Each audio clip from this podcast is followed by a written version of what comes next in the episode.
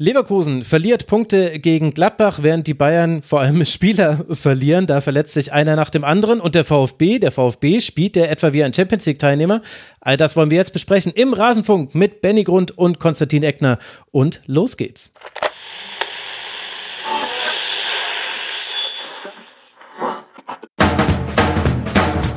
Heute im Rasenfunk.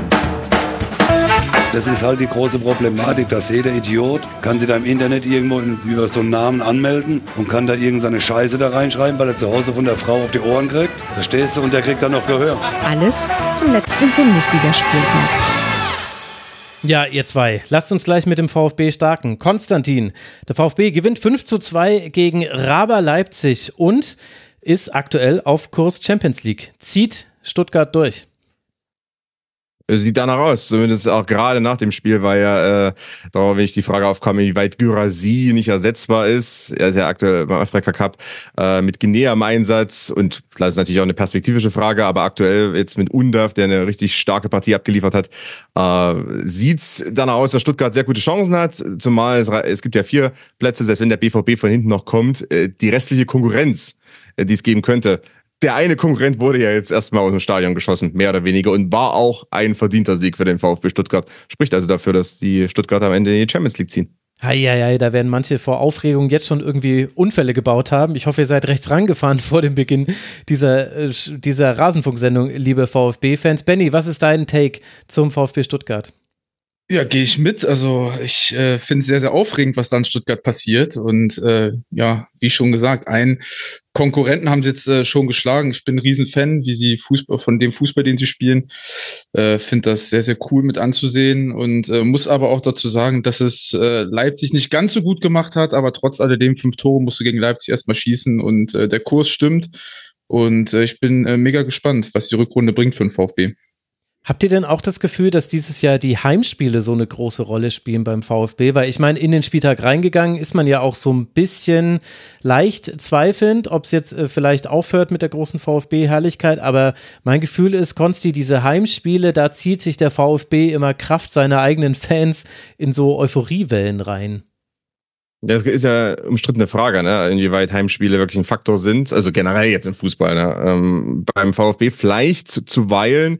Ähm, lustigerweise war es ja jetzt eigentlich bei den Auswärtsspielen so, dass man ein bisschen mehr als, als spielmachendes Team gefragt war. Hm. Man, müsste, man würde ja eigentlich mal anders herum denken. Ne? Im Heimspiel muss man eher das Spiel machen. Weil jetzt gegen RB Leipzig gar nicht so. Ich fand, RB Leipzig ist noch ein bisschen besser in diese Pressingfallen reingetappt äh, vom VfB als vielleicht in Borussia Mönchengladbach, was einfach sagt, ah, äh, wir kloppen den Ball raus. Äh, das hat dann eben äh, RB Leipzig nicht unbedingt gemacht und äh, erste Aufbauphase, zweite Aufbauphase, wie bei der Ballgewinnung gegen Dani Olmo zum Beispiel vom 2 zu 0, äh, ist ja darauf gefallen, dass, dass Stuttgart äh, da sehr gut ähm, Leipzig bespielen konnte, wenn Leipzig selber ja den Aufbau auch viel gestaltet hat. Also das war, glaube ich, dann nicht unbedingt jetzt ein Faktor Auswärts-Heimspiel, sondern eher einfach Faktor sehr guter Gegner, äh, passender Gegner und natürlich darüber hinaus auch, dann so der Spielverlauf hat auch schon ein wenig natürlich den VfB in die Karten gespielt und dann eben auch die Abs das Abschlussglück will ich gar nicht sagen, aber die Abschlussstärke, die gab es ja jetzt in den Vorwochen nicht unbedingt immer. Mhm. Okay, dann gehen wir mal rein ins Spiel. Also im Hinspiel war es ja noch ein 5 zu 1 für Leipzig. Jetzt wird es ein 5 zu 2 für den VfB. Drei Treffer durch Dennis Undaff. Sogar Strafstöße werden jetzt verwandelt, wenn Girassi nicht mit dabei ist. Enzo Mio trifft in der 25. Minute. Dennis Undaff setzt in der 30. Minute nach. Aber Benjamin Cesko kann im Grunde mit der ersten Leipziger Chance verkürzen. Und dann startet die zweite Hälfte aber ganz fantastisch aus Sicht der Stuttgarter. Jamie Liveling schießt endlich sein erstes Tor für den VfB. Dennis Undaff kann dann darauf reagieren, dass Louis Openda schon wieder den Anschlusstreffer schafft. Da steht es dann also dann nach dem 2 zu 3 in der 55. dann 4 zu 2 in der 56. Und dann kann Undaff zum dritten in der 75. Minute das ganze Spiel zumachen. Benny, ich hatte vor diesem Spieltag das äh, Gefühl, dass man eigentlich ja so ein bisschen rausgekriegt hat, wie man gegen Stuttgart spielen kann. Also zum Beispiel die Bayern haben den VfB kommen lassen und gnadenlos ausgekontert. Die haben eigentlich, die sind gar nicht mehr hoch angelaufen, sondern es war so ein Mittelfeldpressing. Ich fand, dass es Bochum ganz ähnlich gemacht hat. Und eigentlich auf dem Papier hätte ich gedacht, Leipzig müsste das doch auch ganz gut können. Konterstark definitiv, klar, Xavi fehlt, gelb gesperrt. Aber irgendwie war da von allem zu wenig bei Leipzig. Kannst du dir erklären, warum? Gehe ich mit, äh, war zu wenig und ich glaube, das Mittelfeldpressing einfach nicht in der DNA von RB Leipzig liegt. Und ich muss dazu auch noch sagen, dass ich finde, dass Stuttgart schon ab und an auch mal Spielraum angeboten hat, vor allen Dingen gegen den bei den Leipzig überhaupt nicht bespielt hat. Also äh, die 4-4-2 sind sie angelaufen, der VfB, und ich fand, dass die Viererketten von, vom VfB relativ weite Abstände teilweise hatten, aber RB konnte das überhaupt nicht bespielen. Also dort dann Dani Olmo häufig relativ breit oder eine sehr, sehr breite Viererreihe in der letzten Linie und sind dann überhaupt nicht in die, in die Zwischenräume reingekommen und Stuttgart hat einfach gewisse Phasen in ihrem Spiel, vor allen Dingen, wenn sie Spielaufbaulinie 1 haben und in dem 4-2-4 das Ganze aufbauen, mit, mit Nübel als ja, elften quasi noch mit dazu. Ähm, ja, und du dann halt mit sechs Mann vorne ins Pressing gehst und hinten vier gegen vier absicherst, dann wird's halt äh, ja irgendwann auch mal schwierig und gefährlich. Und ja, ich glaube einfach, dass das nicht in der DNA von, von Leipzig liegt, den Gegner erstmal machen zu lassen. Und das hatten wir ja gerade eben auch schon. Sie wollen dann auch mitspielen. Und das hat dem VfB dann mit all dem, was sie stark macht in dieser Saison, ausgezeichnet. Und sie sind im Gegensatz zu den anderen Spielen, finde ich, immer besser in ihre Abläufe dann wieder reingekommen.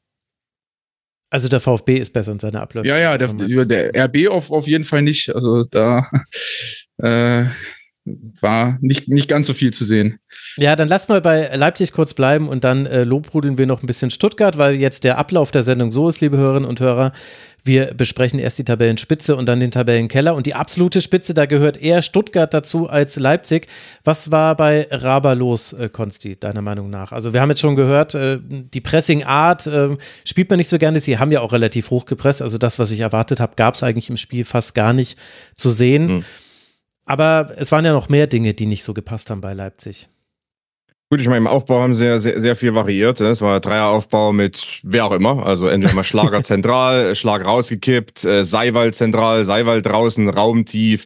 Gab also alles Mögliche, wirkte so ein bisschen so, also ich bin mir nicht ganz sicher. Ich weiß, ob das jetzt, äh, ob es einen Matchplan quasi gab, wo dann genau drauf stand, wer wann wie was macht oder ob das einfach recht äh, ja, improvisiert wurde. Weil es wirkt ja nicht etwas improvisiert. Man kann, kann sich darüber streiten, ob es immer gut ist, wenn ein Team immer wieder die gleiche Aufbauformation hat, äh, auch personell, auch personeller Art.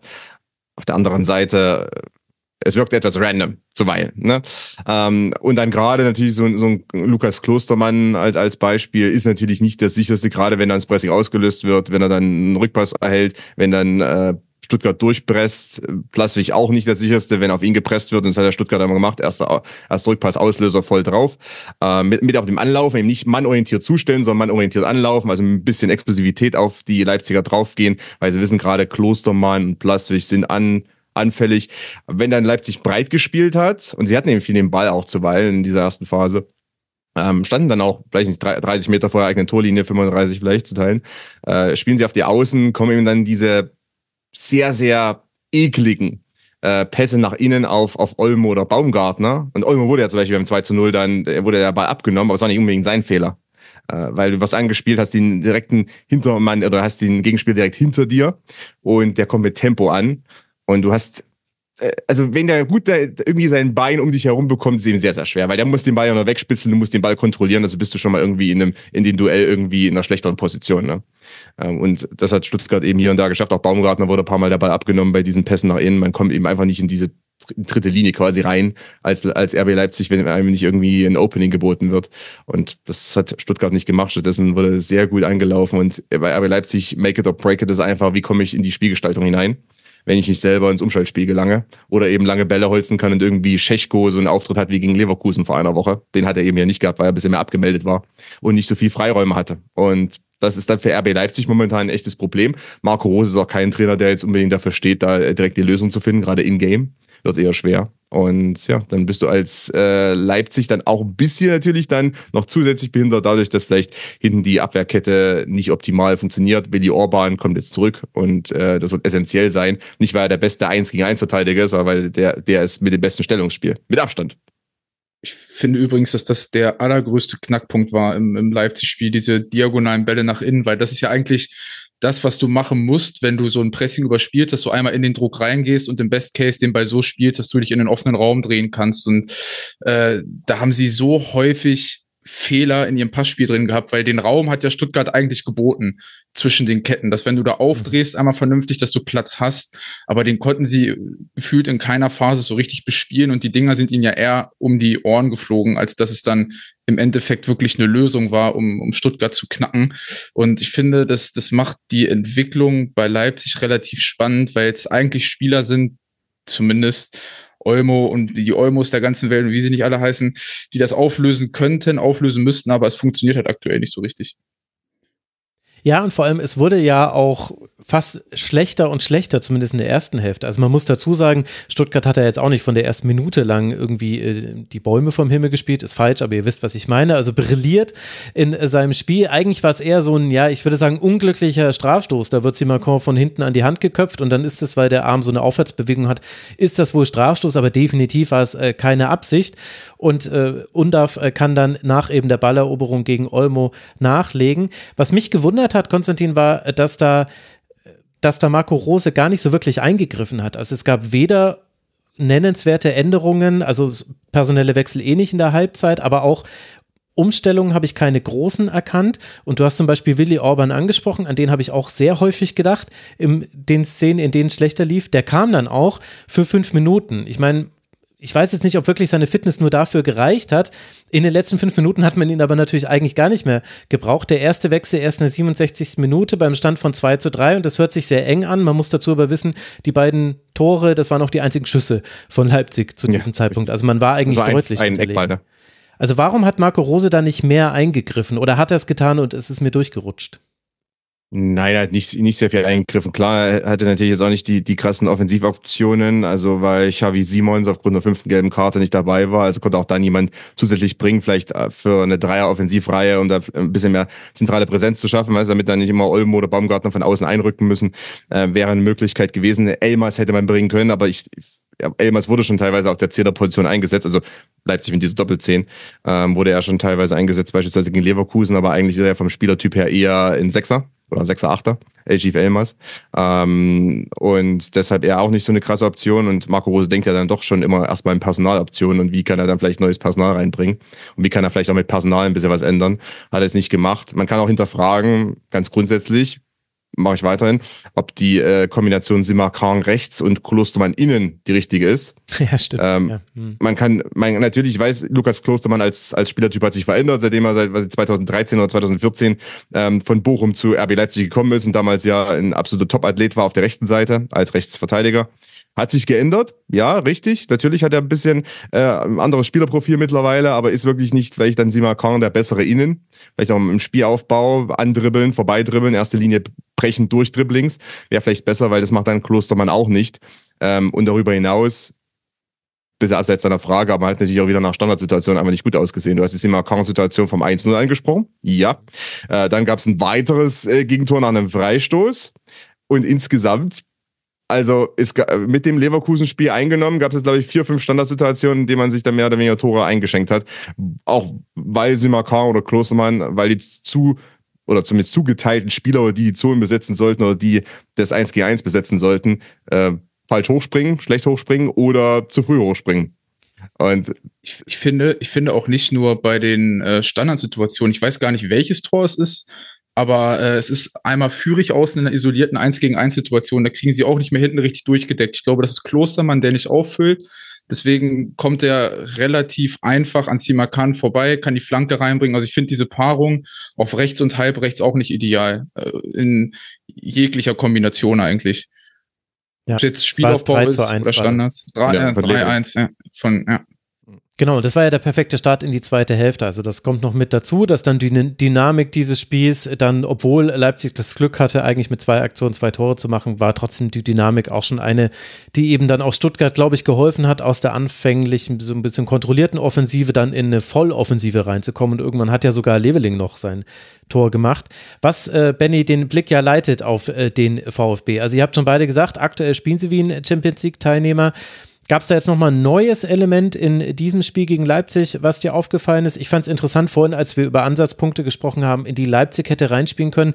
Ich dachte eigentlich auch immer, dass dieses Pendeln zwischen Fünfer- und Viererkette sowas sein könnte. Also Wagnermann, der da mit Rouault auf dem rechten Flügel eigentlich sich absprechen musste. Und so hin und wieder hatte ich das Gefühl, war Wagnermann ein bisschen zu offensiv postiert, weil er schon Bock hatte, auf den Ballgewinn und dann tief zu gehen. Aber Leipzig ist nie in diesen Raum auch nur annähernd reingekommen, deswegen kann man es auch überhaupt nicht kritisieren und weiß auch gar nicht, ob sie es irgendwie drauf reagiert hätten. Aber wie hat dir denn der VfB gefallen in seiner Ausrichtung und Umsetzung dann? Sehr, sehr gut. Also ich finde, dass die Abläufe fernab von der Grundformation dann doch äh, ziemlich gleich geblieben sind. Das ist ja immer noch im, im Ballbesitz ein 2-4-4 oder äh, je nachdem, welcher Linie sie aufbauen, in erster Linie dieses 4-2-4. Und äh, sie rotieren es halt einfach in den Positionen ein bisschen anders. Ich finde es vom, vom grundsätzlichen Gedanken her gut, dass du Wagnermann und Führig in der Breite hast, eben als offensive 1-1-Spieler und hinten dann trotzdem eine vernünftige Option hast, nochmal wieder durchzudecken. Ähm, ja, in der Restabsicherung dann auch. Und ich finde, dass der VfB vor allen Dingen in diesem Spiel super scharf auf die zweiten Bälle war und auch richtig gut im Pressing, Gegenpressing und was so Pressing-Fallen im Zentrum angeht. Ich finde schon, dass sie da nochmal deutlich besser waren als in den ersten beiden Spielen und man hat wieder so das Gefühl gehabt, dass Leipzig, äh, Leipzig dann einmal eher dazu geneigt hat, schnell den Ball nach vorne zu bekommen und eine Kette zu überspielen und das nicht sauber durchgespielt hat, weil da liegt ja auch eben wieder eine Chance da drin, eigentlich in den Druck reinzuspielen, mit den Spielern wie Olmo und die sie nicht alle haben, da aufzulösen und dann eben Stuttgart gefährlich zu werden. Aber Leipzig ist gefühlt dann, wenn sie die Bälle hatten, zu schnell vertikal geworden. Und das spielt natürlich dem VfB dann auch in die Karten. Konstantin, wie hat dir Stuttgart gefallen? An Betracht dessen, dass man Karasor äh, dieses Mal setzen musste, auf Dreierkette umgestellt hat mit Anthony Rouault, äh, hat mir das schon ganz gut gefallen. Auch, auch natürlich so ein Thema, ne? also personelle Besetzung. Äh, Sagadou spielt eben zentral, nicht, mhm. nicht links, was er ja beim BVB zum Beispiel hätte, hätte er links gespielt früher in der Dreierkette. Ähm, was ihn natürlich ein bisschen rausnimmt aus solchen mobilen Szenen, ne, dass er, dass er dass seine latente Immobilität, also übertrieben gesagt, also vielleicht seine äh, mangelnde Explosivität dann nicht ganz so ähm, auffällig ist, zumal dann eben ähm, Anton als äh, linker Halbverteidiger auch mal so ein bisschen einknicken kann, um dann Diagonalbälle direkt auf seinem rechten Fuß zu haben, was natürlich auch ganz nett ist für ihn selber. Ich fand, Mio hat gut gespielt, ähm, gutes Timing beim Vorrücken, war ja eigentlich Sechser, zumindest auf dem Papier. Gutes Timing beim Vorrücken, ist auch mal ganz nett, wenn du natürlich so eine Maschine wie Stille neben und hinter dir hast, ja. äh, wo du dann weißt, dass der notfalls irgendwas noch weggerätscht. Ähm, mit, mit dem Ganzkörpereinsatz ja meistens bei Angelo Stiller. Kennen noch alle äh, Fans von Bayern 2. Und ähm, deshalb hat das mir sehr gut gefallen. Ja, insgesamt. Und auch, ich fand so, also Leveling, klar, ist natürlich für Leveling nicht, nicht, nicht einfach insgesamt. Ähm, einfach so, die ganze Performance, äh, Leihgeschäft von, von Union und so weiter. Äh, es ist sicherlich nicht äh, im besten in besten Karrierejahr insgesamt oder besten Karrierephase, hat sich auch alles anders vorgestellt. Aber da zum Beispiel macht er trotzdem konstant seine Wege nach innen, äh, besetzt die Räume gut um und da herum. Ne? Also bei allem, was vielleicht da schief läuft, in puncto Abschluss, bei Jamie Leveling, das funktioniert ja dann doch ganz gut. Und ähm, das sind alles so Pluspunkte. Stuttgart hat eine äh, super talentierte Mannschaft zum zweiten, dritten Mal jetzt mittlerweile so in den letzten fünf, sechs Jahren zusammengebaut. Und äh, mit Sebastian Höhn ist natürlich auch ein, der, der gutes Positionsspiel sehr gut vermitteln kann, vor allem. Ähm, weil das merkt man eben daran, dass es doch mal ein bisschen switchen, ein bisschen mal wechseln. Anders als noch in der Matarazzo-Zeit. Und dass es dann trotzdem funktioniert, das deutet eben darauf hin, dass was alle mittlerweile auch wissen und sagen, Sebastian Hönes eben ein sehr guter Fußballlehrer ist und äh, seine Sachen sehr gut vermitteln kann. Und das ist auch mal ein Pluspunkt. Das hat mir auch gegen RB Leipzig gut gefallen. Plus dann eben die Dennis Undaff-Geschichte. Das ist natürlich was, was dann allen Oberen beim VfB sehr, sehr auch zu, zu Stich kommt, weil die dann sagen, ah, jetzt kam die, die Gyrasi-Diskussion auf. Aus, Ablöse, ähm, Ausstiegsklausel abgelaufen für diese Transferperiode. Im Sommer wird er wahrscheinlich gehen für 20 Millionen. Aber wir haben ja einen von Brighton für eine Kaufoption für 12 Millionen, eigentlich. Ja, das ähm, System also, sogar schon von Brighton kennt, ne? Also zumindest das ist, das ist fast alles perfekt zusammen. Es hat eben nur jetzt die Tore ein bisschen gefehlt. Also ein bisschen zumindest. Aber ich finde, ich finde den Punkt, den du ansprichst mit Sakadu ganz spannend, weil ja, dieses Mobilitätsthema ähm, ist ein bisschen schwierig bei ihm und ich finde, das hat Bochum zum Beispiel relativ clever gemacht, dass die ihre Kontersituation viel, viel besser ausgespielt haben. Das hat Leipzig ja irgendwie nie hinbekommen, ihn wirklich mal in eine Eins gegen Eins Situation auf dem Boden zu bekommen und nicht nur lang oder dass sie, dass er schon direkt nach vorne verteidigen kann am Mann, sondern dass er ein bisschen Raum belaufen muss. Und das ist ja so der Knackpunkt bei ihm. Und das finde ich, hat äh, zum Beispiel Bochum viel, viel besser hinbekommen als Leipzig in dem Spiel. Ja, weil auch äh, tatsächlich äh, Stuttgart äh, das viel bessere Pass spielende Team war. Also äh, ich habe es mir im Spiel ist es mir schon aufgefallen, dass äh, also dass über die Flügel sehr wenig Gefahr nach vorne ging. Das konnte man sehr einfach sehen. Aber gerade David Raum ist mir aufgefallen, dass er eigentlich so. Ich hatte keine positive Offensivaktion von ihm im Kopf und dann dachte ich mir, kann das wirklich sein? Guck nochmal die Statistiken. Ja, kein einziger Pass ins Angriffsdrittel, der angekommen ist. Das waren einfach alles Fehlpässe und so viele hat er gar nicht gespielt. Da ist schon mal ein Flügel komplett weg und auf der anderen Seite hat der Sümakon so viel zu tun mit Mittelstädt und Fürich. Es war ja diesmal nicht nur Fürich der Breite gegeben hat, sondern es war immer wieder auch Mittelstädt. Hin und wieder hat er auch überlaufen, also total gutes Timing, wenn Fürich nach innen zieht, dass Mittelstädt dann hinten überläuft, obwohl ja er mit dem Pass eigentlich noch gar nicht rechnet, aber er stellt den Verteidiger vor eine, vor eine Entscheidung und manchmal kam der Ball dann doch noch raus zu ihm. Ich fand, die beiden waren im, im Duo noch stärker als sonst. Also, dass Fürich ansonsten gut ist und da Breite gibt, weiß man ja. Also, das das waren so alles so Aufgaben, die hat der VfB besser gelöst. Und jetzt will ich euch dann aber dann doch nochmal drauf festnageln. Also ihr sagt beide, Stuttgart spielt Champions League nächste Saison. Konstantin. Ist korrekt. Und ich meine, machen wir es an einer Personalie fest. Vergleich mal äh, die taktische und das äh, taktische Arbeit in der Stellungsspiel von Maximilian Mittelstädt in dieser Saison im Vergleich zu manchen Jahren äh, zuletzt bei Hertha BSC. Das ist dann die gute Arbeit von VfB Stuttgart, die gute Arbeit von Sebastian Hünnes und Gyrasi. Ja, ist gerade beim African Cup of Nations, aber ist ja nicht mehr ewig da. Und da kommt er dann auch zurück. Und äh, wenn er anders als Boniface fit ist, dann wird er natürlich auch noch für ein paar Tore sorgen. Und Benny, du gehst mit. Unterschreibe ich. Äh, Karazor kommt noch zurück, Girassi kommt zurück und dann wird das eine äh, sehr, sehr spannende Rückrunde für den VfB. Und ich glaube auch, dass sie äh, in der Champions League spielen werden. Das ist absolut äh, faszinierend, was da für eine Entwicklung genommen wurde. Und ein Aspekt noch dieses Spiels, der wurde nicht mehr wichtig, aber ich will es einmal kurz gesagt haben. Leipzig kann einwechseln Henrichs, Kampel, Pausen, Elmas und Orban und durch diese Wechsel verändert sich, wenn man ehrlich ist, nicht so wirklich was. Klar, zum Teil kamen sie auch beim Stand von 2 zu 5, das muss man natürlich dazu sagen. Und Stuttgart wechselt aber ein und da sieht man nämlich, wie noch neben Girassi ja auch der VfB aktuell geschröpft wird durch die laufenden Turniere in Asien und Afrika. Samuele Di Benedetto, der sein äh, Pflichtspieldebüt gibt, äh, Roberto Mas ein, ein fantastischer Name, vor allem, wenn man dann noch aus Schwäbisch Gmünd kommt. Also ja, aber trotzdem, also bitte, also ist, wenn er nicht Fußballer wird, wird er Schauspieler. Ja, oder Papst. eins, eins von beiden. Also Samuele Di Benedetto, Roberto Massimo, Leonidas Stercio, Pascal Stenzel und Jovan Milosevic. Ich will jetzt nichts gegen diese fünf Spieler sagen, aber ich denke, wir sind uns alle einig, äh, die einen fünf, nämlich die von Leipzig, die haben dann doch eine größere individuelle Qualität als die anderen fünf und dass dann dennoch dieses Spiel einfach weiter so vor sich hinrollt und äh, der VfB 18 zu 4 Schüsse herausspielt. Leipzig hatte vier Schüsse, also waren im Grunde offensiv nicht auf dem Feld, hatten nur das Glück, dass sie zwei, zwei Chancen auch sehr gut ver, verwertet haben. Das ist schon bemerkenswert und ist auch eine Qualität des VfBs. Aber das ist eben auch interessant. Du hast dann eben jemanden wie Luis Openda, der zum Beispiel äh, Wrecking Havoc gegen äh, Bayer Leverkusen in der Vorwoche, ne, er gut in diese Umschaltsituation kam und in dem Spiel komplett raus war.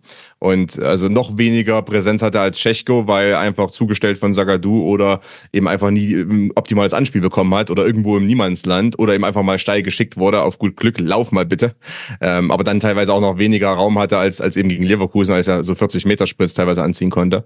Und dann hast du einen, der sicherlich auch sein Geld wert ist, ne, diese fast 40 Millionen Ablöse aber es nützt ja am Ende eben sehr, sehr wenig. Und beim VfB, wie du schon sagst, klar, das sind natürlich dann preiswertere Optionen. Na, Ito, Jong, Silas sind auch alle aktuell nicht dabei und die kommen ja auch noch zurück. System schlägt individuelle Klasse. Sehr gut, Ben. Damit können wir abschließen. Das fasst es wirklich sehr gut zusammen. Ob es wirklich für die Champions League reicht, ich bin noch ein bisschen skeptischer als ihr. Ich finde auch, die aktuelle Form reicht schon, aber es sind nur vier Punkte Vorsprung aktuell auf den ersten Nicht-Champions League-Platz, auf den dann eben Leipzig jetzt gerutscht ist durch die Ereignisse dieses Spieltags. Das äh, will ich noch sehen, aber definitiv macht es sehr viel Spaß, dem VfB zuzugucken und allein das ist schon eine Nachricht. 37 Punkte hat man jetzt. Das heißt noch ein Sieg und wir haben die ominösen 40 Punkte und dann braucht es aber auch neue Ziele. Dann reicht nicht mehr Klassenerhalt. Es geht jetzt dann für den VfB zum SC Freiburg, bevor dann das DFB-Pokalspiel in Leverkusen kommt. Also zwei sehr interessante Auswärtsspiele für Stuttgart und für Rasenballsport Leipzig, das zum ersten Mal seit seiner Erstliga-Zugehörigkeit dreimal in Folge verliert. 0 zu 1 gegen Frankfurt, 2 zu 3 gegen Leverkusen und jetzt 2 zu 5 gegen Stuttgart. Raba wird jetzt zu Hause gegen den ersten FC Union spielen. Da gab es ja auch schon die ein oder andere Geschichte. Leipzig rutscht auf Rang 5, bleibt bei 33 Punkten. Und dann wollen wir uns mit der Tabellenspitze befassen, denn da hat sich etwas getan. Denn Leverkusen hat Punkte liegen lassen im Samstagabendspiel. 28 zu 4 Schüsse, 75 Prozent Ballbesitz, eine 92-prozentige Passquote, 8 zu 2 Ecken, Expected Goals Wert von irgendwas von 2,9, je nach Anbieter zu 0,21, also 0, irgendwas für Gladbach. Aber dennoch lautet das Endergebnis zwischen Leverkusen und Borussia Mönchengladbach 0 zu 0, weshalb der FC Bayern bis auf zwei Punkte ranrücken kann. Über deren Spiel wollen wir gleich sprechen. Und jetzt war Benny danach der Jubel groß, vor allem bei den Gladbachern. Selten selten jemand gesehen, der sich so gefreut hat, äh, im Grunde keine Chance gehabt zu haben in einem Spiel, aber doch einen Punkt mitgenommen zu haben. Man könnte jetzt aber auch, wenn man ganz kritisch ist, bei Leverkusen darauf hinweisen, naja, das war jetzt vielleicht der dritte Gegner in Folge, der das Spiel eng halten konnte. Es war halt nur der erste Gegner, der nicht in der Nachspielzeit ein Eckengegentor gegen Leverkusen gefangen hat. Ist Leverkusen entschlüsselt oder war das jetzt einfach Pech? Das ist eine sehr gute Frage. Also ich glaube erstmal, dass Ioane äh, unter der Trainingswoche in Spiegel geschaut hat und den Jose Mourinho in sich entdeckt hat. Also äh, Kompliment an Gladbach. Die haben das wirklich sehr, sehr gut gemacht, sehr, sehr diszipliniert ähm, gegen den Ball gespielt. Ich fand eine Statistik, fand ich unglaublich, wenn ich mir das angucke. Äh, Pässe in die gegnerische Hälfte, Leverkusen 793, Gladbach hatte 68. Also äh, das ist schon verrückt. Ist Leverkusen entschlüsselt. Ähm, ja, Augsburg hat ja sehr, sehr ähnlich gemacht. Ähm, gegen, gegen Leverkusen von Herangehensweise her.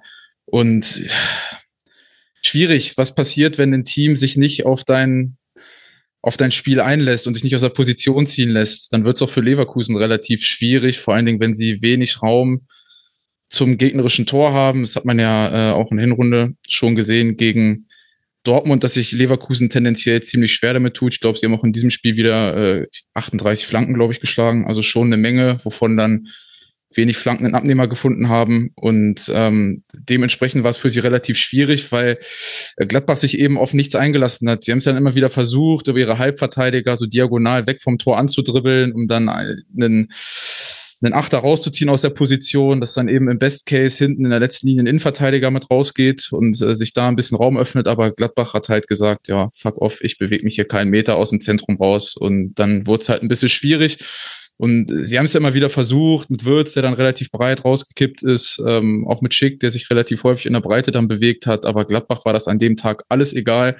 Und äh, zum Überfluss kommt dann auch noch dazu, dass Leverkusen auch sehr, sehr fahrlässig mit ihren Kontersituationen umgegangen ist. Und da waren ja, glaube ich, mal mindestens zwei Dinger dabei, wo man sagt, ja, da darfst du das Tor auch mal treffen als äh, Frimpong, aber das äh, hat dann nicht so gut funktioniert und dann kommt da eben ein 0-0 bei rum, äh, egal wie äh, die Statistiken pro Leverkusen aussehen. Mhm.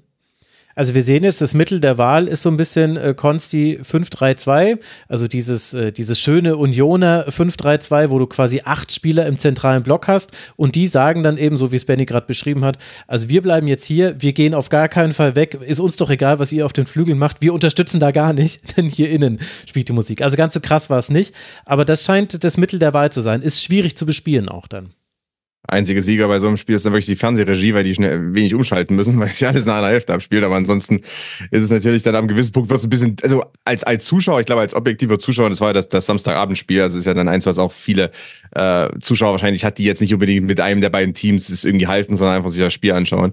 Äh, was vielleicht dann am gewissen Punkt etwas tröge, weil äh, es, es war wirklich also sehr starker Einbahnstraßenfußball. Aber, aber habt ihr auch gedacht, dass äh, Leverkusen den Passrekord knackt nach den ersten zehn Minuten in der Bundesliga? Weil das war wirklich krass. Also ich, ich hatte nach zehn Minuten das Gefühl, Gladbach war nicht einmal am Ball. Ich interessant ist, äh, dass, dass Leverkusen ja hier und da schon auch ein paar, paar so Gegenpressing-Situationen vor, äh, vor der Fünferkette äh, der Gladbacher sich erarbeiten konnte. Natürlich Florian Wirtz, ja. zweitbester Press äh, Gegenpressing-Spieler Europas nach Manuel Ugarte, äh, statistisch gesehen. Das hat man auch mal wieder gesehen, warum das so ist. Äh, und was er auch individuell teilweise dann natürlich als, als Gegenpressing-Spieler fabrizieren kann und produzieren kann. Auch für Leverkusen. Klar, hier und da, man kam da dann sogar potenziell hinter die Kette ist dann eben schwer, weil du hast gefühlt dann nur noch so 10, 12 Meter überhaupt, oder vielleicht 10 Meter, um einen Schuss zu kreieren. Und ähm, das, das geht sich da manchmal nicht ganz so aus. Gladbach war sehr destruktiv. Ich meine, die spielen ja häufig normalerweise mit so einer situativen Fünferkette, dass dann so ein Robin Hack zum Beispiel zurückfällt oder eben Frank Honorar, je nachdem einer von beiden sich also zurückfallen lässt in dieser aber halt dann dritten Pressing-Phase, also wenn es, wenn das Pressing aufgelöst wird sozusagen dann. Ähm, das ist also jetzt die, nichts Neues, aber hier haben sie ja konstant einfach Honorar, äh, der doch auch eine gute Workrate hat als, als Flügelspieler, einfach direkt zurückgezogen und ähm, die Seite dicht gemacht. Klar, kann man machen. Gladbach geht natürlich dann rein, strategisch gesehen, äh, voll in dieses Spiel rein und, und sagt sich, okay, vielleicht haben wir einen Konter die wir eventuell nutzen können. Wir haben ja auch Robin Hack, das könnte ja was werden, theoretisch.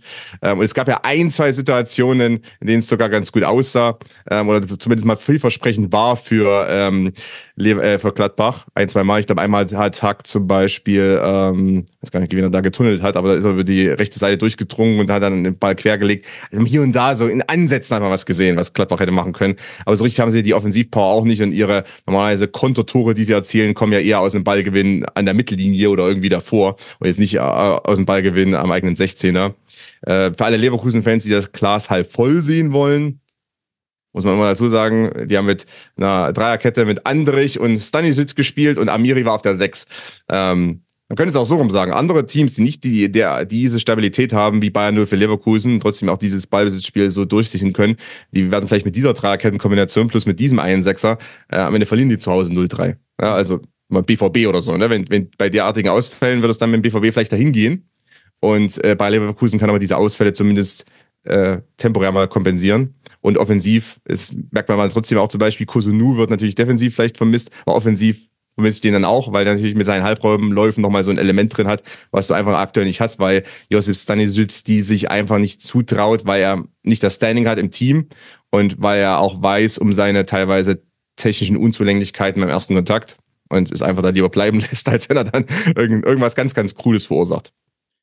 Ich, ich finde aber, dass äh, vor allen Dingen Amiri, also das Spiel von ihm war okay, Mhm. Ähm, aber Amiri war für mich auch so ein Knackpunkt, wenn man das, klar, man kann sich mit Palacios vergleichen, aber wenn wir jetzt von einem Team sprechen, was äh, im 5-3-2 sich einfach hinten reinstellt, finde ich, ist Palacios dann doch eher mal der Spieler, der noch einen besseren Passwinkel zu Xhaka hat, um dann auch mal Linienbrechen zu spielen, weil ich fand, ähm, Amiri stand sehr, sehr häufig auf einer Linie mit Xhaka. Das hat es dann schwierig gemacht, das, sechs, äh, das Spiel von der 6 schon progressiv zu gestalten, sondern es war dann eher äh, häufig Xhaka, Amiri, Innenverteidiger, kann auch ein Stilmittel sein, wenn sich der Gegner rausziehen lässt, aber Gladbach hat das nun mal nicht getan und ähm, Palacios ist dann doch schon eher der Spieler, der sich cleverer in den Zwischenräumen bewegt und das hat es dann auch schon ziemlich schwierig gemacht, fand ich. Und da sieht man mal, wie wichtig Palacios dann doch für das Spiel ist von, von Leverkusen, weil ohne ihn ist es echt schwer, so einen kompakten Block zu bespielen. Und ich muss zu dem Gladbacher Spiel nochmal sagen, dass ich es echt respektabel fand, ähm, wie geduldig sie auch verteidigt haben, weil zumindest, wenn ich jetzt so an äh, Manu Kone denke, ist es schon ein Spieler, der sich auch gerne mal rausziehen lässt, normalerweise aus so einem Dreier-Mittelfeld, dass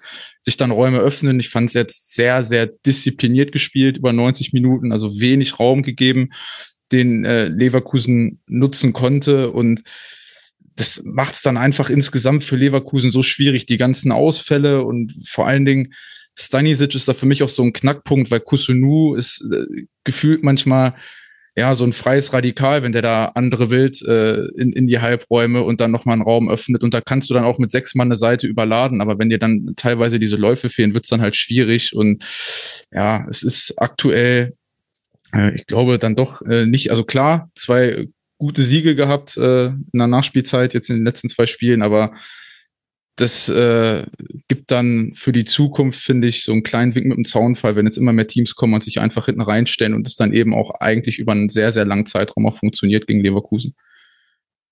Ja, wobei auf der anderen Seite muss ich sagen, eigentlich dachte ich die ganze Zeit während des Spiels, also so ab der 20. Minute, wo man dann auch quasi aus Ballbesitz dann auch angefangen hat, sich Chancen rauszuspielen, dachte ich die ganze Zeit, naja, wir werden halt drüber reden, dass nicht mal das reicht gegen Leverkusen, weil eigentlich finde ich, dass viele Dinge funktioniert haben. Was gefehlt hat, das habt ihr beide schon angesprochen, waren die Dribblings von äh, Kosunu und äh, Tabsoba macht das ja manchmal auch.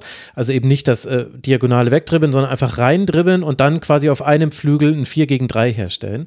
Aber das 4 gegen 3 hat man auch so hergestellt. Also normalerweise lässt sich ja dann Chaka rausfallen auf einen Flügel und das hattest du auch in dem Spiel. Sie haben es nur komischerweise nicht so wirklich ausgespielt. Ein bisschen hatte das mit Stanisic zu tun, der ist in ein oder zwei Situationen hat das mal gemacht, dass er den Pass gespielt hat auf den Flügel und dann nach vorne gegangen ist in die Spitze, also dass du quasi in eine Bewegung reinbekommst und dann hast du die Raute nach vorne verschoben. Äh, das hat er aber ansonsten nicht gemacht. Vielleicht war es auch Ansage, dass er es ein bisschen zurückhaltender machen soll, das weiß ich nicht. Aber es gab ja dann auch diese Phase, wo Gladbach so tief stand, dass das eigentlich gar keine Rolle mehr gespielt hat, wo du jetzt wie was löst, sondern es ging nur noch darum, gewinn den Ball im Gegenpressing sofort wieder zurück. Da hat Gladbach manchmal auch geholfen, also Hack geht einmal am eigenen Strafraum ohne irgendeine Vororientierung ins Dribbling. Da hat er Riesenglück gehabt, dass daraus kein Tor wurde, sonst würden wir nämlich nur über diese Szene sprechen. Und du hattest dann eben diese Momente, wo Grimaldo und Frimpong, das war vor allem dann am Ende des Spiels, wo bis auf Rocco Reitz, der dann eingewechselt wurde, alle so ein bisschen Probleme, glaube ich, hatten mit der Kraft. Da sind die ja auch immer wieder im 1 gegen 1 an die Grundlinie durchgekommen, haben nach innen gelegt. Und dann ist es halt Glück oder Pech, ob da dann der verteidigte Ball bei dir landet oder nicht. Äh, ich habe es mir rausgeschrieben. Friedrich hatte 16 klärende Aktionen, Elvedi 9. Und die hatten halt das Glück, dass bei diesen klärenden Aktionen fast immer der Ball irgendwo hingefallen ist, wo dann Gladbacher war oder eben weit raus aus dem Strafraum. Also eigentlich fand ich, dass das Leverkusen gut gemacht hat. Und es war eben Pech, dass man kein Tor erzielt hat. Und gleichzeitig frage ich mich, Konstantin, was das jetzt quasi mit allen Gegnern Leverkusens macht, wenn du im Grunde eine Seite des Spielfelds, nämlich die Offensive, komplett komplett opfern musst, um gegen Leverkusen mithalten zu können. Ich meine, der Plan war langer Ball auf Jordan und er hat es auch zwei, dreimal ganz gut hinbekommen, den Ball abzuschirmen, das nachgerückt wurde. Sie hatten auch zwei, glaube ich, gute Dribblings mal über einen längeren Zeitraum. Aber ansonsten hat ja Gladbach von Anfang an im Grunde auf 0 zu 0 gespielt und das ist ja auch eigentlich irre. Und Nikolas musste trotzdem noch neun Paraden zeigen. Mhm. Ja, es sagt gleich ein bisschen über die Bundesliga aus, dass äh, der, wir werden gleich über Augsburg gegen Bayern sprechen, dass die Augsburger gegen Leverkusen viel passiver verteidigen als gegen den FC Bayern. Stimmt. Äh, im, Im Kalenderjahr 2024, ja. zumindest in diesen ersten Tagen des Kalenderjahrs äh, 2024. Das äh, zeigt ein bisschen, wie sich äh, zumindest Stand jetzt, ne? Das wird sich auch alles wieder ein bisschen verschieben, eventuell. Aber gerade aktuell äh, der Respekt vor Leverkusen fast noch größer ist, zumindest vor der Offensive von Leverkusen. Und man sich eher was ausrechnet mit eben, wir stehen sehr tief, machen die Schnittstellen komplett zu, äh, versuchen auch die Außen zuzumachen. Und, und wenn nicht, müssen wir irgendwie in, in der Mitte ähm, dann äh, in der Rest- oder Innenverteidigung dann die Bälle klären, was ja äh, Gladbach auch einige Male ganz gut gemacht hat. Auch aus meiner Sicht fast noch besser als zum Beispiel der BVB damals bei diesem 1 zu 1. Mhm. Äh, die hatten da hier und da etwas mehr Glück gehabt als, als Gladbach. Die waren da ein bisschen souveräner in dieser Dreier- Innenverteidigung sozusagen, also mit den zwei Verteidigern, Scully und Elvedi. Äh, ja, das sagt natürlich einiges aus über einfach den, äh, den Respekt, äh, den man momentan vor Bayer Leverkusen hat, äh, dass aktuell Teams ein bisschen spielen wie der FC Burnley gegen Manchester City. Und äh, das ist eine Entwicklung, die hat sich aber jetzt, die hat sich jetzt so, ja, die ist jetzt so entstanden und äh, hat sich jetzt so fortgeführt in den letzten Wochen und Monaten. Interessant wird es dann sein, wenn dann immer wieder ein Gegner kommt, der dann sagt, nee, so machen wir es nicht, weil es einfach gegen unsere DNA spricht oder dergleichen. Weil das muss man schon sagen, FC Augsburg gut mit Absprichen. Leipzig hat ja nicht so krass tief verteidigt. Die haben ja doch auch ein paar andere Elemente reingebracht. Äh, Borussia Mönchengladbach hat jetzt unter Gerardo Seoane nicht diese krasse Spielidentität, zumindest nicht am eigenen am Ball. Also die haben die auch nicht gegen Werder Bremen oder gegen Sie mussten gegen sich jetzt nicht hart Teams. verleugnen, um so zu spielen, ja? Ja, also die, genau, die haben jetzt nichts, nichts ideologisch aufgegeben, was äh, zuvor äh, in der Vereinssatzung stand. Und das spielt sicherlich dann auch eine Rolle. Also, dass Seoane und seine Spieler dann gesagt haben, okay, ziehen wir uns so durch auswärts in Leverkusen. Ähm, das wäre vielleicht zu anderen Zeiten auch nicht unbedingt denkbar gewesen. Also deshalb, ja. Aber was natürlich Gladbach trotzdem gemacht hat, auch schon in den Wochen zuvor, wenn's, wenn sie mal ein gutes Spiel absolviert haben, äh, so die Rückwärtsbewegungen und äh, das Stellungsspiel, das Individuelle, aber auch so die Zusammenarbeit, im, äh, gerade in der hinteren äh, Fünferkette dann eben, das funktioniert schon ganz gut. Es funktioniert nicht immer optimal, aber es funktioniert schon ganz gut. Man ist jetzt nicht bestückt mit super 1 gegen 1 Zweikämpfern defensiv betrachtet, aber man, das Stellungsspiel macht es ein bisschen aus. Und natürlich auch die Workrate dann von einem Honorar zum Beispiel oder vielleicht auch von einem Robin Hack, wenn der, Robin Hack, wenn der ein bisschen tiefer spielen muss, je nachdem, das, das macht schon aus. Ne? Und äh, selbst so ein Neuhaus kann dann integriert werden, wenn er eben mehr so aufs, aufs Lauspiel ausgerichtet ist und weniger auf die Spielgestaltung. Ja, Monster Grätsche von äh, Florian Neuhaus hat eine der, der großen Chancen verhindert, die eben Leverkusen trotzdem hatte. Also Würz vergibt noch eine ganz große Chance nach Fehler von Netz. Äh, Grimaldo hat eine riesige Chance direkt nach der Frimpong-Chance, die Neuhaus abgrätscht. Ähm, äh, Frimpong vergibt gleich die nächste, auch in der 59. Also es war so 57., 59., 60. Da war Gladbach, da hatten sie schon die Schwimmhilfen an, da waren sie ein bisschen am Schwimmen. Aber ich finde tatsächlich bei dem Leverkusener Spiel äh, war es jetzt äh, so, dass sie vor allen Dingen in der letzten Linie häufig so ein bisschen mit der Entscheidungsfindung auch gehadert haben. Also sie haben sich sehr, sehr viele Abschlüsse auch aus der zweiten Reihe genommen. Und das finde ich auch okay gegen mhm. ein äh, Team, was sehr, sehr kompakt verteidigt. Aber in den Momenten, wo man das Gefühl hatte, okay, da geht man eine Lücke auf, dann war es dann doch eher der Pass quer nochmal rüber zu Würz. Und ich hatte zumindest bei Schick das Gefühl, dass der bestimmt zwei, dreimal in Spots war, wo er hätte sich den Schuss nehmen können.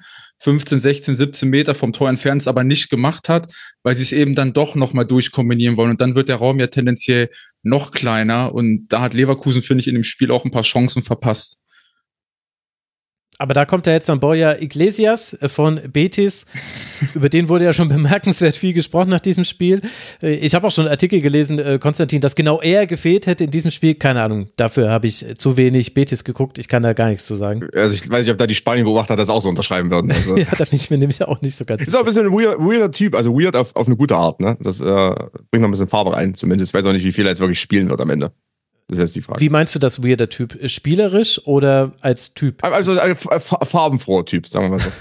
okay. Einfach als Personality. Also bringt ein bisschen Personality mit. Mhm. Ähm, nicht, nichts komisches, einfach weird, ne? Also es ist einfach ist, ist kein stinknormaler nur 15 Fußballer, der jetzt nur ABC Antworten gibt. Ich weiß nicht, wie es jetzt bei den Interviews sein wird. Der wird wahrscheinlich äh, dann, also kann ich schlecht auf Deutsch antworten und so weiter, aber ich sag nur, es ist einer, hat ein bisschen Personality, ähm, das ist jetzt nicht so entscheidend auf dem Platz. Ähm, aber ja, ich meine, macht es vielleicht trotzdem ganz interessant. Äh, ist natürlich dann auch die Frage so ein bisschen Adam Lojek. Äh, ja, also ähm, er kann natürlich nur eine Rolle spielen, aber er hat sich auch ein bisschen wieder rausgekickt aus der Mannschaft äh, gekickt im Sinne von äh, rausgespielt. Äh, und das ist, wenn wir auf die Transfers schauen von Leverkusen, schon jetzt der Fall gewesen, dass man jedes Jahr, jeden Sommer so einen Transfer dabei hatte, der nicht so richtig gezündet hat. Nathan Teller oder eben mhm. Adam Loschek. Also klar, auch bei Leverkusen klappt nicht alles und gerade jetzt bei neuen Transfers war ja auch dann äh, Alonso beteiligt, bei den alten noch nicht, aber von Loschek hat man sich natürlich auf alle Fälle mehr versprochen, weil der wurde ja schon angepriesen als das Top-Talent äh, aus Tschechien im Offensivbereich und das ist bislang eben nicht, zumindest nicht in der Leverkusener Mannschaft.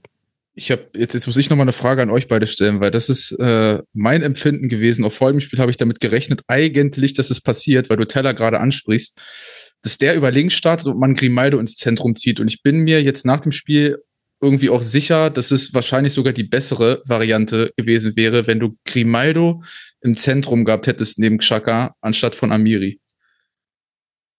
Wurde dann auch gemacht, als Amiri raus ist. Ja, ja, am Ende. Ja, ja, ja hat es gemacht. Aber von Anfang, also wenn, wenn du es von Beginn so machst, wäre es, glaube ich, die clevere Variante gewesen.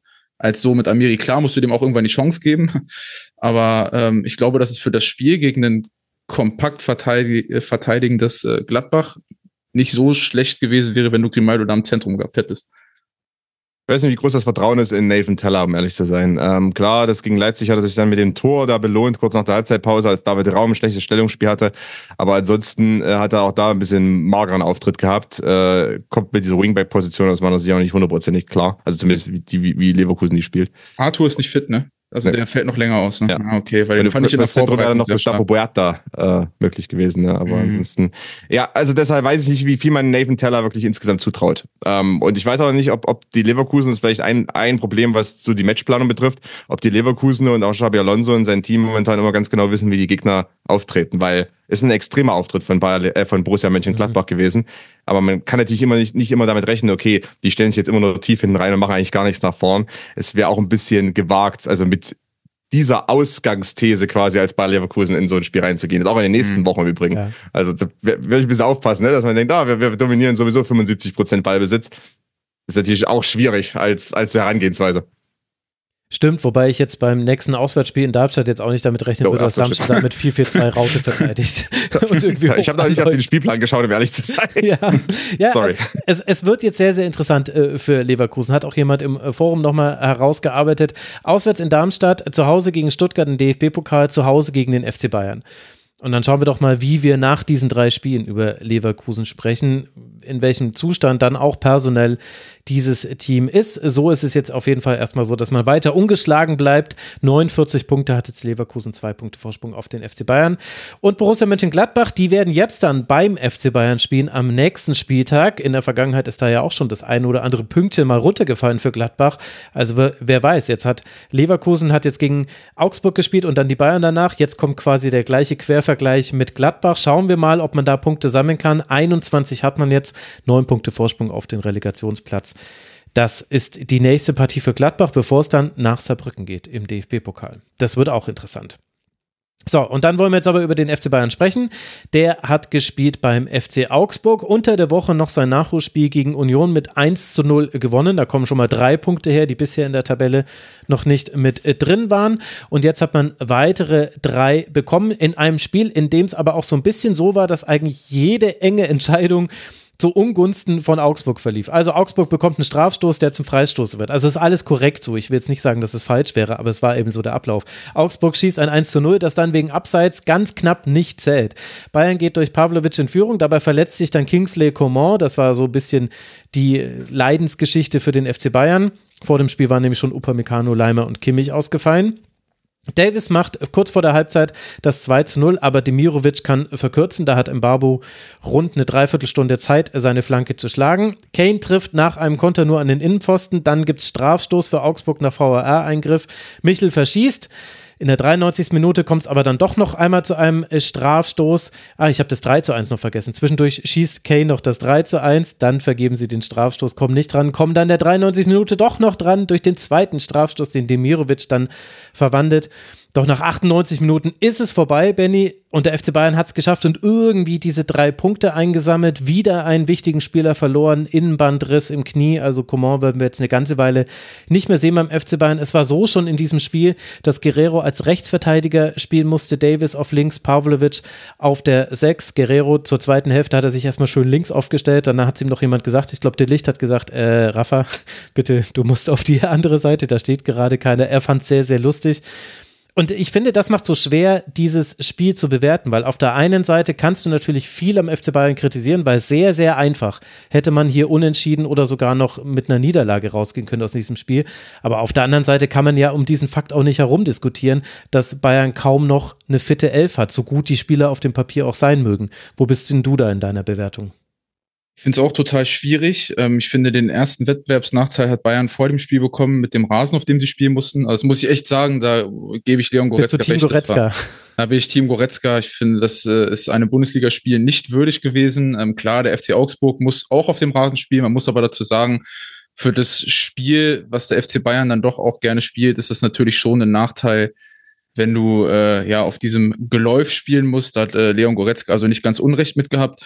Ähm, ja, ansonsten fällt es mir bei Bayern wirklich äh, super, super schwer aktuell. Ich finde, ja, sie spielen es halt äh, zumindest in Linie 1 mal sehr, sehr krass aus der Position raus. Ähm, sie haben so ein paar Elemente mit drin gehabt, das dann sowohl Davis als auch Guerrero situativ immer mal so ein bisschen im, im Halbraum gespielt haben, also so wie so ein 2-3 quasi, äh, ein 2-3 aufgebaut haben mit Goretzka, der dann ein bisschen höher stand. Sie hatten halt viele Läufe aus dem Halbraum in die Tiefe, haben es versucht, darüber dann irgendwie zu lösen, weil es gehört halt zur Bewertung auch mit dazu, dass äh, es dann eben auch schwierig ist, äh, A, gegen die Spielanlage von Augsburg, die machen das gut, keine Frage. Ähm, da äh, gegen dann kurz es immer aufzulösen, plus der Rasen ähm, macht es dann auch nicht unbedingt einfacher. Und äh, ja, deswegen finde ich es in einer, in einer Bewertung einfach super schwierig und glaube aber, dass es halt ein, ja, ein Arbeitssieg am Ende vorbei. Und ich hätte nicht gedacht, dass ich das irgendwann nochmal sagen werde, aber äh, sie sind, haben in, in Augsburg jetzt sich einen äh, ja, Arbeitssieg äh, erarbeitet und äh, ja, da auch in Phasen wirklich auch immer ganz interessante Elemente mit drin gehabt, äh, sind halt aber in ein paar Phasen einfach anfällig. Also ich werde mit Delicht irgendwie nicht ganz warm aktuell, in, also zumindest in der Rückrunde oder auch in der Saison nicht so richtig ähm, oder generell mit der Verteidigung. Klar, auch die haben noch nie in äh, der Besetzung zusammengespielt. Trotz alledem ist so, dass finde ich vor allen Dingen Delicht sich super häufig rausziehen lässt, die Tiefe nicht richtig abgesichert bekommt und das sind einfach so ein paar Dinge bei Bayern, die mir generell nicht gefallen. Mir fehlt auch manchmal einfach die, die Dynamik im Spiel. Ich finde, es wirkt teilweise sehr, sehr behäbig. Äh, auch da können natürlich, also wie sollen da Abläufe entstehen bei immer wieder, äh, bei sich immer wieder änderndem Personal? Und äh, deswegen, drei Punkte in Augsburg nimmt man dann äh, mit Deutsche Rainy Night in Stoke. Okay, aber äh, ganz kurz, bevor äh, Konstantin gerne mal einhaken darf, erklär mir noch kurz, was meinst du, sie bauen äh, aus der Position heraus auf? Ja, ich finde es ich find's teilweise einfach sehr, sehr statisch. Also ähm, sie bauen dann in ihrem 4-2 auf, da entsteht dann wenig Dynamik und dann geht Augsburg vorne ein bisschen höher ins Pressing.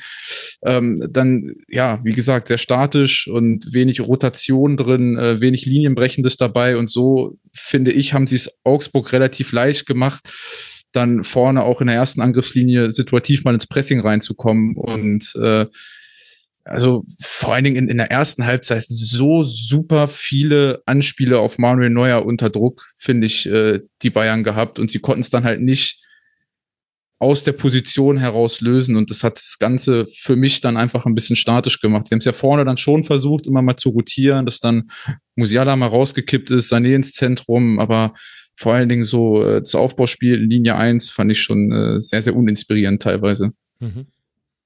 Und da hatte ja auch Augsburg wirklich einige gute Ballgewinne, sehr, sehr viele Szenen unter Druck. Manuel Neuer hatte auch den einen oder anderen Ball da mal ins Ausgeschlagen, wo man der dann auch weiß, dann muss er auf jeden Fall Druck bekommen haben, denn normalerweise macht er das nicht. Konstantin, was sind deine Gedanken zu diesem Spiel? Bayern spielt im momentan ein bisschen, äh, also es ist nicht sehr inspirierend, ähm, ist immer ein bisschen auf Absicherung aus. Man, man muss nochmal den Abstand messen zwischen den beiden Sechsern, äh, also gegen den Ball, äh, Pavlovic und äh, Goretzka vor der Innenverteidigung, die standen da ungefähr fünf Meter davor. Also das ist natürlich dann auch nochmal ein Zeichen davon, äh, dass Tore da schon auch gerade aufgrund der personellen Veränderungen, aber insgesamt aufgrund der Gesamtlage der Mannschaft äh, eher wirklich auf Absicherung auch gegen den Ball vor allem setzen. Also wenig jetzt, wir schießen da mal raus und schieben da mal mit Goretzka vor, was man vielleicht in anderen Zeiten beim FC Bayern dann eher gesehen hätte. Das ist das eine. Das andere ist ja, wie schon gerade gesagt, also aus der Position heraus heißt auch, dass äh, relativ äh, die, die Formation relativ breit gezogen war. Ne? Also auch äh, Außenverteidiger, Außenstürmer auf einer vertikalen Linie zum Weilen oder Pi mal Dauer auf einer vertikalen Linie zumindest. Ne? Da rückt dann keiner rein. Ähm, das das macht es dann alles für Augsburg um einiges leichter. Die auch es schaffen dann ja doch immer mal sich Ballbesitz äh, zu erarbeiten, noch hohen Ballbesitz. Mhm. Also dann die, mit zwei Stürmern die beiden Innenverteidiger besetzen, Koman mit nach hinten pushen, ähm, der dann zum Weilen abs, absichert an der, abs, fast an der Abseitslinie zumindest. Ähm, und da Augsburg dann, dann bei Rebounds auch hier und da mal Erfolge hatte, ähm, da die Bälle einsammeln kann, dann wieder quasi neuen Ballbesitz äh, sich kreieren darf. Und ähm, das ist einfach. Es war ein uninspirierter Auftritt, machen wir uns nichts vor. Also Augsburg hätte auch locker 2-0 führen können nach 30 Minuten. Hm. Äh, und Demirovic war kurz davor gefühlt, äh, ein paar Mal. Und es gab ja auch ein, zwei, wie gesagt, ein, zwei Situationen, die echt nicht so äh, ja, nicht, nicht so gut aussahen für die FC Bayern. Da hatte, hatte bei FC Bayern wirklich ein bisschen Glück gehabt, dass sie da nicht in Rückstand geraten. Da bin ich gespannt, was passiert. Dass natürlich da in der Innenverteidigung zum Beispiel nicht alles, alles passt und dass dann auch Augsburg das vielleicht versucht ein bisschen zu forcieren, ne, mit eben zwei Stürmern, die draufgehen. Klar, Delicht und Dyer haben noch nie zusammen gespielt. Eric Dyer sowieso natürlich erstmal ein bisschen eine Unbekannte. Hat vor seinem Wechsel zum FC Bayern, glaube ich, äh, knapp 200 Minuten hat er gespielt für Tottenham in dieser Saison. Vier Einsätze. Ähm, also das ist nicht unbedingt so, dass der jetzt voll im Saft stand, rein vom, ne, rein vom einfach Wettkampf, ähm, von der Wettkampfmentalität und von der Wettkampfform her. Und deshalb ja, macht es macht es auch für, für FC Bayern nicht einfacher, dass dann Guerrero auf rechts spielen lassen haben. Fand ich schon von Guerrero ganz, ganz äh, smooth, dass er dann einfach die Position sehr linear besetzt hat, bis auf einzelne Situationen. War, war ein cooler Flex von Guerrero quasi zu sagen, ich, ich ist mir egal. Äh, ich spiele das jetzt einfach ganz klassisch hier runter. Also, dass er äh, nicht nach innen gezogen auch Thomas ist, Tuchel wusste, dass er einen guten rechten Fuß hat. Ne, machen wir uns nichts vor. Also, das wusste ja, das wusste ja Tuchel auch. Das hat er ja da aufgeboten. Und sonst hätte er sich was anderes, anders ausdenken müssen.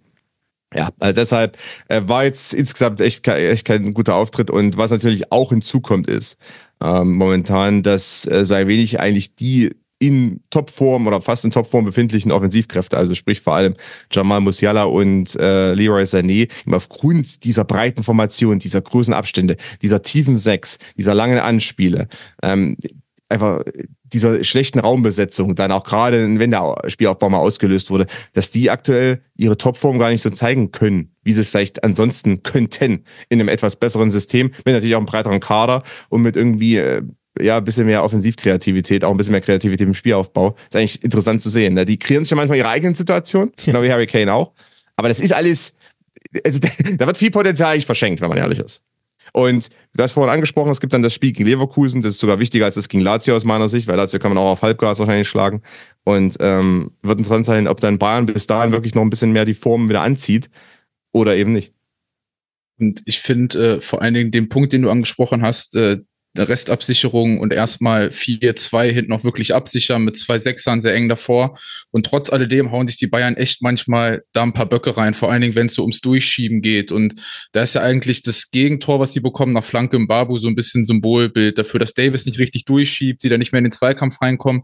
Und da finde ich, hat Augsburg, das muss man dann dazu auch sagen, teilweise echt ganz gut gemacht, wenn sie dann äh, diese drei, drei gegen zwei Überzahl hatten gegen die beiden Anläufer von Bayern, dass sie dann die Innenverteidiger sehr, sehr breit hatten und immer wieder diagonal flach über Leo zum Beispiel äh, eingespielt haben. Dann waren es diese Steig-Klatsch-Elemente und sie durchgewechselt haben, die Seite. Also quasi immer äh, ja, durchgewechselt, verschoben. Und da hat Bayern dann schon Probleme, selbst wenn sie 4-2 absichern, dass die Ketten dann so breit auseinandergezogen sind, dass die Zwischenräume frei werden. Und da fand ich, konnte Augsburg immer ganz gut reinstoßen. Eigentlich, man muss ja aus Bayern sich dann äh, von Glück reden, dass Augsburg in Phasen einfach nicht die Qualität hatte, um das im letzten Drittel dann auch zu Ende zu spielen. Aber ich finde, das, das muss ich auch wieder, das habe ich beim letzten Mal schon gesagt, da war Enrico Maaßen noch Trainer, jetzt ist es ein anderer, aber die haben echt phasenweise interessante Ansätze, wenn sie mit dem Ball spielen. Also es gibt so ein paar Punkte, wo ich sage, ähm, wenn da vielleicht ein bisschen mehr Qualität wäre, ähm, noch mehr Qualität beim FCA, dann äh, würde das echt richtig gut aussehen und äh, auch die langen Bälle, also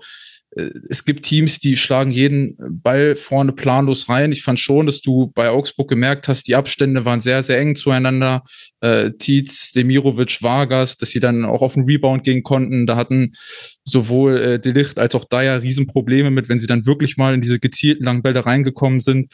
Und das finde ich, äh, kommt bei all dem, was die Bayern vielleicht nicht so gut gemacht haben, auch manchmal ein bisschen zu kurz, dass Augsburg jetzt auch phasenweise gar nicht so schlecht macht. Vor allen Dingen auch gegen den Ball fand ich sie echt gut, wie sie dann das Timing fürs Pressing hatten, Pressing gegen Pressing hatten. Also das ist schon, schon nicht so verkehrt.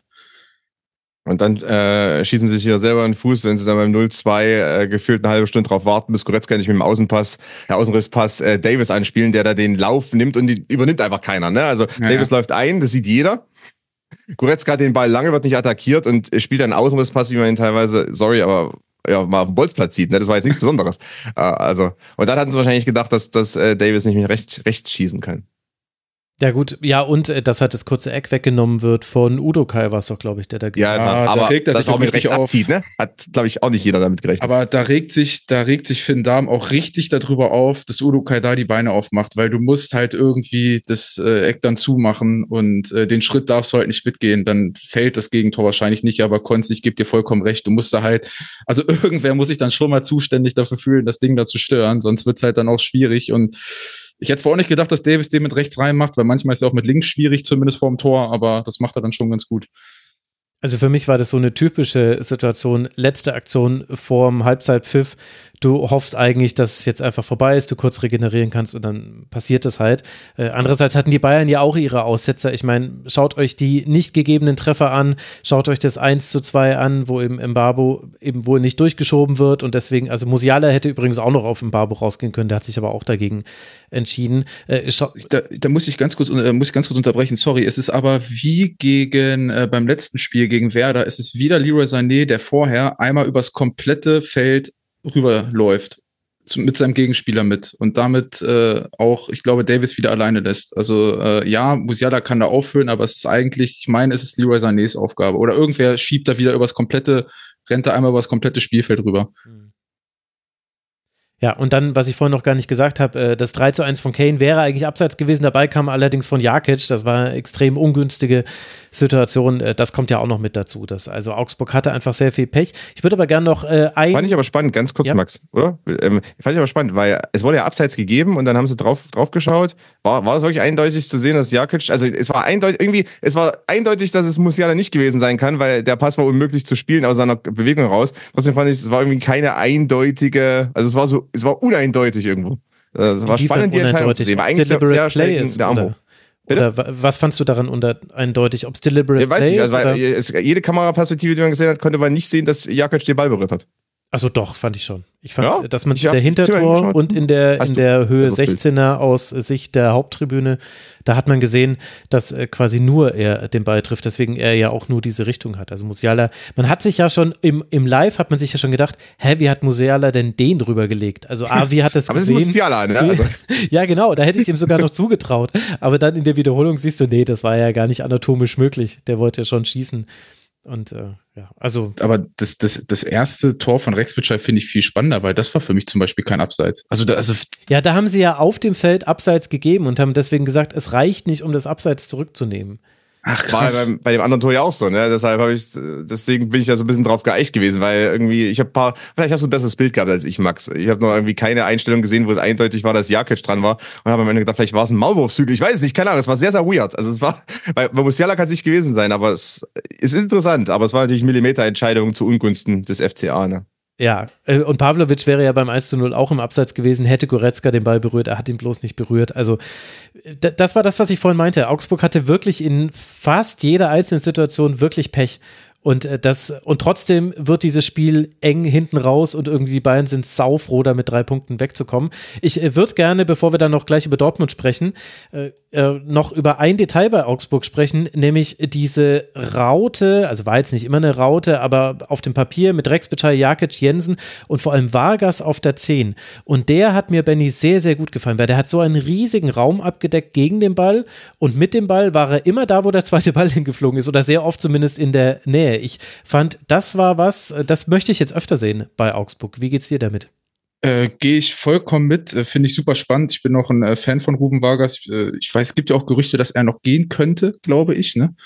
Ruben Vargas. Also, dass da, äh, meine ich gelesen zu haben, kann aber auch sein, dass ich bei den äh, unzähligen Fake-Accounts mittlerweile auf Twitter auf irgendeine Fake News reingefallen bin.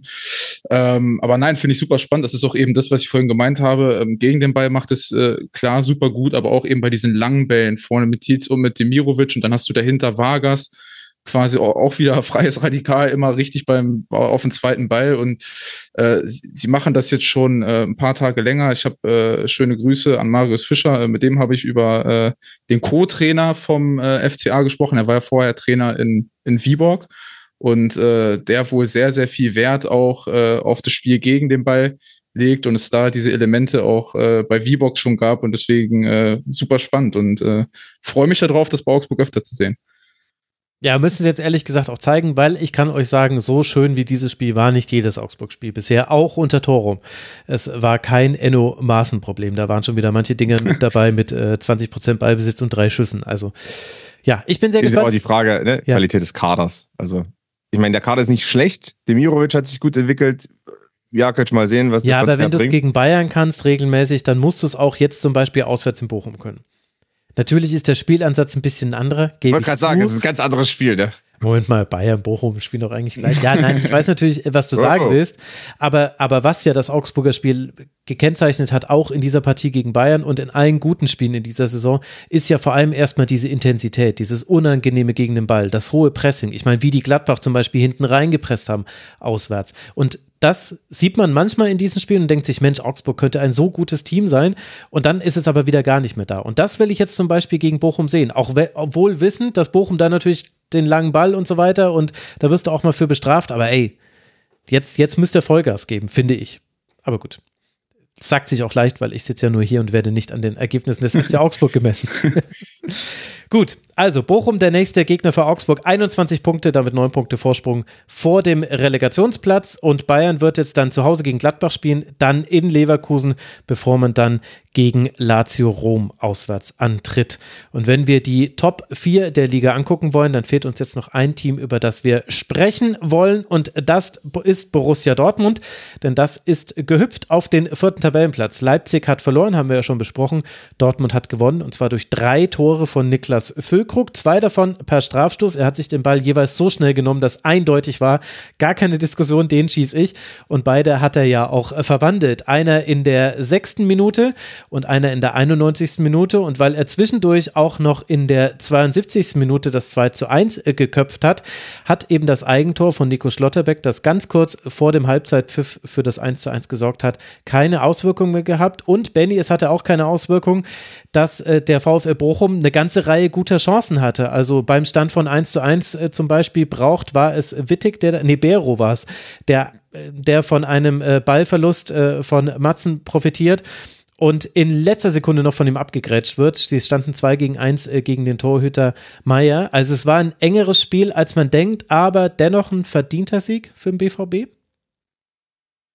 Äh, ja, am Endeffekt ist es ein verdienter Sieg. Ich finde aber, ähm, das, also, dass man äh, Respekt haben sollte vor dem sehr, sehr mutigen Matchplan vom VfL Bochum, äh, mhm. den sie da in Dortmund äh, hatten. Also wirklich hoch angelaufen, mutig durchgeschoben, häufig 1-1 abgesichert und mir haben beim BVB so ein paar Dinge nicht gefallen im Spielaufbau, zumindest in der ersten Halbzeit. Das haben sie dann in der zweiten Halbzeit korrigiert.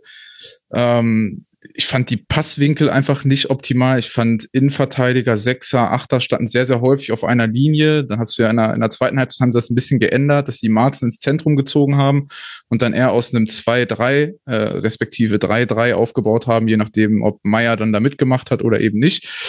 Ähm, aber das hat mir beim BVB in der, in der ersten Halbzeit ehrlicherweise nicht so gefallen, vor allen Dingen, weil sie keinen richtigen Rhythmus in Drucksituationen reinbekommen haben. Also da waren sehr, sehr viele Ballverluste dann mit dabei. Ähm, vor allen Dingen, wenn Bochum da hoch angelaufen ist, nicht so die Sicherheit gehabt im Passspiel, aber äh, ich kann übrigens äh, verstehen, wo, wo die Idee vom Matchplan äh, herkommt, dass du dann häufig vorne in diese 4 gegen 4 Situation kommst. Die standen ja sehr, sehr hoch auch mit ihrer letzten Linie. Ich finde es halt nur nicht so optimal, wenn du äh, Meunier rechts in der Breite hast. Das war ja in der ersten Halbzeit häufig so, dass der sehr, sehr hoch stand.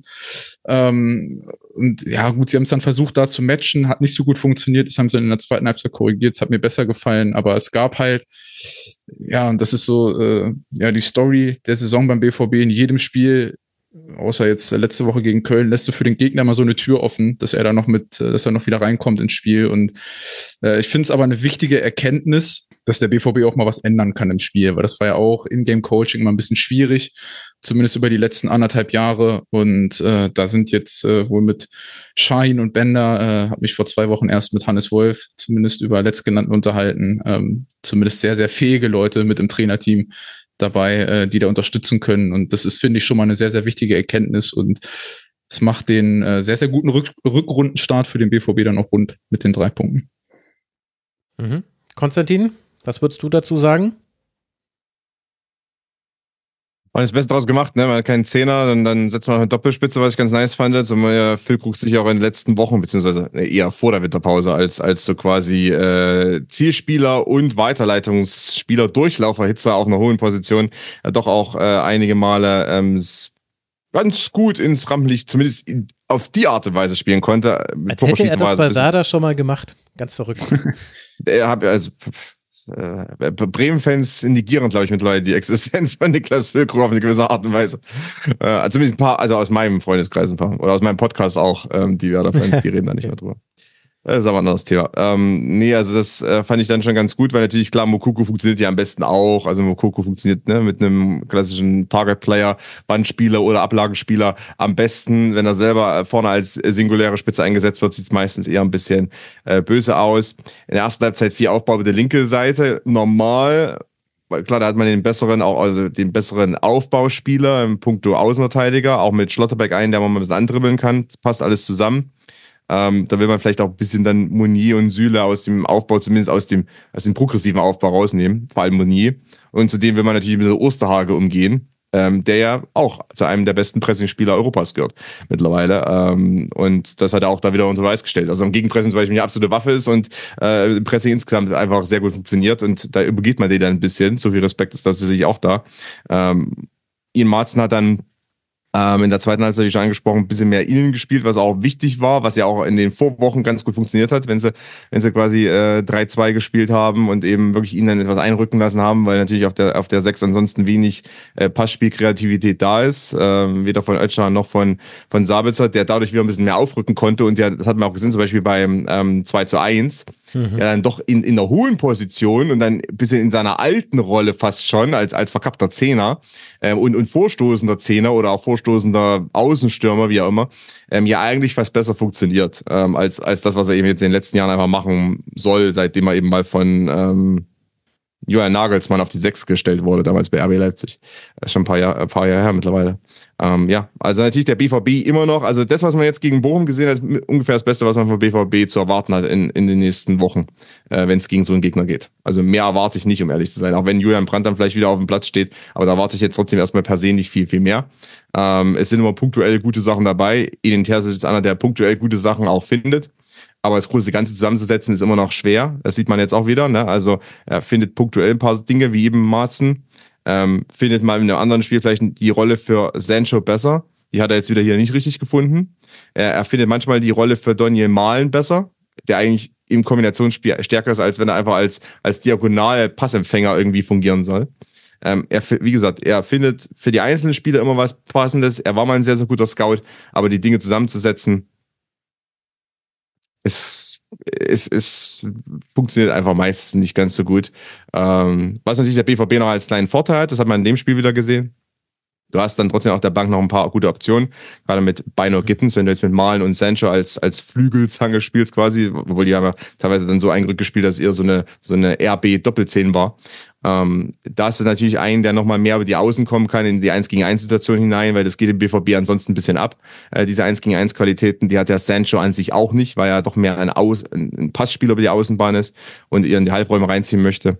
Ähm, das funktioniert gut. Aber wie gesagt, das sind eben immer so punktuelle Dinge. Ne? Da hast du jemanden wie Bino Gittens, den du gut einbinden kannst. Äh, hast aber dann wieder vielleicht jemand anders, der dann nicht mehr gut eingebunden ist. Und das ist, das, das ist die ganze Krux beim BVB. Ähm, und natürlich im Aufbau, gerade über die rechte Seite, hat man immer wieder die Anfälligkeit gesehen, weil Muni hm. ist dann eben nicht so einer, der so gut wie Matzen ähm, die Ablage spielen kann, so sauber spielen kann und Süle dann auch nicht so gut darauf reagiert, weil natürlich die Explosivität dann dafür fehlt, um diese Situation auszubügeln.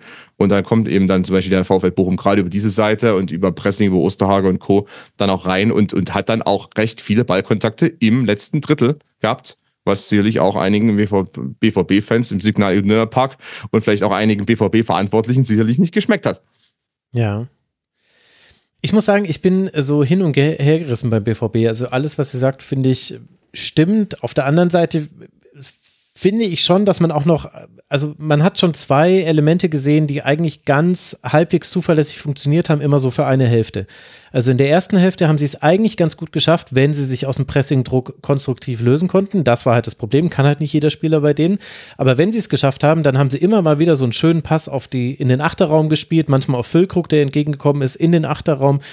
Das war, hat gut funktioniert. Da gab es auch zwei, drei schöne Angriffe.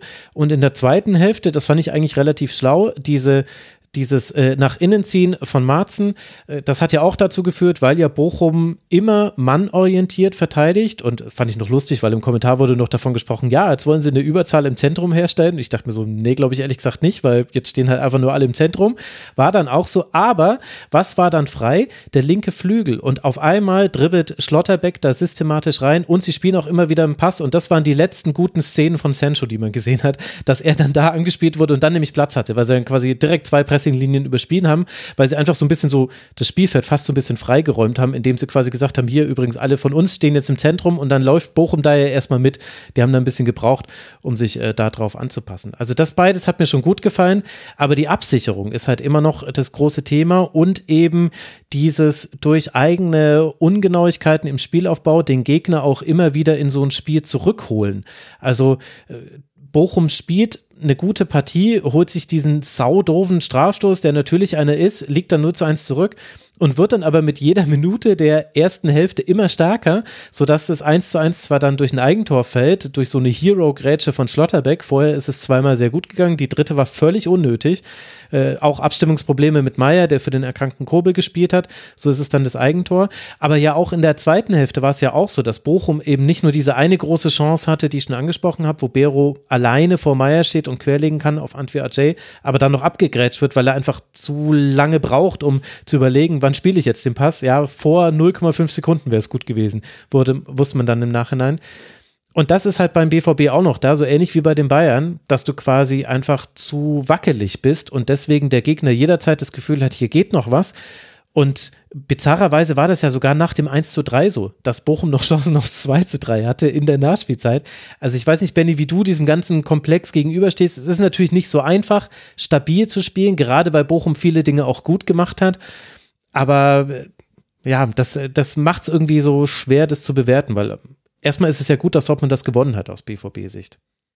Definitiv, die Punkte sind wichtig. Ähm, für mich ein großes Thema beim BVB sind auch weiterhin Verlagerungen, äh, vor allen Dingen über die sechs. Es gab ein paar Szenen, äh, in der 74. Minute war mir äh, eine da ins Auge gestochen, wo sowohl Schlotterbeck als auch Marzen sich unglaublich darüber aufregen, dass sie da sechsmal auf engen Raum, gefühlt im Dreieck, in Linie 1 sich die Bälle hin und her spielen, äh, anstatt einfach über die 6 zu verlagern und dann eben entweder äh, ballferne 2 gegen 2 Situation auszuspielen oder eben wieder diagonal einzudribbeln. Und das, den Moment verpasst der BVB ab und an, ähm, weil ich finde einfach, wenn du keinen Top-6er hast, sind diese Verlagerungen eben wichtig.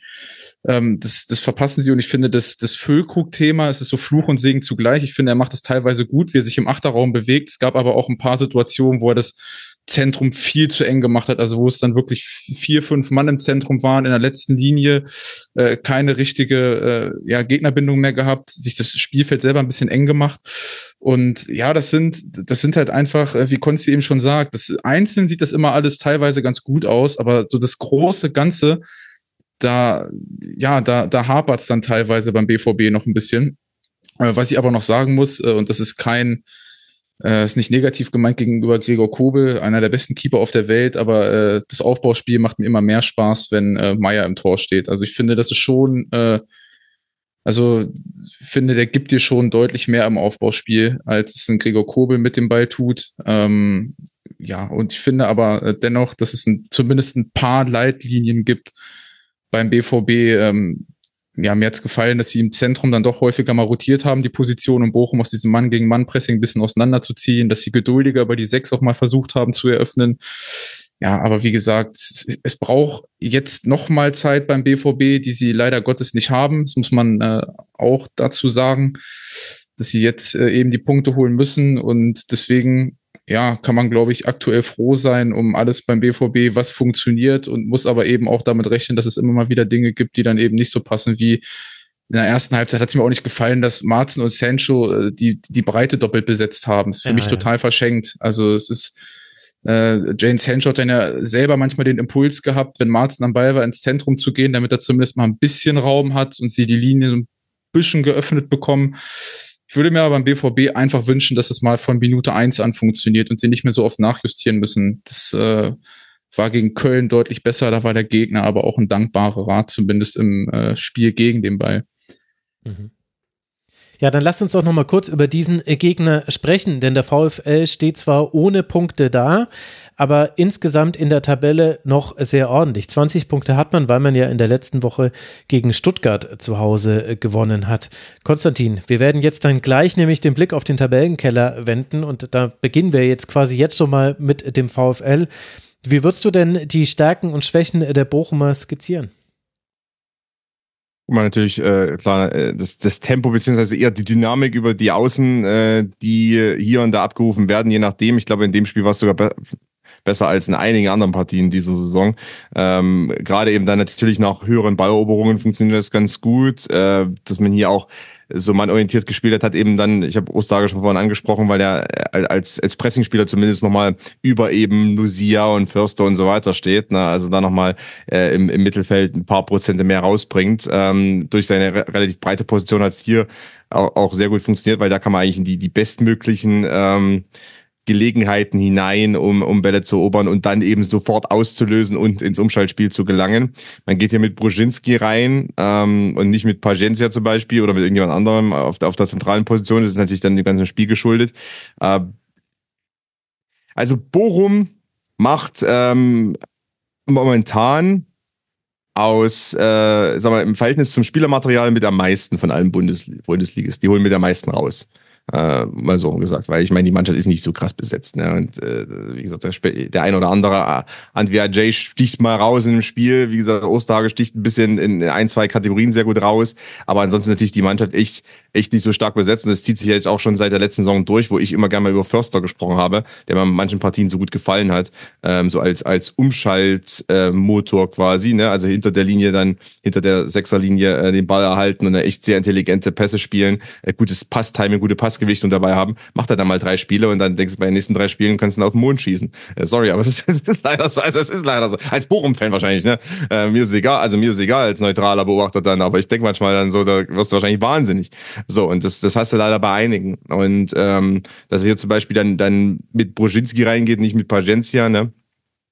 Ähm, kann man machen, klar. Also Broschinski hat auch schon ein paar gute Ansätze gezeigt, aber das ist ja auch sowas. Also das ist das kann aber auch komplett in die Hose gehen. Und Paciencia genauso, ne? Also Mr. Mr. Inkonstant äh, seit jeher, seit, seit Frankfurt-Zeiten. Ja, vor allem Paciencia willst du halt nicht als ersten Anläufer haben, oder? War das nicht einfach? Nee, nat natürlich nicht, klar. Also, aber andererseits, als er dann sich wirklich warm gemacht hat, übrigens Props auch an Paciencia, gutes Oberschenkel-Game, muss ich ehrlicherweise sagen, habe ich dann so gesehen. Seitenlinie, ja, er stand einfach da. Ich glaube, das ist ganz schön, ganz schön durchtrainiert. Äh, ist mir noch gar nicht so aufgefallen. Aber äh, da denke ich mir so, okay, aber jetzt natürlich für so ein, ein zwei Touches mal im, im Strafraum selber ist natürlich wiederum gut. Weil es kann auch sein, dass der in so ein Spiel mal reinkommt, beim Stand von 1 zu 2 aus Sicht von Bochum und mal äh, ein Tor oder zwei Tore macht. Also theoretisch ist es möglich. Ist er ja. Er ist das, ja reingekommen beim Stand von 1 zu 2. Er hat ne, das keine genau. Tore. Aber ich habe in dem Moment, als er, als er sich warm gemacht hat, habe ich gedacht, okay, das könnte jetzt sein, weil der wäre eigentlich ein, ein, Mann, der genau in die Schnittstellen zwischen den beiden Innenverteidigern, die sie auch nicht immer auf, ein, auf einer Wellenlänge sind, äh, sprich Schlotterbeck und Süle, äh, der genau da mal reinkommt, ansonsten vielleicht nicht unbedingt sichtbar ist, im Pressing nicht unbedingt so stark ist, aber eben denn in so einem Moment mal äh, vielleicht dann den einen Kontakt oder die zwei Kontakte hat im Strafraum und dann echt mal so ein Spiel auch mit äh, beeinflussen kann. Aber das äh, bringe ich jetzt auf die ganze Bochum-Mannschaft und das ist leider nicht nur diese Saison so, ist auch letzte Saison schon so. Das ist, das ist glaube ich, für einen Trainer und für Letsch auch sehr, sehr schwierig ist, immer äh, die optimale Formation zu finden, weil einfach er ganz genau austarieren muss, wer funktioniert gegen welchen Gegner. Also Förster ist so ein Thema, ne? Ähm, bei Lucia wird es irgendwann auch wahrscheinlich mal ein Thema werden. Wer funktioniert gegen welchen Gegner? Wem muss ich wo bringen? Brauche ich mehr den explosiven Part? Brauche ich mehr den, der ein bisschen breiter spielt und da den guten Ball halten kann? Und es ist nicht sehr einfach. Und trotzdem sage ich, dass momentan Bochum aus dem doch sehr begrenzten Spielermaterial mehr macht als eben vergleichsbar war Mainz, die ein bisschen besseren Kader haben und eben ganz, ganz wenig draus machen. Mhm. Also das ist à la Bonheur dann. Ähm, dass er heute nicht, nichts reißen, okay. Und dass äh, Manuel Riemann zum, äh, zum Spielende eine richtig Schnauze voll hat, das ist auch erwartbar. Immer, um mal wegzukommen vom Taktischen. Ne? Einfach nur Manuel Riemann, äh, man müsste eigentlich immer eine Kamera auf ihm halten. Das ist nicht, das ist nicht irgendwie ironisch gemeint, ich meine es ernst. Das ist, das, Der ist Hammer.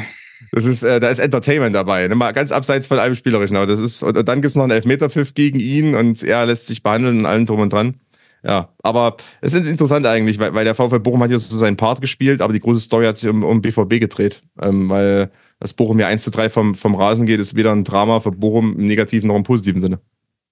Ich, ich finde diese Abstriche, die Bochum machen muss, aufgrund ihres Kaders super spannend, weil ich fand, das gesamte Spiel hatten sie eigentlich oftmals echt eine gute Positionierung nach Ballgewinn. Also, dass sie sich echt äh, vorher im Pressing so positioniert haben, dass es eigentlich prädestiniert war für eine richtig gute Umschaltbewegung. Und dann hast du aber eben einen Stürmer, der nicht ins Tempo kommt. Dann hast du zwischen den Linien niemanden, der den entscheidenden Pass spielen kann, zumindest nicht konstant den entscheidenden Pass spielen kann. Und so sind ja viele Umschaltsituationen verpufft. Also man stellt sich äh, den VfL Bochum vor mit einem Förster, der mal wirklich eine ganze Saison konstant performt und mit einem Stürmer, der vielleicht äh, neben dem Anlaufen noch ein bisschen mehr Tempo auch mit dem Ball mitbringt, dass sie dann wirklich mal vernünftig umschalten können. Und da hat der BVB auf der einen Seite Glück gehabt, dass es der VfL Bochum nicht hat, weil ich glaube, sonst fängt sich der BVB ein paar Gegentore mehr in dem Spiel. Ähm, ja, und, und der VfL einfach Pech, dass sie diese Spieler nicht im Kader haben, weil da sind zumindest gegen den Ball immer wieder auch gute Positionierungen ähm, mit dabei, die sie einfach nicht ausspielen können. Jetzt habe ich sogar noch was vergessen, weil ich wollte aber ich will auch den Hörern und Hörern nicht immer äh, tausend Namen um die Ohren schmeißen. Nur, nur Kevin Stöger ist natürlich auch so ein Fall in dem Spiel zum Beispiel. Kommt einige Male ganz gut in, in quasi diesen, diesen mittleren Zwischenlinienraum, also, also so äh, hinter, hinter Özcan zum Beispiel oder hinter Sabitzer, je nachdem, wer da auf, auf der Seite dann war. Also er war ja recht, halb rechts, äh, wer dann je nachdem halb links war in dem Moment. Kommt aber mal gut rein und ist ja eigentlich auch ein guter Passverteiler. Also kann theoretisch einer sein und macht aber gerade in diesen Fällen dann ein, zwei Mal ein ganz, ganz schwaches Abspiel, entweder weil es zu hart war oder zu schwach oder nicht gut getimed oder äh, einfach, einfach rein, rein von der Passqualität hat es einfach nicht gepasst. Ja. Mhm. Je nachdem ist ja auch jetzt nicht ganz so entscheidend, was dann äh, falsch war. Und da denkst du dem auch, das ist, das ist genau das, was dann manchmal den VfL Bochum ein bisschen schmerzt. Ähm, dass du eigentlich jemand hast wie Stöger, der sehr intelligent an sich positioniert, den Ball aufnimmt, eigentlich das Potenzial hat, auch einen guten weiteren Pass zu spielen, beispielsweise auf Anti-IJ und den macht er dann in dem Fall eben nicht oder auch die Verlagerung dann, dann nicht gut spielt. Und das, das schmerzt dann, ähm, weil du da immer Potenzial siehst. Deswegen, ich nehme das gerne mit, mit Förster mal auf, weil der ist da also personifiziert dafür eigentlich, oder der ist die Personifizierung davon. Aber ähm, Stöger auch in gewisser Weise. Ich, ich finde tatsächlich, dass der VfL auch ein Gegentor bekommt zu einem ungünstigen Zeitpunkt des 3 zu 1, wo ich, also ich verstehe die Handregel nicht mehr, muss ich ganz ehrlich sagen, ähm, weil für mich ist das vorher von Füllkrug ein Handspiel. Also den ersten Elfmeter gehe ich vollkommen mit, den musst du geben, ja. den zweiten darfst du nicht geben, weil es für mich ein Handspiel ist vorher und hatte immer eher so das Gefühl, dass in dem Spiel dann für Bochum noch was geht, also wenn sie das 3-1 nicht kassieren. Und das fällt dann natürlich auch zu einem Zeitpunkt, der dann, äh, glaube ich, auch mental, äh, um auch von mir nochmal wegzukommen vom taktischen, auch sehr, sehr ungünstig ist. Ja, definitiv. Also das war nach einer großen Chance von Quateng und äh, bevor dann Hofmann nochmal abgegrätscht wurde in letzter Sekunde, also Bochum hatte eben noch seine Chancen. Ja, da habe ich auch viel Unmut gelesen bei Bochum-Fans. Gleichzeitig viel Freude darüber, dass äh, die Außenverteidiger in dem Spiel eigentlich ganz gut funktioniert haben. Oermann äh, gegen Sancho und vor allem Wittek, der hatte zwei, drei richtig, richtig äh, gute Aktionen. Eine Weltklasse-Aktion äh, nach Flanke vor vormalen, Flanke von Sancho und er schafft es irgendwie auf Brusthöhe mit dem Fuß zu klären vor Malen, der nur noch einschieben hätte müssen am zweiten Pfosten. Solche Aktionen sind manchmal geiler als ein Tor, muss ich sagen. Das Aber wirklich, das war, das war auch noch vor den Auswärtsfans, also da ist der ja, Block stimmt, ehrlich gesagt. Das, also, das war schon sehr, ja, sehr stimmt. stark. Aber dann wiederum, ich meine, Sancho hatte einen relativ schweren Stand auf seiner Seite, aber auch da eigentlich weiß Edil Terzic, wie er Sancho einzubinden hat und gerade in der ersten Halbzeit diese breite Position sorry, also Jaden Sancho darf, kein, darf keine Kreide an seinem Schuh haben, sondern muss ein bisschen eingerückter spielen. Das ist einfach seine, seine äh, Position. Und natürlich, klar, hier und da kann er das auch, aber er ist nicht der 1 gegen 1 Mann, der dann durchbricht, sondern er ist einer, äh, der dann eher den Ball ein bisschen schleppt, nachzieht und dann im richtigen Moment äh, mit dem Außenriss und mit der Innenseite den Pass spielt. Das ist einfach sein Spiel. Und das kann er bei Tempo, das kann er aus dem Stand raus. Und ähm, so hat Jaden Sancho seine beste Zeit beim BVB 1 gehabt mit Marco Reus und Erling Haaland. Und ähm, da muss er auch wieder eingesetzt werden. Deswegen verstehe ich manchmal ähm, dann die Rollenverteilung nicht gerade in der ersten Halbzeit. Als dann Matzen mehr eingezogen ist und Sancho breiter stand, habe ich fast noch eher verstanden. Aber am Anfang, als dann beide breit standen, ja, das stimmt. Why? Also, das, das verstehe äh, das, das, deswegen sage ich, Edin Terzic macht punktuell immer einiges gut, aber ob er, ob er das Gemälde noch zusammenbekommt, da bin ich noch ein bisschen unsicher. Dafür haben sie ja Co-Trainer geholt. Wir werden es beobachten. Jetzt dann erstmal wird Jaden Sancho auf der Schwäbischen Ostalb spielen, nämlich in Heidenheim, mit wie viel Kreide an den Füßen auch immer. Wir werden es uns äh, genau angucken. Dortmund jetzt drei Punkte vor Leipzig auf Rang 4 gesprungen und der VfL Bochum, der bei 20 Punkten eben acht Punkte Vorsprung auf den Relegationsplatz hat, wird jetzt ein ganz wichtiges Heimspiel gegen den FC Augsburg bestreiten. Augsburg, ihr erinnert euch, 21 Punkte, Bochum 20 Punkte. Sollte hier ein Sieg gelingen, gelingen und die Siege, sie gelingen vor allem zu Hause für den VfL Bochum, wenn es nicht gerade in Darmstadt ist, dann wären das natürlich ganz, ganz wichtige drei Punkte, aber das alles erleben wir dann in der nächsten Woche. Bevor wir jetzt blicken auf den Tabellenkeller, aber noch hier der kurze Hinweis, der Rasenfunk ist und bleibt Werbe, und sponsorenfrei. Bitte unterstützt das, was wir hier tun. Auf rasen.de slash supportersclub erfahrt ihr, wie es geht. PayPal, Kreditkarte, Überweisung, alles ist möglich. Und in dieser Folge danke ich Gudinho, Magisches Dreieck, Ruven, Lennart Rote und Clemens. Und an der Stelle möchte ich dann nicht nur Werbung für den Rasenfunk machen, sondern auch Werbung für meine Gäste machen. Konstantin, du hast es vorhin schon angesagt, von dir gibt es einen Podcast zu hören, unter anderem. Also man kann dich ja an vielen Stellen hören, aber schöner neuer Fußball heißt der Podcast. Warum sollten die Hörerinnen und Hörer da reinhören?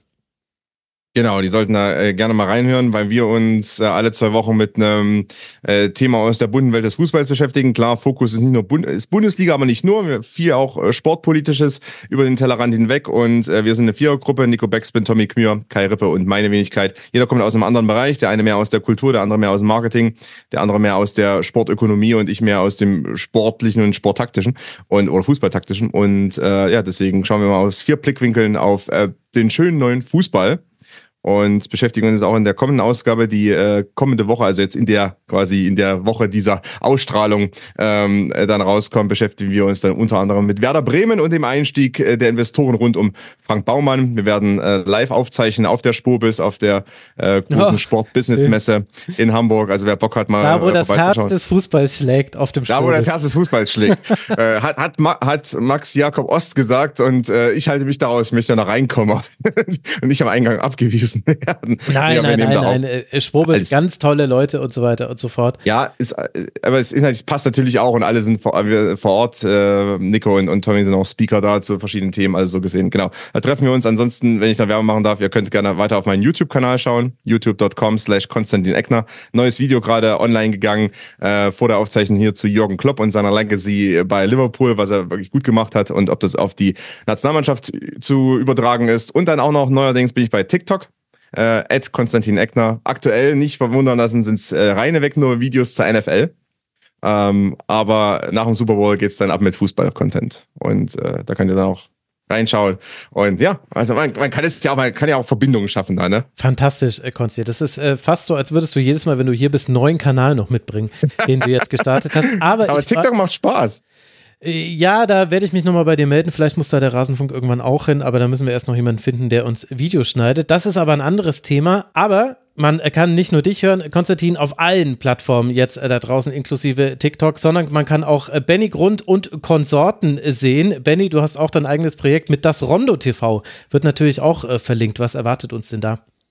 Ja, ziemlich äh, das Gleiche, fast was Konsti macht. Äh, wir äh, beschäftigen uns auch äh, mit der bunten Welt des Fußballs, ähm, mache das gemeinsam mit Flo Blüche, ehemaliger Scout von Arsenal und Bayern und mit den Hebelbrüdern zusammen. Wir äh, laden immer mal wieder Gäste ein, um uns über verschiedenste Themen, äh, national und international im Fußball auszutauschen. Und äh, gibt's meistens live bei Twitch. Äh, die Highlights findet ihr bei YouTube und Wer unsere Gesichter nicht sehen will, der kann uns auch bei Spotify hören. Und neuerdings äh, bespielen wir auch TikTok, äh, muss ich sagen. Ähm, eine eigentlich gruselige Plattform, weil die äh, sehr, sehr abhängig macht, aber äh, gehört ja heutzutage mit dazu.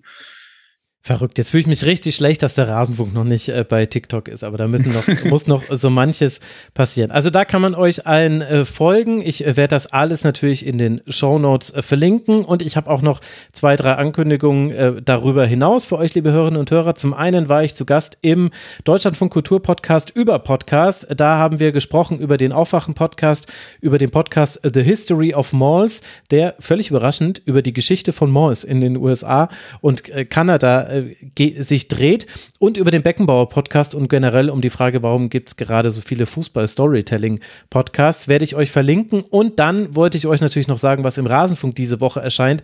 Das ist nämlich so einiges. Sechs Folgen in fünf Tagen, wenn alles gut geht, wenn hoffentlich Stimme und so weiter und Gäste und alles hält. Schwerpunkt zu diesem Spieltag wird Darmstadt 98, erscheint am Dienstagabend. Die Frauenbundesliga geht wieder los. Das erscheint in der Nacht auf äh, Dienstag. Wir werden eine Folge zum Afrika Cup aufnehmen. Die kommt hoffentlich Mittwochnachmittag. Es gibt eine europäische Ligatur. Da wird sicherlich auch der Abschied von Jürgen Klopp dann äh, stattfinden. Das erscheint Donnerstagnachmittag und es soll ein Tribünengespräch zu Kai Bernstein noch veröffentlicht werden. Das sollte am Freitagnachmittag erscheinen. Alle Angaben ohne Gewähr, denn ihr habt den Sendeplan gerade selber gehört. Alle Sendungen mache ich. Also sprich, da kann auch noch sehr viel schief gehen. Aber das ist der Plan im Rasenfunk. Auf rasenfunk.de findet ihr alle unsere Sendungen. Solltet ihr generell vorbeischauen, ist jetzt öfter so, dass wir so viel veröffentlichen, dass ich hier gar nicht mehr alles ankündige. Das reicht jetzt aber mit diesem Zwischenpart. Jetzt wollen wir die Taschenlampe anmachen und in den Tabellenkeller leuchten. Augsburg und Bochum haben wir schon besprochen. Jetzt gehen wir richtig runter. Letzter Tabellenplatz. Darmstadt 98, 11 Punkte. Und die sind angetreten beim ersten FC Union. Und da war so einiges los unter der Woche. 0 zu 1 beim FC Bayern im Nachholspiel verloren. Aber die viel größere Geschichte ist nicht diese knappe Niederlage oder dass man da noch einen Strafstoß hätte bekommen können und dann ein vermeintliches 1 zu 1 vielleicht erzielen hätte können. Nein, der Trainer Nenad Bielica hat äh, Leroy Sané zweimal ins Gesicht gegriffen, wurde dafür inzwischen für drei Spiele gesperrt, sah es jetzt auch nicht für nötig, sich danach bei Sané zu entschuldigen, hat auch behauptet, die Coachingzone wäre seine Zone. Also er hat da ganz interessante Ansichten offenbart. Vorerst bleibt er Trainer bei Union Berlin, aber er darf jetzt eben für jetzt noch zwei weitere Spiele nicht an der Seite stehen und coachen. Und da glaube ich, Benny, atmen alle Unionerinnen und Unioner auf, dass dieses Spiel gegen Darmstadt 98 mit 1 zu 0 gewonnen wurde. Benedikt Tollerbach macht in der 62. Minute den entscheidenden Treffer. Denn endlich hat man auch Themen eben über Bielica hinaus. Wie hat dir denn das Spiel gegen Darmstadt gefallen? Wie bewertest du die ganze Situation bei Union, die damit nämlich 17 Punkte jetzt haben und 5 Punkte Vorsprung auf den Relegationsplatz? Ja, das Spiel war zäh, äh, würde ich es jetzt einfach mal nennen. Ähm, also war über weite Phasen des Spiels äh, kein Leckerbissen. Ähm, ich fand es aber relativ spannend, dass Union trotz alledem relativ häufig situativ Platz für Darmstadt angeboten hat, äh, den sie nicht nutzen konnten. Ich fand, dass die äh, drei Spieler vor der Fünferkette, äh, explizit Alex Kral, der, der hat so krass oft nach außen verteidigt, also den Flügelspieler verteidigt, wodurch ein Innenverteidiger nach vorne schieben musste, aber das hat äh, irgendwie kein Spieler von Darmstadt geschafft, diesen tiefen Raum mal zu belaufen, beziehungsweise generell äh, ja da mal irgendwie diagonal einzustarten. Deswegen äh, war das eigentlich so ein bisschen verschenkter Raum. Ich fand ähm, ja Kevin Vogt äh, sehr sehr präsent mal wieder äh, im, im Spielaufbau. Ich, ohne dass ich jetzt weiß, würde ich mal tippen, dass er wahrscheinlich wieder die meisten Ballkontakte hatte bei Union, also sehr sehr präsent. Ich fand den Aufbau aber äh, extrem behäbig. Also da war wenig Tempo mit dabei bei Union. Ähm, fand aber die Kombination eigentlich auf dem Papier vorne aus Behrens und Hollerbach rein von den Spielerprofilen her und so wie Union das spielen möchte, eigentlich ganz cool. Hat äh, aber auch nicht so funktioniert. Äh, was mir so ein bisschen ein, ein, Dorn im Auge war bei Union über weite Phasen des Spiels, ähm, ist aber die letzten Wochen schon, ist die Positionierung von äh, Robin Gosens, weil sie es ja häufig dann aus einer Viererkette heraus aufbauen, also dass dann Robin Knoche sehr, sehr breit schiebt und dann hast du halt Robin Gosens auch sehr, sehr tief eigentlich im Spielaufbau und ich finde, damit nimmst du ihm eigentlich seine Stärken. Also wenn, wenn er so extrem tief aufbauen muss, für mich ist das ein Spieler, der in die letzte Linie gehört und eben immer wieder diese diagonalen Einläufe hat. Die äh, konnte er oder kann er bei Union äh, wenig bis gar nicht zeigen. Ja, und am, am Ende des Tages äh, schießen sie das 1-0 halt, weil Darmstadt einen Fehler im Aufbauspiel macht und gerade aufrücken möchte und dadurch halt in eine Unterzahlsituation kommt. Aber generell ähm, bietet, und das wundert mich so ein bisschen, trotz einer eigentlich phasenweise sehr, sehr, ja, dann doch Mittelfeld, eher Abwehrpressing bei Union, bieten sie dann doch Räume, die man bespielen kann. Und das sind dann, äh, kann ich nicht beurteilen, ob es der Matchplan ist vom Trainer. Wenn ja, ist das nicht ganz so clever, seinen Achter immer so weit rausziehen zu lassen und den Innenverteidiger dann raus zu verteidigen. Oder es sind halt äh, ja die Entscheidungen der Spieler.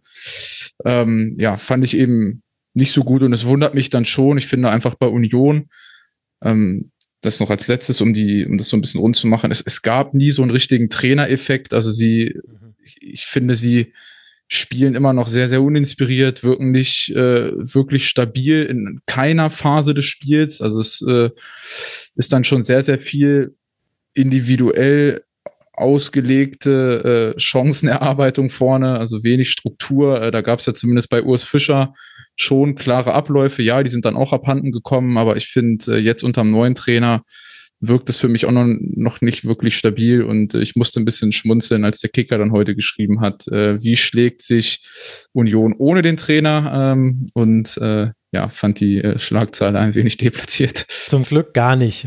Gar nicht, richtig.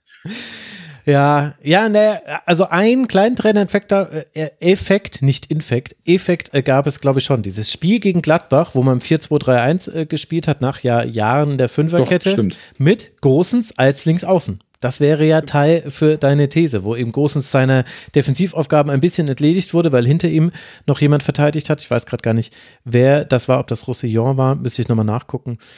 Aber dieser Trainereffekt war dann auch schnell wieder dahin. Das nächste Spiel war dann in Bochum richtig, richtig schwach. Konstantin, wie siehst du die Lage bei Union? Wie schon angesprochen, Trainereffekt gab es nicht so. Ich meine, ein bisschen was hat er vielleicht äh, in puncto Personal etwas besser gemacht als Urs Fischer äh, phasenweise. Also zum Beispiel, äh, wenn ich schon mit dem äh, sehr mobilen Achter spiele, dann nicht unbedingt mit Toussaint der dann, äh, der auch hier und da mal unter Urs Fischer dann mal auf der Acht spielen sollte und dann äh, seine Tempo-Defizite komplett äh, nochmal dar, dargelegt wurden von Gegenspielern, äh, die man ja bei Hertha schon wusste. Hatte sich noch nicht ganz umgesprochen anscheinend, aber ähm, ja, ansonsten, es ist, ich habe erst erwartet eigentlich, dass Pilitzer vielleicht äh, er halt so ein bisschen die Ansätze gehabt. Ich meine, man muss immer die Dynamo Zagreb-Zeit rausrechnen.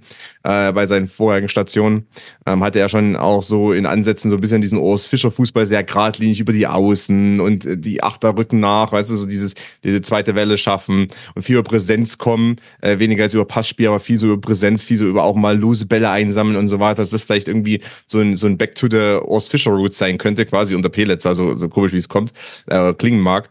Ähm, aber dazu kam es jetzt auch nicht so ganz. Ja, man versucht zu Ansätzen, ähm, aber so, so richtig ist dann doch nicht. Und äh, ja, also auch erwähnt wurde mit, mit Gosens ist auch so ein Faktor. Ne? Also das ist dann eben doch nicht unbedingt Back to the Roots, sondern das ist dann irgendwie so, so das Union von 23, 24.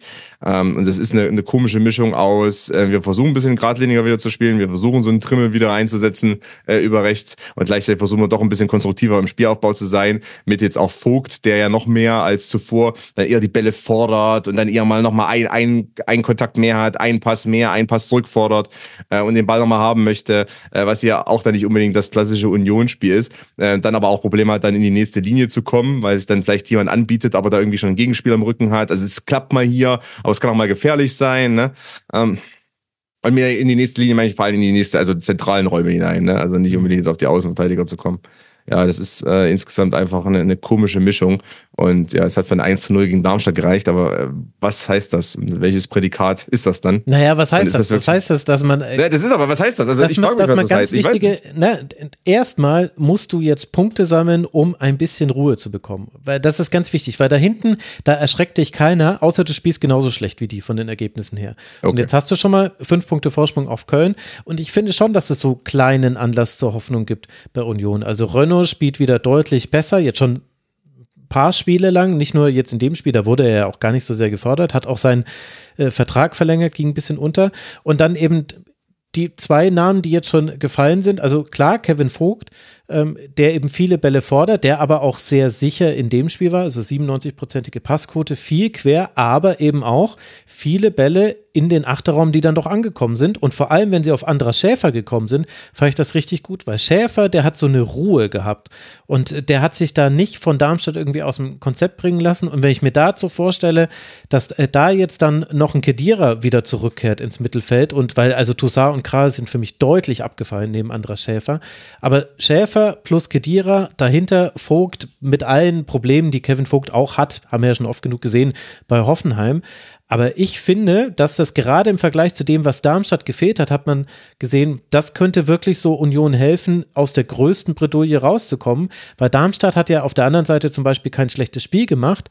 Aber wie fahrig die oft sind und wie die oft sich so hinreißen lassen zu Dingen. Benny, du hast es ja gerade schon gesagt, also dieses, wie das 0 zu 1 entsteht, aber auch so zwei, drei andere Chancen. Es ist ja gut, dass Darmstadt immer wieder Bock hat, nach vorne zu gehen und nachzuschieben und dass sie so ein bisschen so ungeduldig sind im Spiel.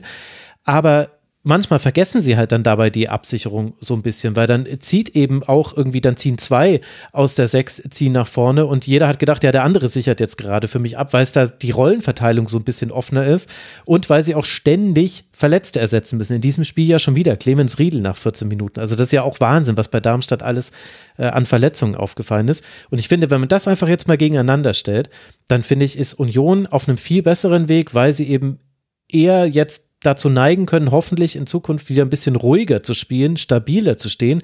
Und bei Darmstadt ist es klar, die hätten auch 1 zu 1 spielen können, so wie in der letzten Woche, wo sie noch das 2-2 machen in allerletzter Sekunde. Aber Darmstadt ist ja völlig fluide. Das ist ja wie so eine Lavalampe. Es geht rauf und es geht runter und es geht rauf und es geht runter. Und je nachdem, wo du Stopp drückst, führen sie halt oder sie spielen unentschieden oder sie haben gerade verloren und hier haben sie halt gerade verloren. Mir, mir fällt gerade erst auf, sorry, Konzi, mir fällt gerade erst auf, dass ich bei genau dem gleichen Spieltag in der Hinrunde äh, auch schon mit dabei war und ich da schon gesagt habe, tatsächlich, äh, dass Darmstadt gute Ansätze hat, aber richtig viel Lehrgeld bezahlt in der Bundesliga. Und hm. das hat sich, das hat sich nicht geändert, tatsächlich. Also du bist jetzt in der Rückrunde am selben Spieltag und sie bezahlen immer noch Lehrgeld, weil sie immer noch Fehler machen, die du in der Bundesliga nicht machen darfst und die kriegen sie nicht abgestellt. Das ist ja genau dieses Thema, aus der Position rausrücken, äh, die Räume nicht erkennen, die dir gegeben werden und äh, ja, dann äh, verlierst du halt Einzel gegen Union in einem Spiel, was du halt äh, normalerweise äh, nicht verlieren darfst und ich finde es halt bei Union äh, ganz spannend, dass du wenn du Kevin Vogt beobachtest, und das ist jetzt eine bewusste Übertreibung, aber der kommt am Ball, dreht sich dann siebenmal im Kreis und will eigentlich gerne über die sechs spielen.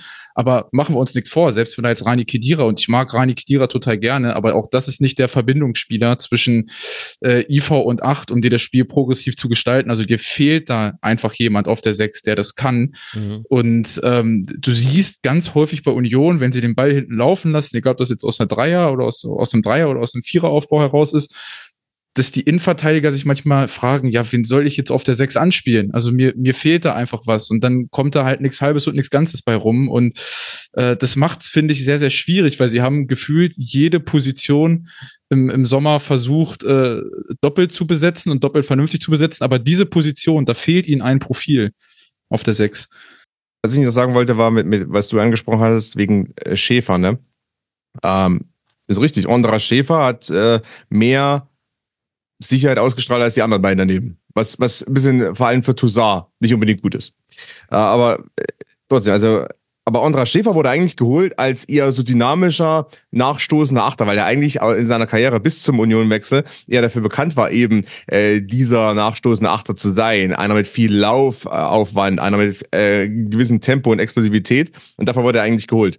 Und jetzt macht er aber bei in dem Spiel, äh, zum Beispiel auch ein paar, ein paar anderen Partien, wenn er mal irgendwie spielt, macht er eher den Eindruck. Robin Gosens wurde auch eher geholt als natürlich vorstoßender, linke Wingback und nicht als, ey, ich äh, beteilige mich am Spielaufbau, auch wenn ich eigentlich auch nur einen Ball am Ende querschiebe.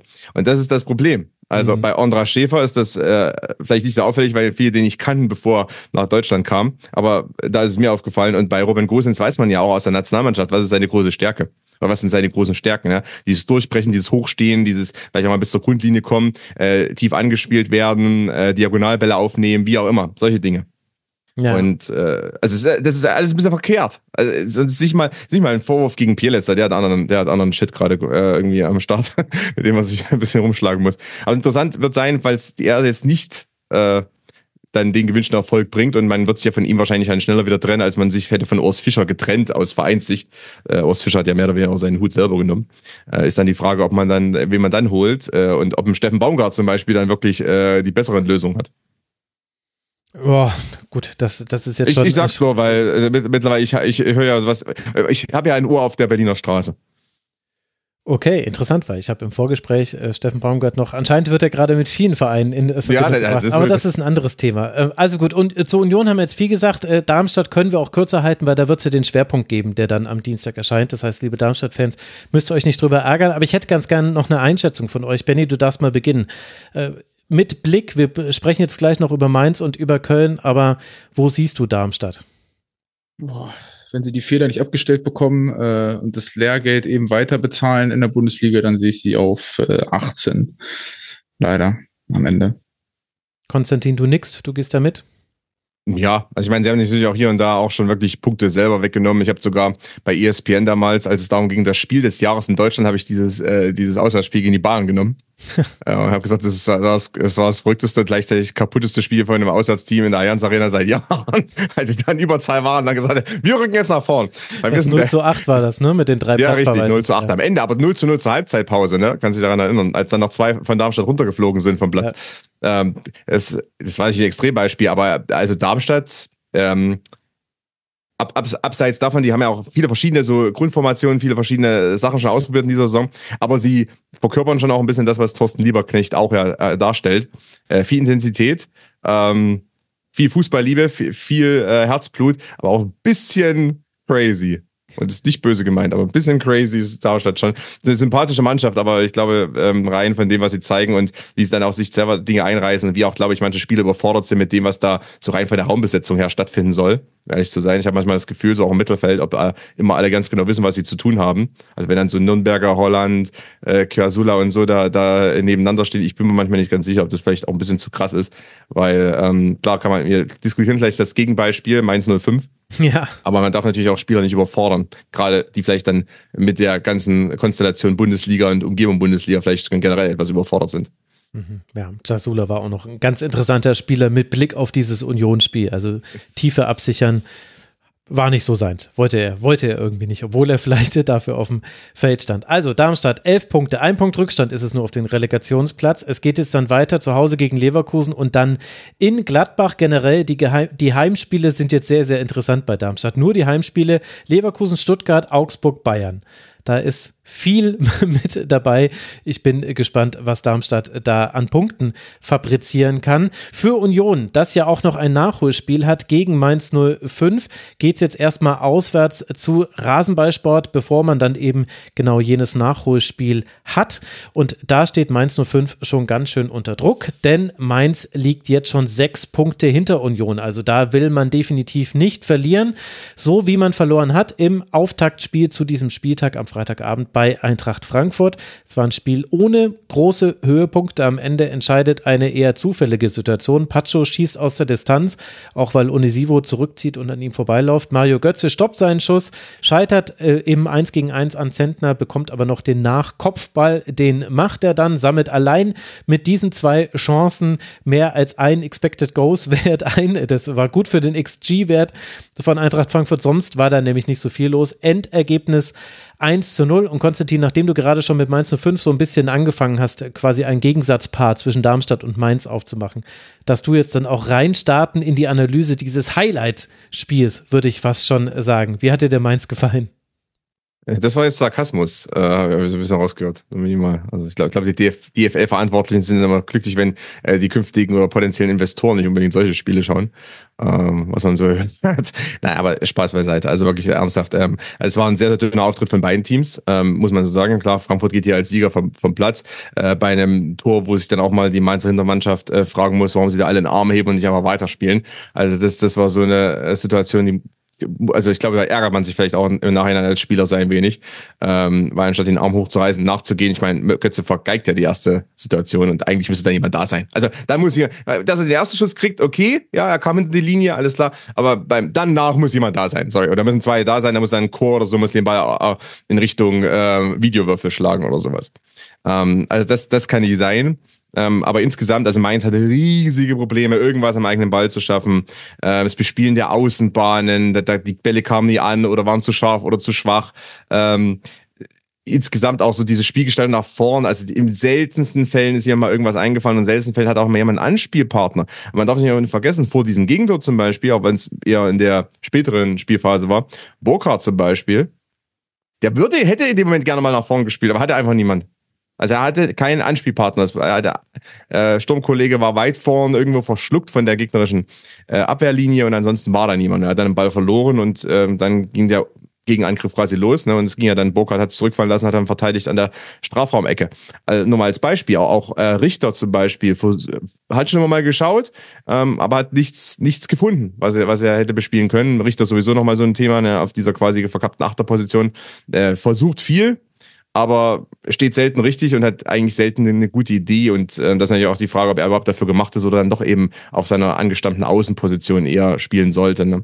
die natürlich in dem System quasi nicht so richtig gibt. Auf der anderen Seite Eintracht Frankfurt, und deswegen war es dann ein Spiel, was von keiner der beiden Mannschaften äh, wirklich unterhaltsam bestritten wurde, hat auch insgesamt wenig gezeigt. Es gibt ja jetzt mittlerweile diese, diese dieses Umformen im Spielaufbau Richtung so 4-3-3 quasi. Ähm, was okay, ich kann es ja als Idee haben, nur was soll damit bezweckt werden? Äh, hier und da sieht man die Ansätze, aber so in der, in der Umsetzung ist alles noch sehr, sehr dünn. Äh, als, als Beispiel, ne, wo ich dann sage, okay, klar, das ist eben, Dino Topmüller hat schon ein paar gute Ideen, aber ich glaube, das Vermitteln an die Mannschaft ist noch nicht ganz so einfach. Was Frankfurt momentan doch in einigen Spielen wirklich rausreißt, ist einfach die mittlerweile doch recht hohe individuelle Klasse. Man hat ein junges Team, aber man hat eine hohe individuelle Klasse. Man versucht ja, ich, ich habe jetzt Frankfurt vor kurzem mal so als BVB 2.0 oder äh, BVB in Arm quasi bezeichnet, weil die versuchen eben viele ne, junge, talentierte Spieler zu holen äh, mit einem guten Wiederverkaufswert oder eben äh, über Leihgeschäfte. Und das, das, das sieht man schon in vielen Ansätzen, äh, sowohl auf der Außenbahn als auch im Zentrum, da ist viel da. Aber es hat wenig System dahinter. Es ist wenig strukturell, was klappt.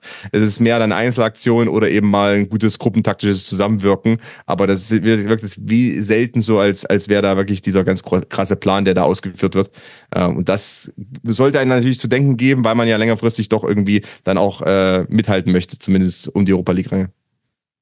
Ich, ich finde, dass äh, bei Frankfurt super auffällig war. Es war ja in Linie 1 im Spielaufbau immer wie so ein 5 gegen 5, wenn Mainz dann mal versucht hat zuzustellen. Und da sind die Abstände so riesig geworden, dass sie dann teilweise, zum Beispiel Hugo Larsson, wo ich, wo wir uns, glaube ich, alle einig sind, den musst du irgendwie mit Dynamik in die Aktion bekommen. Also ob es dann steil Klatsch ist und dass er dann äh, mit, mit dem Ball ein bisschen was Progressives kreieren kann, aber das hat halt gar nicht stattgefunden und ich werde halt auch mit so ein paar Spielern in ihren Rollen nicht so richtig warm. Also Donny van de Beek da vorne drin, wenn Kalajdzic sich dann äh, fallen lässt, dass van de Beek da vorne den Stürmer gibt, das funktioniert überhaupt nicht.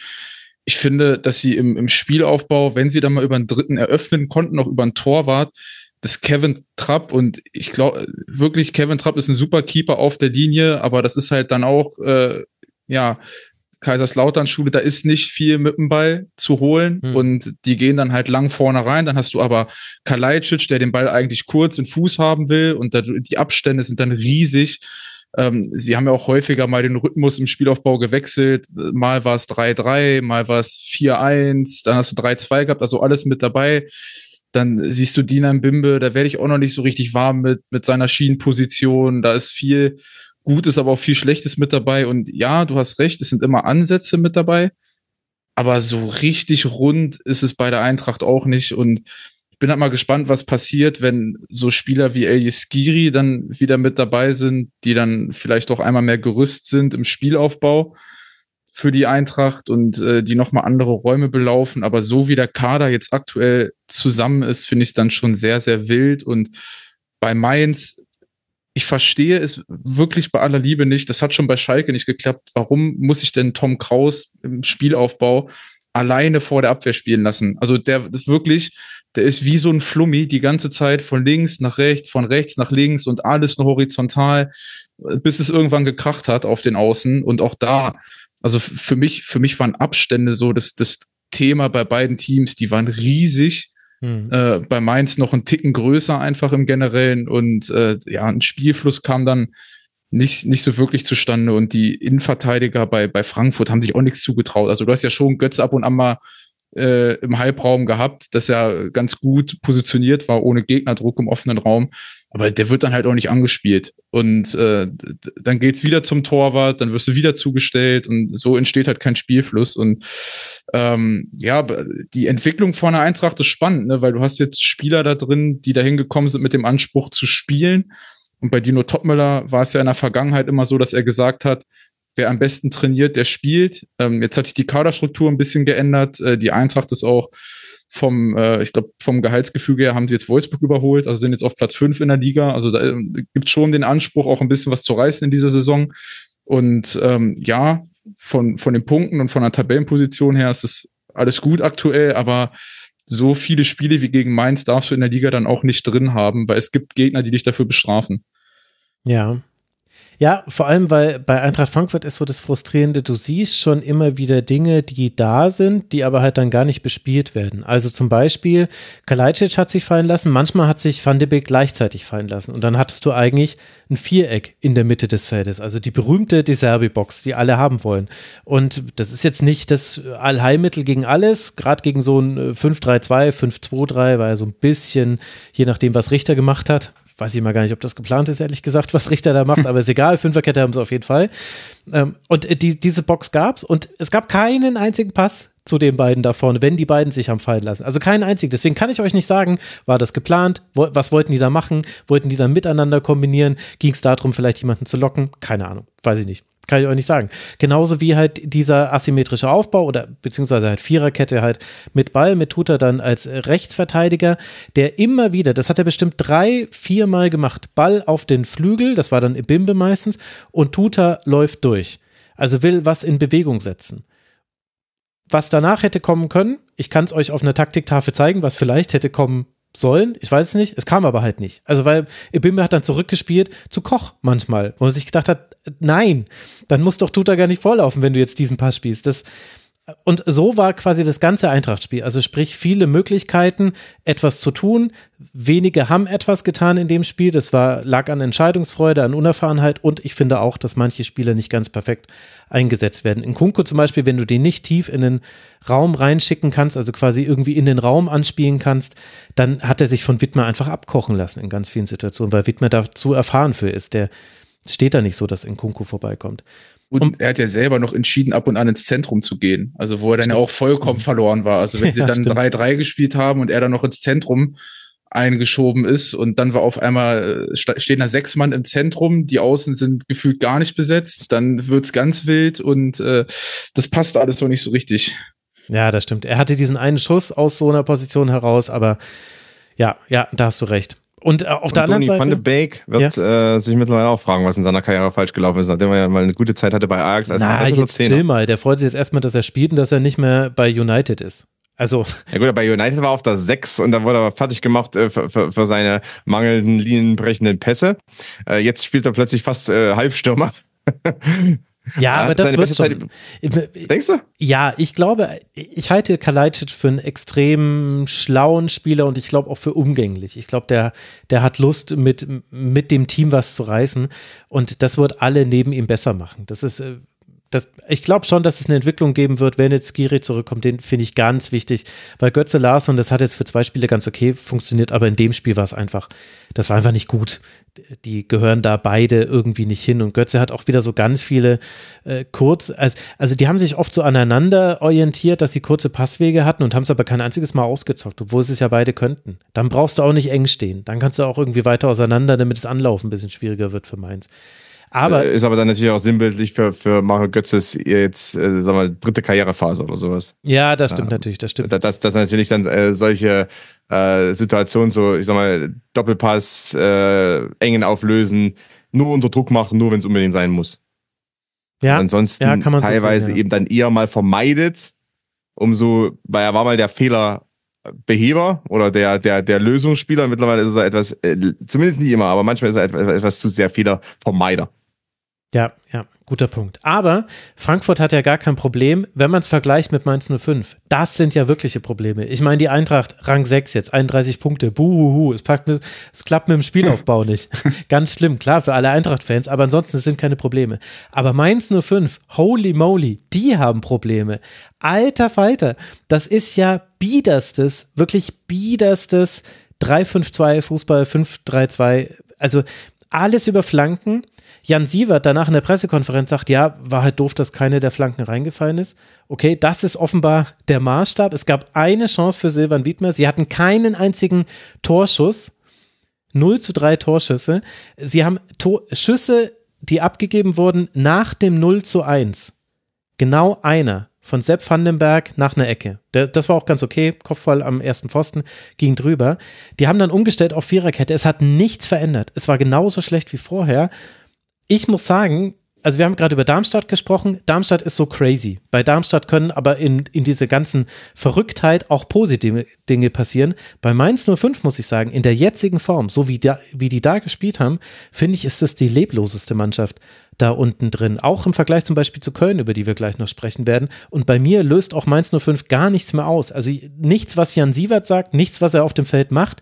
Kein einziger dieser Spieler, die auf dem Papier alle besser spielen können müssten eigentlich. Ich weiß nicht, Benny, ob ich da jetzt zu kritisch bin, aber Mainz 05, das, das fand ich wirklich dramatisch, dieses Spiel. Nee, gehe ich mit. Äh, Mainz zu 5 hat richtig Probleme. Ich kann auch einfach ein paar, also sowieso den Matchplan kann ich äh, überhaupt nicht nachvollziehen. Ähm, das fängt dann ja schon damit an, dass du, ich glaube, sie haben dann ja Barrero immer so ultra hoch nach vorne geschoben und äh, Tom Kraus dann alleine vor der Ab. Also wofür machst du das? Ja, fürs Gegenpressing, aber dafür muss der Ball dann auch irgendwann mal dahin kommen. Und die ärmste Sau ist Johnny Burkhardt. Also ich habe mich ja gefreut, dass er in Mainz verlängert hat, aber äh, Konz jetzt ja schon gesagt. Mit wem soll der da zusammenspielen vorne? Also wirklich, man, man kann da nur an die, die, die Abstände irgendwie erinnern. Die haben riesen Löcher überall, die haben überhaupt keine Passketten und außer Flanken auf äh, ja, Ajorg, Unisivo, äh, wie sie nicht alle heißen, vornherein auch gar keine Idee. Und ich denke mir bei Mindset immer, dass es total schade ist, ähm, weil der Kader bis auf die Sechserposition eigentlich schon ein bisschen mehr hergibt. Also da sind schon Spieler mit dabei, wo ich sage, die haben auf jeden Fall äh, Bundesliga-Niveau und haben auch so viel Bundesliga-Niveau, dass sie nicht mit äh, Mainz 05 im Abstiegskampf spielen müssten. Und äh, deswegen finde ich schade, was da aktuell aus der Truppe rausgeholt wird. Und äh, da muss man sich auch nichts vormachen. Wenn die äh, weiter so performen, dann wird es gegen jedes Team äh, und auch gegen die direkten Konkurrenten richtig schwer. Wir werden es sehen, wie es für Mainz 05 weitergeht. Ein Sieg erst jetzt nach 18 Spielen immerhin. 19 sind es ja noch nicht. Das Union-Nachholspiel kommt noch. Heimspiel gegen Werder Bremen, Heimspiel gegen Union. Das sind die nächsten beiden Partien für Mainz 05, das aktuell nur einen Punkt Rückstand auf den Relegationsplatz hat. Aber es muss eine Leistungssteigerung her. Ich denke, das ist klar geworden. Und dann müssen wir jetzt darüber diskutieren, ob wir eine Leistungssteigerung beim 1. FC Köln gesehen haben. Der hat beim VfL Wolfsburg gespielt. Beide Mannschaften seien viel und intensiv gelaufen, hat äh, Nico Kovac nach dem Spiel gesagt. Und er meinte damit, dass man daran ja gesehen habe, dass beide eine gute Leistung gebracht hätten. Ich habe es mal nachgeguckt. Allein nach den Samstagsspielen gab es elf Teams, die mehr gelaufen waren als beide Teams. Und das beschreibt den Zustand des VfL äh, ganz gut. Äh, unterer Durchschnitt der Liga, selbst gegen Teams, die um den Klassenerhalt kämpfen, wie eben der erste FC Köln. Alidu hatte den FC in Führung gebracht nach einem Freistoß. Paradis kann aber kurz danach ausgleichen und in der zweiten Hälfte passiert dann kaum etwas. Marvin Schwäbe pariert noch ein, zweimal sehr gut. Also da hatte Wolfsburg tatsächlich die Chance auf den Sieg. Aber am Ende bleibt es eben bei diesem 1 zu 1. Und äh, die Frage, die sich stellt, Konstantin, ist, wer von beiden war da hoffnungsloser? Oh. Ist ein bisschen polemisch jetzt vielleicht, aber es war schon, sagen, also es, es, war nicht das, es war nicht das stärkste Spiel der Bundesliga-Geschichte. Nee, nee, das, das, ist mir sowieso aufgefallen in der äh, Nachbetrachtung, jetzt ganz kurz äh, quasi die, die vierte Wand zu durchbrechen. Du, du lädst dir mal für alle ähm, also für alle beiden Gäste quasi, die, die spielen nochmal hoch und äh, das ist immer ganz gut, sich nochmal ein paar Spiele anzuschauen, einfach nochmal quer durch zumindest. Ne? Äh, da ist mir dann aufgefallen, wir werden gleich nochmal ein anderes Spiel sprechen, weil es auch nicht unbedingt äh, sag mal, mir meine Füße gewärmt hat oder mein Herz äh, zu, zum Schlagen gebracht hat unbedingt, aber okay. Ähm, naja, es ist, also ja, es war, es war echt, echt nicht in so ein super Spiel generell. Äh, natürlich, klar, Wolfsburg hat so ein bisschen mehr den Anspruch gehabt, das Spiel zu gestalten, aber äh, da gab es also zig Situationen, die, die haben quasi drei Leute im, in der ersten Linie, mal Torhüter ausgerechnet und haben sich einfach von zwei Leuten gut, gut zupressen lassen, ohne was, oder auf die, auf die ballferne Seite zu kommen. Oder auch vielleicht vorher mal zu kalkulieren, dass ich auf die ballferne Seite spielen sollte, dann zum dritten quasi. Äh, weil das ist ja der ganze Sinn dahinter, überhaupt äh, so zu spielen gegen Zweimann-Pressing. Also das äh, war, war so ein erstes Ding. Zweites Ding ist, ich meine, Joachim Mähler, da könnte ich jetzt einen Vortrag drüber halten, über seine Stärken, die er damals bei Atalanta gezeigt hat und wie die nur punktuell mal überhaupt genutzt werden, wie sein Einrücken quasi meistens in, äh, also er macht es, glaube ich, im Vakuum, um ehrlich zu sein. Er macht es einfach, ähm, weil er es eben kann und weil er damit irgendwie quasi berühmt wurde in dieser auch äh, damals doch faszinierenden dänischen Nationalmannschaft. Aber ähm, so richtig eingebunden ist es auch nur sehr, sehr selten. Ne? Und ähm, auf der anderen Seite ist dann den ersten FC Köln, der 70 Minuten okay verteidigt zumindest, sich auch zum Beispiel beim Gegentor plötzlich derart ballorientiert auf die Seite äh, ziehen lässt, äh, wo ich wo ich dreimal zurückgespult oder zweimal zurückgespult habe oder zweimal zurückgespult, ja, okay, alles klar, quasi. Opa, Opa zurückgespult. Ähm, aber nee, ohne Spaß, ich habe äh, wirklich da zurück, bin zurückgegangen, habe Lubicic die ganze Zeit gesucht. Es war ein 2 gegen 0 auf dem Flügel, habe ich mir aufgeschrieben. Was? Es waren 2 gegen 0 auf dem Flügel, bis dann Fickgräfe ja, raus. Ich habe die ganze Zeit, vor allem, ich meine, der Außenverteidiger, den siehst du ja noch, ne? Hm. Da weißt du ja noch, wo er ist. Aber ich habe dann die ganze Zeit den, den Dings außen von Köln gesucht. Ich habe wirklich die ganze Zeit nach der, äh, Lubicic hat die 7, ne? Hat die ganze Zeit nach der 7 gesucht. Äh, das, äh, das, das sind die Szenen, mit denen man sich dann bei dem Spiel auseinandersetzen muss. Und das ist dann äh, generell problematisch und auch äh, speziell auf dieses Spiel bezogen ein bisschen problematisch. Ähm, ich habe bei Köln wieder sehr, sehr wenig gesehen, was davon geht. Ähm, äh, auch da muss ich ehrlicherweise sagen, der Trainereffekt ich habe bei Baumgart häufig kritisiert ähm, oder immer mal kritisiert, dass er eben da nicht diesen nächsten Schritt gefunden hat, nicht diese Lösung gefunden hat, wenn, wenn die Mannschaft wirklich Probleme hatte, auch in ein gutes Positionsspiel reinzukommen, äh, den Ball fließend laufen zu lassen. Das, ich habe immer mal kritisiert bei Baumgart, dass er vielleicht Spieler nicht in optimale Positionen eingesetzt hat. Ähm, Finde ich jetzt bei Schulz nicht unbedingt, aber äh, mir fehlt da noch irgendwie das, was irgendwie eine Lösung sein kann für den ersten FC Köln. Und ähm, muss auch dazu sagen, auch mal perspektivisch betrachtet, aufgrund der Transfersperre, die Kölner müssen umso mehr noch über das System kommen als andere, als andere Clubs. Äh, weil, weiß nicht, ich weiß nicht, wen die als Rechtsverteidiger nächstes Jahr einsetzen werden, zum Beispiel. Also das ist ähm, bedenklich, um ehrlich zu sein. Ich finde, fand es fast noch bedenklicher, was der erste FC Köln nach vorne gezeigt hat, weil da habe ich ganz, ganz wenig gesehen, was mir irgendwie Hoffnung macht das ist für mich äh, ein ganz springender Punkt. Also erstmal muss ich sagen, war ich froh, nochmal auf die Nachbetrachtung äh, zurückzukommen, dass man das Spiel in äh, doppelter Geschwindigkeit sich angucken konnte. Das war super. Ähm, aber äh, bei, bei Köln, ich finde, sie versuchen es echt immer lineal strukturiert aufzubauen, über die Sechser, dann Außenverteidiger, dass sie dann diagonal da reinkommen. Aber wie oft Spieler auch falsche Entscheidungen treffen, ist der absolute Wahnsinn bei Köln. Also sie hatten da in dem Spiel niemanden drin, der irgendwie mal vorne einen Ball festmachen kann, wenn sie den lang vorne reinspielen. Und ich weiß nicht, wie häufig die Außenverteidiger sich gedacht haben, es ist jetzt eine mega gute Idee, den Ball da erstmal hoch vorne reinzubringen. Und noch erschreckender finde ich dass Wolfsburg null Plan hatte, was sie daraus machen. Also es gab einen gut rausgespielten Angriff, also halbwegs, aber da ist ja auch Köln schuld, dass sie das Gegentor bekommen. Das ist das 1-1, wo sie zumindest, ich glaube, der Außenverteidiger dribbelt diagonal ein, es ist ein Doppelpass und mhm. dann ist äh, auf einmal alles blank und es war ja auch so generell das einzige Stilmittel, was Wolfsburg hatte, dass die Außenverteidiger situativ mal diagonal eingedribbelt sind. Und was danach passiert, das weiß dann nur der liebe Gott. Also das war alles sehr, sehr dünn. Und äh, ja, also Köln ist erschreckend ins letzte Drittel, aber ich finde Wolfsburg nicht weniger, weil die sind so ideen- und planlos und wir sprechen hier von einem Kader, wo äh, richtig rein investiert wurde, auch nochmal im Sommer, wo individuell auch echt gute Spieler äh, mit dabei sind und äh, ich weiß nicht, wie häufig oder das wievielte Mal hat Nico Kovac in dieser Saison seine Startelf geändert. Ich weiß es nicht. Äh, da äh, kommt man dann ja auch nicht mehr mit. Also die haben null Spielfluss, ähm, wenig Prinzipien im Spiel und das finde ich für das, was der Kader an individueller Qualität hergibt, äh, auch sehr, sehr besorgniserregend. Ich meine, diesmal sind Arnold und Gerhard ausgefallen. Man wüsste aber gar nicht, ob er beide hätte spielen lassen. Also Arnold vielleicht. Gerhard irgendwie, äh, auf den steht er nicht so. Äh, es war ein Spiel auf Augenhöhe. Das äh, geben auch so ein paar Statistiken her. Ihr habt schon rausgehört, liebe Hörerinnen und Hörer, es war jetzt kein Leckerbissen, dieses Spiel. Wir alle drei haben uns da eher durchgequält. Das lag unter anderem daran, Passquote in der gegnerischen Hälfte. Wolfsburg 69 Prozent, Köln 71 Prozent, Pässe im Angriffsdrittel 132 Wolfsburg, 105 Köln und Passquote im Angriffsdrittel auch 67 Prozent bei beiden. Also es war eben einfach so, jeder jeder dritte Pass war weg. Und wenn man sich überlegt, dass man selten mit zwei Pässen direkt in den Strafraum kommt, dann wisst ihr, wie dieses Spiel aussah. Dabei, Köln hat es versucht mit zwei Pässen. Immer. Ja, genau. ja, gut. Ja, gut. Ich meine, beim FC, das haben wir ja im Schwerpunkt äh, neulich auch erklärt, die haben halt, da fehlt jetzt der Wandstürmer für die langen Pässe, sie spielen trotzdem doch die langen Pässe. Also, das hast du ja schon beschrieben. Äh, sie, diesmal sind sie ja wenigstens nicht so viel über Flanken gekommen. Das war im letzten Spiel noch so ein bisschen das Problem. Und du hast mit Max Finkgräfe jemanden, an dem kann man sich, glaube ich, so ein bisschen aufrichten, weil der macht auch nicht alles richtig, aber der, der war noch der mutigste, fand ich, äh, zusammen mit Alidou.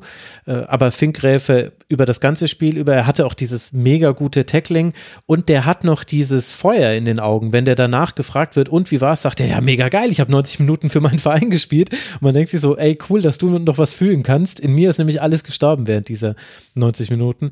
Also das ist, glaube ich, ganz gut für Köln, aber das zeigt schon, dieser Zustand da unten drin, wir haben jetzt über Darmstadt gesprochen, über Mainz und über Köln, ich weiß nicht, wie ihr das seht, aber für mich deutet sich gerade ein Dreier-Schneckenrennen an. Ich will nicht sagen, dass da keiner nochmal näher ranrücken wird, das kann schon nochmal passieren, aber die drei, finde ich, fallen schon deutlich ab gegenüber allen anderen Teams. Oder Konstantin, siehst du es anders?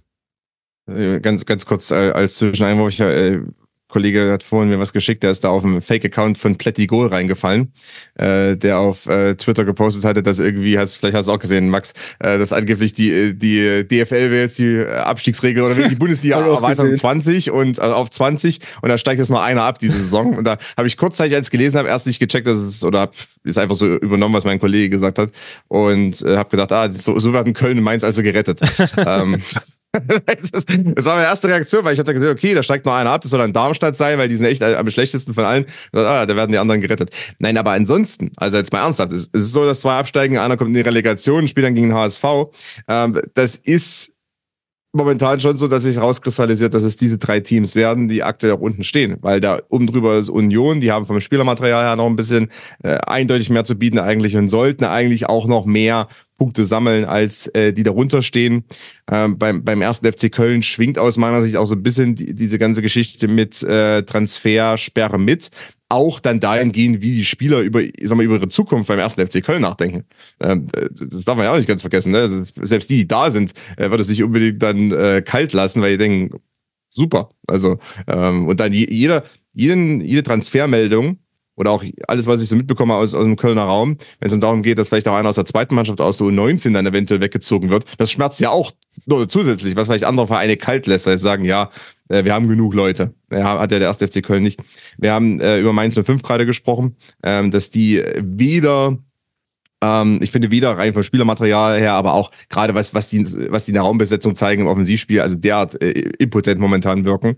Ähm, das ist schon äh, auch da haarig wird überhaupt noch mal Siege einzufahren. Es kann alles sich noch ein bisschen ändern, aber momentan äh, Mainz ganz schweren Sieg einzufahren, Darmstadt mit diesem Craziness und äh, Köln Klar, die hätten auch hier gegen Wolfsburg gewinnen können, theoretisch, ja. Also ich meine, Wolfsburg hat ja wenig gezeigt.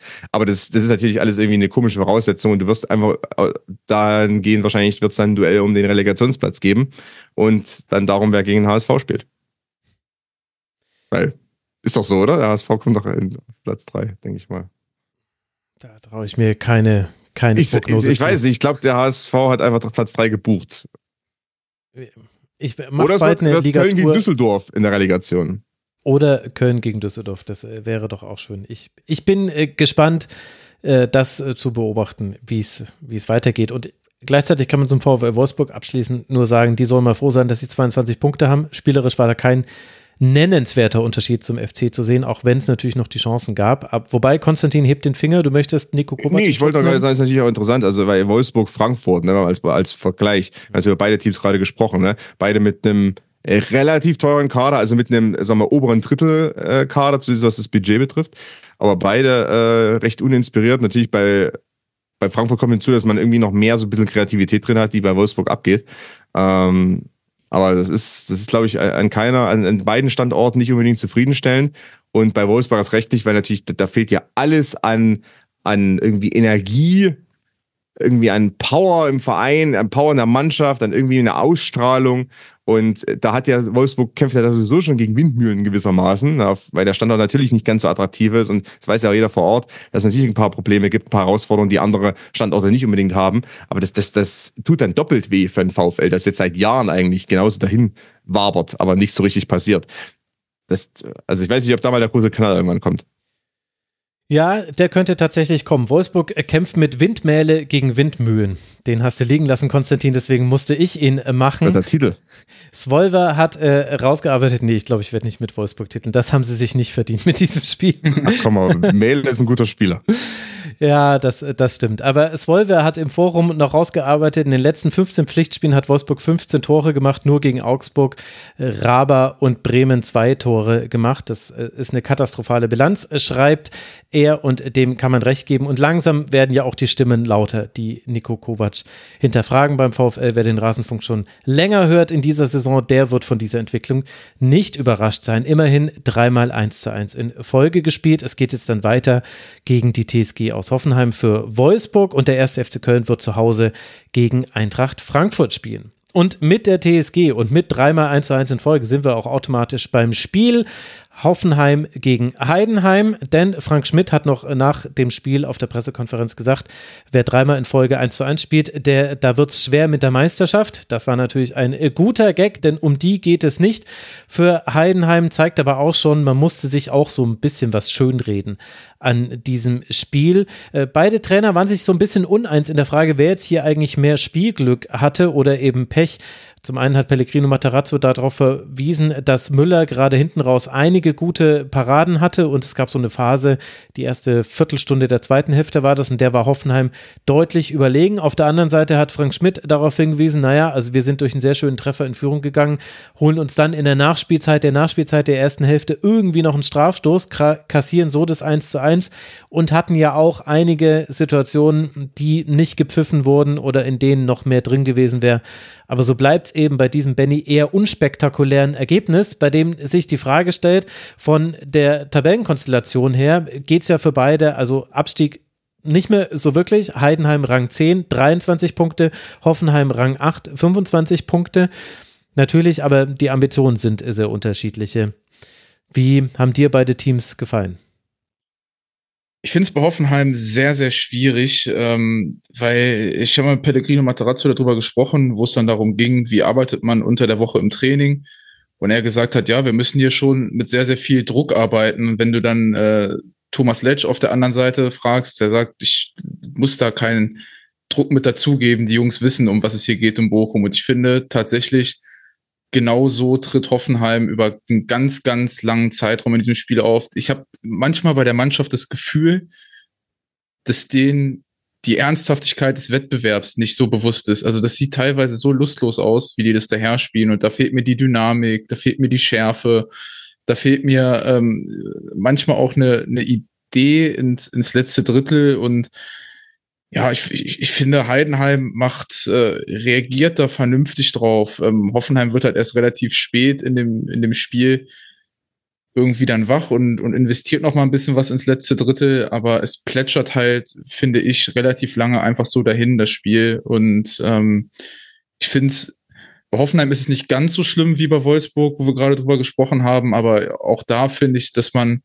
mit dem Kader ähm, schon äh, auch noch ein bisschen anders Fußball spielen lassen kann. Äh, na klar, ich finde diesen Kader extrem unausbalanciert im Endeffekt. Also da fehlt mir auf vielen Positionen eine wirkliche 1A-Lösung. Ähm, sie versuchen es ja jetzt äh, ja dann immer mit positionsfremden Spielern teilweise aufzufüllen. Ähm, aber so im, im Großen und Ganzen ja, werde werd ich da auch damit nicht so wirklich warm. Ähm, ja, und bin, bin gespannt, wo äh, der Weg auch vom Pellegrino Matarazzo hingeht, weil ich habe, das muss ich zu, zu dem Trainer sagen, ich mag ihn total gerne, aber ich warte halt, ich habe seit Jahren das Gefühl, dass man sagt, er ist ein Step davon weg, wirklich so auf Elite-Trainer-Level in der, äh, in, der, in der Wahrnehmung äh, zu sein, aber irgendwie der Fußball sieht nicht so richtig danach aus. Und ich finde, dass diese Station in Hoffenheim auch sehr, sehr wichtig ist für seinen weiteren Karriereverlauf. Und da fehlt mir dann aktuell schon noch ein bisschen was. Und äh,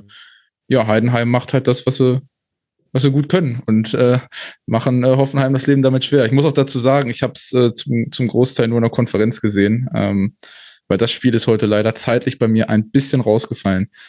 Ja, aber dafür habt ihr ja alle anderen Spiele gesehen. Ja, also zu dem, was du gesagt hast, das stimmt schon mit dem, dass man das Gefühl hat, immer mal wieder fehlt so die Intensität bei Hoffenheim. Was man ihnen allerdings nicht absprechen kann, ist der Laufaufwand. Also beide Teams 127 Kilometer gelaufen, die sind sich auf Augenhöhe begegnet in der Hinsicht. Also das finde ich schon interessant, dass das immer da ist und dass ja auch manche Dinge funktionieren. Also Insoki spielt als Linksverteidiger in der Viererkette und macht das so gut, dass Matarazzo sagte, obwohl man den Neuzugang Jurasek eigentlich bringen wollte für ein paar Minuten hinten raus im Spiel, hat man das gar nicht für nötig gehalten, weil Insoki das eben so gut gemacht hat und das eigentlich gut gelaufen ist. Und gleichzeitig hat auch Matarazzo immer wieder ganz gute Ideen. Also er hat jetzt schon mehrfach in der Saison mit äh, 4-4-2 oder manchmal war es sogar aus einer Dreierkette dahinter noch äh, mit einer Raute gegen den Ball spielen lassen, weil er findet, dass man dann besser im Pressing ist. Und das finde ich hat in der Partie auch ganz gut gepasst. Das Problem ist nur, mit Heidenheim und Frank Schmidt hast du halt genau das Team, das dann sagt, okay, gut, dann bauen wir jetzt ein bisschen anders auf. Vielleicht umspielen wir es auch manchmal mit einfach einem hohen Ball, den wir jetzt mal so reinstreuen. Und dann verpufft so eine eigentlich ganz gute Idee und du brauchst wieder eine gute Anschlussidee und dann ist der Plan B nicht ganz so gut wie der Plan A. Das war so ein bisschen das Gefühl, Konstantin, was ich bei diesem Spiel hatte, als ich es gesehen hatte. Und dann haben beide eigentlich Dinge ganz okay gemacht. Also ich fand, das war im Vergleich zu Wolfsburg gegen Köln auf einem ganz anderen Niveau. ohne dass es jetzt krass viele Chancen gegeben hätte. Hoffenheim hatte so einzelne Phasen, habe ich in der Anmoderation ja gesagt. Aber ansonsten das gleiche Ergebnis, aber doch irgendwie ein anderes Spiel, finde ich. Ja, bei Hoffenheim kommt vielleicht auch noch, also ein bisschen hinzu erschwerend, dass, dass manchmal die Spielgestaltung äh, fast zu simpel ist. Ne? Also dieses breite Spiel auf die Außenverteidiger, die dann direkt angelaufen werden, da einfach wieder zurückspielen, äh, wo, es, wo es gar keine Möglichkeit für die jeweils geben würde, gegen Heidenheim irgendwas zu, zu machen. Weil man ja weiß, die Heidenheim natürlich dann auch äh, genau drauf schiebt, äh, schön Bogen läuft und eh zustellt. Ja, also das war ein Punkt. Ähm, dann auch so manchmal die fehlende Einbindung von Grillitsch. Äh, ja, ob, ob gewollt oder nicht gewollt, bin ich mir ganz, nicht ganz sicher, aber er ist dann manchmal eben nicht richtig eingebunden. Und selbst er neigt dann dazu, zum Beispiel manchmal nach Ballgewinnen äh, in so einem mittleren Drittel, dann direkt einen langen Ball zu schlagen, Richtung von Weichhorst. Das äh, schmerzt natürlich dann auch auf gewisse Art und Weise. Also das, äh, das, diese Raute kann im Pressing ganz gut sein, aber was natürlich die auch dadurch machen, die spielen mit zwei Stürmern vorn und haben Grammarisch noch dahinter und, und kloppen mir manchmal ein bisschen zu viele Bälle und äh, wollen, wollen zu häufig dann die, die Körperlänge von Wechhaus ausnutzen, wollen äh, zu häufig dann irgendwie noch, ich sag mal, die Gelenkigkeit von Bayer ausnutzen sozusagen.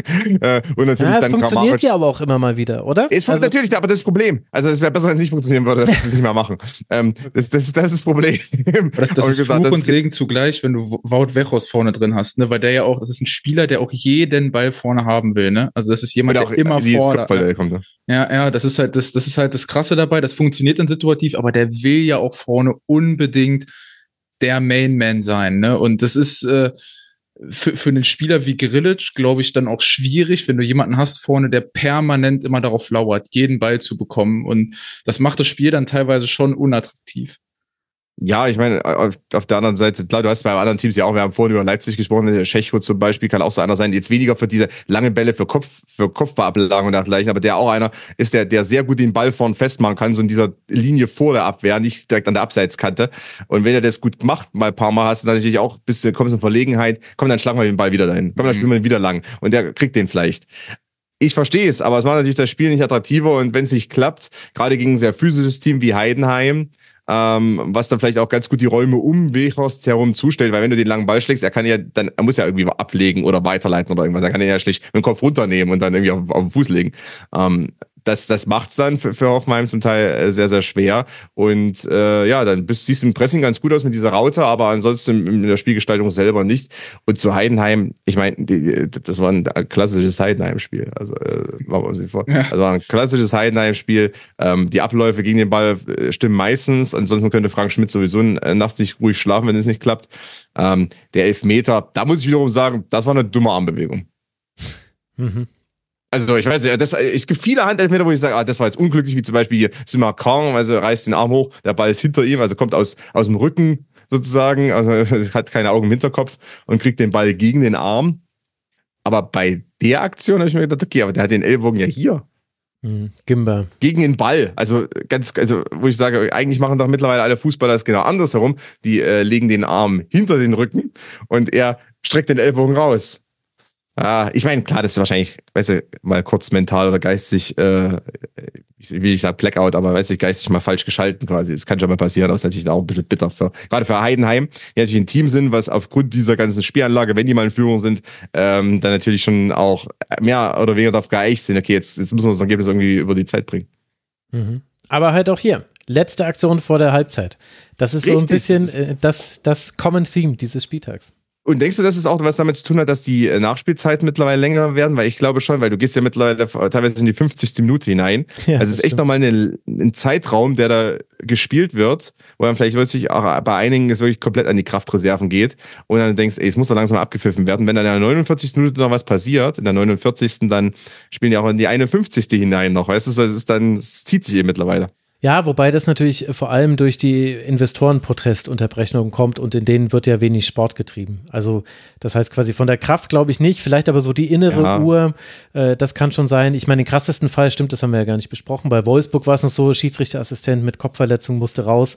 Tobias Krull vom MTV Gifhorn durfte dann vierten offiziell machen und der vierte Offizielle wurde neuer Schiedsrichterassistent. Die haben ja sogar 15 Minuten nachgespielt. Das war so eine der ersten Sachen, die Tobias Krull da machen musste. Die Nachspielzeit Uhrzeit anzeigen. Also das war sowieso äh, ein, das war, das war also ein bisschen, bisschen bitter, weil äh, der voll gegen das O bekommen anscheinend, also voll gegen die Kopfseite, ne? Den Ball. Ähm, sah so ein bisschen aus, als also so Oberreich ist ja immer so ein bisschen äh, ultra schmerzhaft und kann ein Gleichgewicht erstmal für eine Zeit lang äh, sehr stark beeinflussen. Aber ansonsten, ja, das, das war eine witzige Geschichte. Ansonsten Tennisbälle auf den Rasen werfen. Da habe ich erst gedacht, es gibt einige Australian Open Fans. ja, gut. Also da habe ich, ja, ich, mein, ja, ich wusste, Sinne. es geht um Protest, weil es war zwölfte Minute, aber das ist okay. Ja, wobei, also Props an den Stuttgart-Fan, der sogar sein Tennis-Racket mitgebracht hat und ja, die Dinge richtig weit gepfeffert hat, Richtung Mittellinie. Weil da sind auch einige Bälle sehr weit geflogen, die kamen fast Richtung Mittellinie. Da habe ich gedacht, wie haben das eigentlich hinbekommen? Also Absolut. Das, äh, und das zu Zeiten der Australian Open, naja. Ähm, ja, aber wir wünschen auf jeden Fall dem Schiedsrichterassistenten gute Besserung. Interessant auch, dass hier beim Schiedsrichter gleich ausgewechselt wird. Wann hat man zuletzt mal einen Fußballprofi nach so einem Kopftreffer vom äh, Feld gehen sehen? Vielleicht haben die andere, eine andere Spannung dann in, in ihrer Nackenmuskulatur. Ich weiß es nicht, ob äh, das äh, daran lag. Ähm, aber da haben wir ja auch einen ganz besonders krassen Fall gesehen. Weil es mein Thema ist, muss es hier gerade erwähnen. Äh, Kevin Volland, der auch an diesem Spieltag wenig überraschend nicht im Kader stand, beim Spiel gegen Bayern. Upamecano trifft ihn mit dem Ellenbogen in einem Luftduell und er geht, man sieht das in der Zeitlupe, dann in der Wiederholung, er geht bewusstlos auf den Boden, bremst mit dem Gesicht direkt vor den Trainerbänken. Er kann sich offensichtlich auch nicht so wirklich daran erinnern, was passiert ist, denn es dauert sehr, sehr lange, bis er sich überhaupt behandeln lässt. Er sitzt dann irgendwann auf dem Boden und guckt so vor sich hin. Äh, und dann spielt er aber nochmal für elf Minuten. Er wird dann nochmal aufs Feld geschickt, dann lässt er sich mit Schwindel auswechseln. Das ist direkt vor den Trainerbänken passiert. Ich frage mich wirklich, wie diese Entscheidung zustande kommen konnte, diesen Spieler nochmal aufs Feld zu schicken. Wenn jemand bewusstlos ist kurzzeitig, es tut mir leid, dann sollte er kein Fußball mehr spielen. So wichtig ist dieses Spiel dann doch nicht. Aber er hatte dann den falschen Cheftrainer ja, oder er hat es in der Sekunde nicht gesehen und nee, so weiter. Also das ist, äh, ich weiß es nicht. Ähm, es ist vielleicht auch einfacher, das, aber als spätestens als die Wiederholung irgendwann dann bei Sky gezeigt wurde, äh, dann, dann muss es den Verantwortlichen eigentlich auch auffallen. Die sehen das ja inzwischen auch. Aber gut, kommen wir zurück zu Heidenheim gegen Hoffenheim. Ein typisches Heidenheim-Spiel und das ist gut gemeint. Äh, das heißt, man sammelt wieder einen Punkt. Es nervt ein bisschen, dass es nur ein Punkt ist, aber hinten raus hat er auch Kevin Müller nochmal äh, gut gehalten. Fast jeder Pass war ein nee, fast jeder vierte Pass war ein langer Pass, so ist es richtig. Nicht jeder langer Pass war eine, äh, eine äh, nicht jeder Pass war ein langer. Kleindienst spielt die zweitmeisten Pässe mit einer 63-prozentigen Passquote. Es ging eher ums Spiel gegen den Ball, da hat aber viel gestimmt bei Heidenheim und da dürfen wir sehr gespannt sein, wie es jetzt dann im Heimspiel gegen Dortmund aussehen wird. Heidenheim 23 Punkte und alle, die sich für den Saisonverlauf von Heidenheim interessieren. Dazu habe ich in der Nacht auf Donnerstag eine Sendung herausgebracht. Schwerpunkt nämlich der letzten Woche war Heidenheim. Und die TSG aus Hoffenheim, die mit 25 Punkten jetzt schon sechs Punkte Rückstand hat auf den Europapokal, wird in Wolfsburg antreten. Das habe ich ja vorhin schon gesagt. Und jetzt haben wir noch zwei Teams, die haben gar nichts mehr mit dem Abstieg äh, zu tun. Und vor allem für Werder Bremen ist das eine sehr, sehr gute Nachricht. Dafür kann man sich da jetzt mal nach oben orientieren. Denn nach dem historischen Sieg gegen den FC Bayern kann Werder Bremen auch zu Hause gegen den SC Freiburg gewinnen. Duxch verwandelt einen Strafstoß in der neunten Minute. Vincenzo Griffro einen in der 28. Minute. So steht es 1 zu 1 und geht so auch in in die Halbzeit. Aber in der zweiten kann Werder das Spiel dann auf seine Seite ziehen. Justin Jinma erzielt in der 53. Minute das 2 zu 1 und Julian Malatini mit der ersten Aktion nach seiner Einwechslung. Er hätte gar nicht pressen sollen, aber er hat Attila Salai pressen wollen und nachdem der erst den Ball schlecht annimmt und dann noch einen schlechten Rückpass zu Atobolo äh, spielt, lohnt sich das auch für Malatini. Er macht in der Nachspielzeit das 3 zu 1 und so endet dieses Spiel auch. Und die Frage stellt sich ja, Benny, wenn wir sehen, Bremen jetzt mit diesen sechs Punkten aus den letzten zwei Spielen sich erstmal oder eigentlich alle Abstiegssorgen jetzt erstmal entledigt. Elf Punkte Vorsprung sind jetzt auf den Relegationsplatz und wir haben gerade den Zustand der Teams da unten drin beschrieben. Was hat sich denn bei Werder verändert, dass man jetzt so viel erfolgreicher ist als in der Hinrunde? Ich fand erstmal äh, den Matchplan von Ole Werner sehr, sehr gut, ähm, dass sie äh, die Innenverteidiger von Freiburg erstmal nicht angelaufen sind, dafür konsequent immer die Außenverteidiger. Das hat Freiburg sehr, sehr schwer gemacht, ähm, das Spiel irgendwie ähm, ja, dann äh, progressiv ins letzte Drittel zu bringen. Es blieb dann äh, häufig nur der lange Ball, äh, beziehungsweise sie haben auch gefühlt, wenn sie äh, mal ein bisschen Raum und Zeit hatten, äh, trotzdem den langen Ball gewählt. Äh, deswegen ist Grifo in der zweiten Halbzeit als Vorgriff auch häufiger mal ins Zentrum ausgewichen. Ähm, was Bremen deutlich besser macht, ähm, da hat äh, Ole Werner jetzt im Endeffekt recht mitbehalten äh, ist, äh, etc. am Spielaufbau. Dadurch wird das viel, viel kontrollierter hinten heraus. Ähm, ist auch deutlich linienbrechender, als wenn Pavlenka hinten im Tor steht, äh, der mit Sicherheit andere äh, Qualitäten nochmal hat, aber Spielaufbau gehört eben nicht mit dazu. Ähm, es war häufig ja, so, so ein Pendeln zwischen 3-1 und 3-2. Ähm, ich fand sowohl Lünen als auch Stay in ihren Rollen sehr, sehr gut und ja, dann äh, hat Bremen es äh, sehr kontrolliert geschafft, tatsächlich ähm, vertikal ins letzte Drittel zu kommen. Also da waren klare Abläufe drin, ähm, wer kurz kommt, wer lang geht. Äh, damit hat Freiburg im Generellen große Probleme gehabt. Ich weiß nicht, ob Höfler verletzt war bei Freiburg, aber ich finde, dass der als Stabilisator im Mittelfeld schon extrem gefehlt hat. Vor der Abwehr äh, haben da in den seltensten Fällen Zugriff bekommen. Äh, bei Bremen einen unglaublich guter äh, Justin Jinma. Ähm, und ja, im, im Generellen würde ich einfach sagen, dass Freiburg mir da einfach viel zu viele lange Bälle gespielt hat, ähm, die Bremen sehr, sehr gut da rausverteidigen konnte. Ich weiß, dass es irgendwo auch äh, gefühlt in der Christian Streich-DNA liegt, dass du vorne relativ kurze Abstände hast, die Bälle vorne lang reinbringst und auf den zweiten Ball gehst. Ich fand, die Standards haben nicht so gut funktioniert bei, ähm, bei Freiburg. Die hat Bremen gut wegverteidigt bekommen, aber ich sehe den Trend ähm, bei Bremen auf jeden Fall auch sehr, sehr positiv und äh, finde echt eine gute Entwicklung, dass sie auch im Spielaufbau mittlerweile deutlich kontrollierter sind. Also, dass da nicht mehr alles so extrem wild ist, äh, dass nicht jeder Ball sofort vom Halbverteidiger an die letzte Linie kommen muss, sondern dass da auch einmal mehr übers Zentrum gespielt wird. Also das finde ich äh, schon gut und äh, ja, alles in allem auf jeden Fall ein sehr, sehr verdienter Sieg. Konstantin, ich habe dich oft nicken sehen. Du scheinst übereinzustimmen mit der Analyse. Ja, also gerade bei, bei Freiburg äh, war ihm so ein bisschen weird, weil einerseits äh, gab es da keine so richtigen Möglichkeiten teilweise für die, für die Aufbaureihe quasi so in die nächste Linie zu kommen mit einem guten Flachpass, der jetzt nicht äh, direkt eine Ball Verlust verursachen könnte. Dann habe ich aber irgendwann Christian Streich beobachtet, wie er zum Beispiel Weißhaupt angezeigt hat, dass er ein bisschen zurückkommen soll, der eben auch sehr hoch stand, weil er eigentlich ja auf, eher auf die zweiten Bälle dann schon positioniert ist. Und dann soll er ein bisschen zurückkommen, dann kommt er ein bisschen zurück, aber das ist eigentlich schon zu spät, weil dann irgendwie Ginter schon den Ball rausschlägt. Ne? Also das, das passt da vom Timing her nicht. Also ich weiß nicht, was da so die Anweisung war, ob dann jemand wie Weißhaupt zum Beispiel auf der rechten Seite oder halb rechts ein bisschen zurückkommen soll, um sich eben anzubieten, hinter dieser äh, Bremer Dreier Mittelfeldlinie quasi ähm, also zu, im zentralen Mittelfeld. Soll er das machen oder aber muss man das nicht eher vorher besprechen? Da wirkte mir manchmal das alles etwas ja, zu improvisiert, auch vom Trainer dann, ne? Also ich meine, es muss ja irgendwie im Vorfeld dann schon besprochen worden sein und weiß, ob das dann zum Beispiel immer wieder trotzdem ganz stupide aufgerückt, äh, wenn er nicht eine Anweisung bekommen hat. Also das habe ich nicht ganz äh, nachvollziehen können. Okay. Bei Bremen ist mir noch aufgefallen, ähm, meine normalerweise häufig mit Bittencourt und, und Schmid auf, den, auf der Doppel 8 spielt man normalerweise. Dies, das kann gut funktionieren.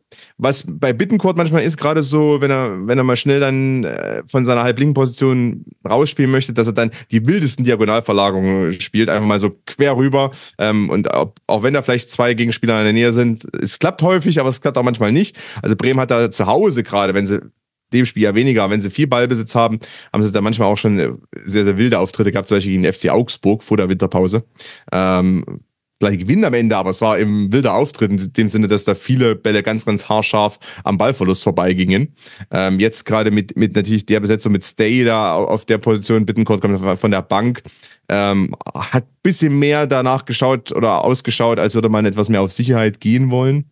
Ähm, das hat mir ganz gut gefallen im Passspiel. Klar, Bittencourt bringt so ein kreatives Element mit rein, was man hier und da schon braucht, aber es muss eben irgendwo auch so eine gute Dosis da sein. Die Dosierung muss passen. Ähm, ja, und ansonsten, äh, ich sag mal, bei, bei Freiburg, also Ottela Jalai, das war mal, das war mal ein Debüt. ich meine, der, der, der hat ja wirklich, also der hat gute Ansätze gezeigt, bevor er zu Hoffmann gekommen ist. Aber äh, bislang, die, in der Bundesliga-Zeit, ist es eine absolute Vollkatastrophe, um ehrlich zu sein. Also, naja. Klassischer Transfer, um die Konkurrenz zu schwechnen. Nur naja, ist Freiburg Freiburg derjenige, der da geschwächt Freiburg hat ja eine gewisse Ungarn-Affinität. Es ist ja, man hat ja auch den Lieblingsspieler von, oder anscheinend den Lieblingsspieler des ungarischen Regierungschefs. Ist das so? Das ist der, das ist der, der schon länger da ist, ja. Der, wenn, wenn, man sich mal in Ungarn äh, Videos anschaut und so, äh, Schalai ist da äh, häufig zu sehen. ich weiß nicht, ob es was mit ihm zu tun hat, aber es ist sehr interessant. Das, äh, Abseits vom Thema, ich wollte es nur sagen. Es war ja nicht der, äh, der, der einzige Neuzugang, der kam. Florent, Florent Muslia durfte auch äh, kommen für Freiburg, aber er konnte auch nichts mehr verändern, weil eben die Struktur beim SC nicht so gut war. Wobei ich eben die Frage hatte, also bei Höfler, äh, da bin ich mir auch nicht sicher, Benny, ähm, Freiburg hatte relativ viele kranke Spieler unter der Woche. Ich war mir nicht sicher, ob da vielleicht Höfler mit dabei war. Also Scholloy ist deswegen ja auch ausgefallen, deswegen hat äh, äh, Weishaupt äh, beginnen dürfen. Ginter war zum Beispiel unter der Woche auch krank, ist dann aber noch fit geworden, hat Christian Streich gesagt. Und wo ich mir aber nicht sicher war, war, äh, ist jetzt die Struktur von Freiburg nicht gut und eben, ihr habt es ja auch schon gesagt, viele lange Bälle und ähm, Grifo war in den seltsamsten Positionen, um irgendwie anspielbar zu sein und dann haben sie auch manchmal den Ball so ein bisschen unnötig hergeschenkt. Äh, Makengo hat dahingehend kein gutes Spiel gemacht, muss man zum Beispiel sagen, ist ja auch noch ein sehr junger Spieler. Oder, und das war eben die Frage, die ich mir nicht beantworten konnte, vielleicht war auch Bremen einfach sehr, sehr stabil entgegen aller Annahmen, ohne Mitchell Weiser, mit Agu auf dem rechten Flügel, Oliver Demann auf dem linken Flügel, der hätte sogar noch einen Strafstoß, glaube ich, äh, bekommen äh, können, wenn ich mich das äh, richtig erinnere. Also vielleicht war es ja auch eine Stärke von Werder, dass man Freiburg so beschränkt hat. Ja, gebe ich dir recht, dass irgendwo, äh, wie gesagt, ein sehr guter Matchplan war von Ole Werner, die Außenverteidiger so anzulaufen, dass sie eben nicht eröffnen können. Ich finde aber bei Freiburg, ich komme manchmal nicht so ganz dahinter, was sie zum Beispiel mit ihrem Dreieraufbau mit dem Torwart machen wollen, weil der ist eigentlich total verschenkt, wenn du jeden Ball von Innenverteidiger auf Außenverteidiger spielst, um dann zu gucken, was passiert. Also ich hätte mir schon gewünscht, dass beide Halbverteidiger einmal mehr andribbeln, weil die Außenverteidiger bei Freiburg waren für mich in dem Spiel einfach die ärmsten Schweine, weil sie halt Mhm. permanent, sie waren sofort unter Druck. Im Zentrum war alles zugestellt und sie haben halt ja wenig, wenig dafür getan, vorher das Zentrum mal so frei zu ziehen, dass da mal ein offener Raum entsteht, der mal belaufen werden kann. Und ähm, ja, also wirklich, Bremen hat es wirklich gut gemacht, aber Freiburg konnte auch vom Gefühl her nicht darauf reagieren, weil äh, in, in, nach meinem Empfinden nach musst du schon dann irgendwann dahin kommen, dass du deine Passketten mal ein bisschen änderst und Spieler nicht so wie Grifo für sich selber entscheiden müssen, ich gehe jetzt ins Zentrum, damit ich hier überhaupt am Spiel mal teilnehme, mhm. sondern dass da vorher eben äh, ja was passiert in, in der ganzen Statik, dass sich ein bisschen was verändert und du spielst halt eigentlich über das ganze Spiel Brems Matchplan damit voll in die Karten, weil äh, sie müssen nichts verändern, sie können dabei bleiben. Ähm, und ja, Freiburg reagiert halt nicht drauf. Und das soll jetzt überhaupt nicht die, die Leistung von Bremen irgendwie schmälern. Die haben wirklich ein gutes Spiel gemacht, aber ähm, ja, Freiburg für mich irgendwie sehr, sehr enttäuschend. Und äh, für mich auch so ein, so ein Spieler, der auch weird war, war Merlino Röhl. Ich habe seine Rolle, konnte ich gar nicht greifen. Also der war überall und nirgendwo. Ähm, es gab keinen richtigen Zielraum, den er belaufen sollte. Ähm, es, es gilt halt in dem Spiel für ganz, ganz viele Spieler von Freiburg. Und es gibt halt so ein paar Sachen, die ich einfach komisch finde. Da muss ich aber sagen, bei Röhl zum Beispiel ist es auch, jetzt zieht sich ein bisschen schon durch, eine gewisse Zeit. Also äh, finde ich, dass, dass dem noch, äh, weil eigentlich ist er mal, also, also Once Upon a Time, als er damals bei Ingolstadt war, war er quasi so ein Zehner und, und, und so ein Top-Talent auf, auf einer offensiven Position, vielleicht sogar äh, als, als falscher Neuner. Äh, und jetzt, äh, ich, ich vielen Einsätzen, man sieht ja das Talent, ne? man sieht die technische Klasse und so weiter, aber man sieht äh, nie so richtig, äh, ob ihm wirklich die Rolle so zugeschneidert wird oder ob er einfach auf dem Feld steht, weil er ein ganz guter Techniker ist und eine ganz gute Ergänzung sein kann zu vielleicht einem anderen, etwas laufstärkeren Sechser oder so. Also deshalb, das äh, äh, schließt sich mir nicht ganz. Ich sehe da so ein bisschen verschenktes Potenzial, was man normalerweise bei Freiburg nicht unbedingt sagt, ne? weil Freiburg ja eher Potenzial von Spielern ausreizt, aber bei Röhl sehe ich das ein bisschen äh, gegenteilig. Und das ist nicht das erste Spiel, das ist vielleicht das fünfte, sechste, was mir in dieser Saison schon auffällt, ähm, wo er nicht äh, optimal eingesetzt wird, eingebunden wird oder eine Rolle zugeschnitten bekommt, die zu ihm passt. Und es ist ja so diese Frage, auf der, ob er auf der Sechs spielen sollte. Ne? Also ganz generell. Und, und dazu kommt ja auch noch, ähm, um, um nochmal auf diesen Dreieraufbau mit Atobolu zurückzukommen. Ich finde halt, dass wenn, wenn du die Innenverteidiger ein bisschen breiter hast und du kannst mit Matze Ginter schon auch mal diagonal eindribbeln, weil dass du irgendwo mal einen Spieler von Bremen dazu bringst, aus dieser Deckung rauszurücken, dass irgendein Raum mal aufgeht. Aber es ist halt so statisch alles. Sie kriegen den Ball, die Innenverteidiger, und der erste Blick geht immer sofort raus auf den Außenverteidiger. Bitte kreier mir irgendwas. Und ich weiß gar nicht, ob es dann in dem Moment an der Initiative der Spieler fehlt, dass sie sowas machen, dass, dass Matze Ginter auch mal als, als Beispiel was kreiert, über so eine Halbposition oder ob es einfach der Matchplan ist, wo man sagt, okay, mhm. wir wollen das erstmal sicher über einen Außenverteidiger spielen, weil dann haben wir bei Ballverlust den Ball auch erstmal in der Zone, äh, wo wir noch ganz gut absichern können. Und äh, da komme ich bei Freiburg manchmal nicht so richtig dahinter.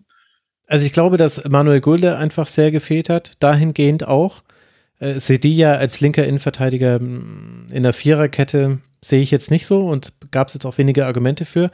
Und dann glaube ich, dass das auch so ein Spiel war, wo die, der Zeitpunkt der Tore Freiburg da auch so ein bisschen den Boden unter den Füßen weggezogen hat. Also sehr früher Rückstand, dann schaffst du es immerhin. Du hast eine Signature Grifo-Flanke, die Höhler knapp verpasst. Die zweite Aktion ist dann schon der Strafstoß zum 1 zu 1. Und dann hat ja Freiburg reagiert und Eggestein ist dann häufiger abgekippt in den Spielaufbau. Ich will jetzt nicht sagen, dass das die Lösung gewesen wäre, aber du hättest zumindest nicht mehr diesen krassen Stress gehabt, weil du warst immer in Überzahl, auch ohne Atobolo einzubinden und den konntest du dann ja trotzdem noch einbinden.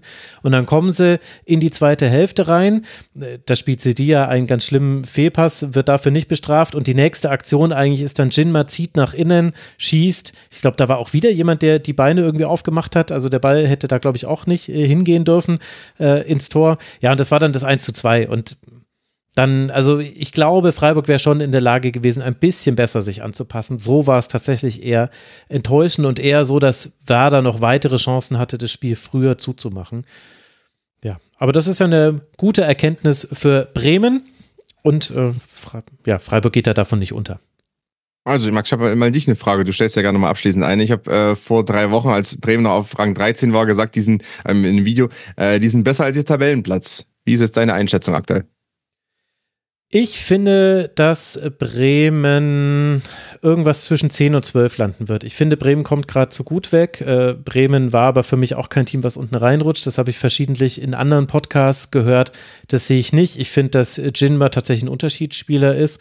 Und wenn die eine gute Mittelfeldbesetzung finden, ehrlich gesagt, Stay, Linnen und Schmid ist für mich gar nicht die beste Besetzung. Das hat jetzt gegen Freiburg sehr gut funktioniert. Aber äh, dann dann ist Bremen auf jeden Fall 10 bis 12. Auf jeden Fall, die sind für mich so Gladbach. Die sind Gladbach aus der anderen Richtung. Gladbach kommt von oben, Bremen von unten und sie treffen. Die hatte ich dann im nächsten Video gehabt und da haben sich einige Gladbacher bei mir beschwert, dass ich die Echt? als Tabellennachbarn bezeichnet habe. Ach, guck äh, mal.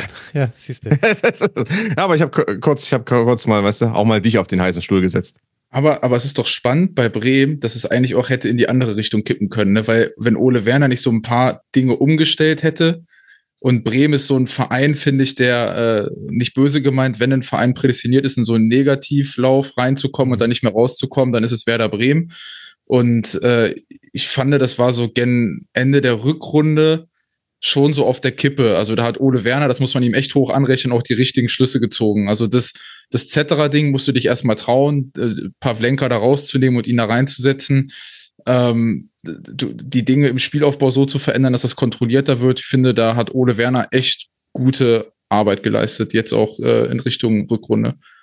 Also bei Bremen auch wieder, das haben wir vorhin ja angesprochen, äh, bei ein, zwei anderen äh, Clubs und bei Bochum vielleicht im kleinen Maßstab zum Beispiel, aber was bei Bremen so ein paar ältere, äh, wie zu Anthony Jung, der ja, der mal bei Leipzig damals sich wirklich so als bisschen spielgestaltender Linksverteidiger mal hervorgespielt hat, schon ein paar Jahre her, aber auch da siehst du in der Dreierkette, der kann mal mit dem Dribbling mal an der ersten Linie vorbeiziehen, mal irgendwas dadurch schon allein dadurch, ne, durch die einfachste Aktion. Aber es musste sich eben auch trauen, äh, ein bisschen was kreieren. Das ist Punkt eins und Punkt zwei ist das, eben ein, zwei Junge, ein Jinma ist zum Beispiel jemand. Und, äh, Dortmund 2, ne? Also ich meine, es ist jetzt nicht so, dass, dass der jetzt irgendwie das halb Europa hinter dem her gewesen wäre.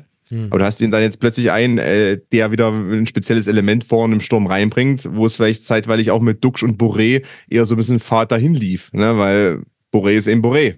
Ja, und und Duxch muss sich auch neu orientieren, ne? Weil es ist das, was sich vorher so über jahrelang eingeprägt hat, mehr oder weniger, dieses Spiel, ja, diese Abläufe, was mir auch Füllkuch mal gesagt hat, dass er gemeint hat, also wir verstehen es mittlerweile blind, ne? Ich weiß ganz genau, wo ich hinlaufen muss. Er weiß ganz genau, wo ich hinlaufen muss. Also abseits dieser äh, Spaßaktion, die die immer mal hatten, abseits des Platzes, hat sich ja wirklich da einiges zusammen geformt und, und die Chemie hat gepasst. Ähm, das musste sich auch wieder neu entwickeln. Da hast du eben jetzt plötzlich ein Talent. Ähm, beim BVB wusste man, dass in dem einiges drinsteckt, nur es halt eben für BVB, ja, also mhm hat eben da nicht gereicht für die erste Mannschaft oder für den Startelfplatz oder so. Ich meine, das brauchen wir uns nichts vorzumachen, man weiß ja, wie die Konkurrenz da ist. Aber ähm, das ist dann eben auch nochmal für Werder Bremen nicht unbedingt Glück. Allerdings trotzdem natürlich schon so eine Geschichte, dass äh, die dann immer mal so ein, zwei Leute, entweder sei es ältere oder sei es jüngere, dann irgendwie ausgraben oder entdecken oder verpflichten und äh, die dann sehr gut zünden. Das hat sich jetzt in den letzten zwei, drei Jahren so ein bisschen äh, durchgezogen mittlerweile. Und ja, und jetzt haben sie ja noch ein bisschen mehr Geld mit 18% Beteiligung von neuen Investoren. Und, und ich will das Thema nicht größer machen, als es ist jetzt eigentlich mit Werder, aber auch da zum Beispiel Anthony Jung, gerade angesprochen, finde ich, performt richtig gut in der Rolle. Aber es gab auch mal eine Zeit, wo ich gedacht habe, boah, bei dem Chaos, was Ole Werner ja auch mag in seinem Spiel, und wo du dann auch mit einer äh, ja ein bisschen höheren Restabsicherung spielst, so mit einer Dreierkette, die, wenn sie verschiebt, sehr gerne auch mal auseinanderfällt. Da Anthony Jung schwierig, aber das, was sie jetzt aktuell spielen, und das ist ja auch Umstellung ohne Werner, das liegt ihm halt. Und ich finde, deswegen performt er auch und deswegen performt Bremen. Und das ist dieser schmale Grat halt eben, ne, auf dem sie sich bewegt haben.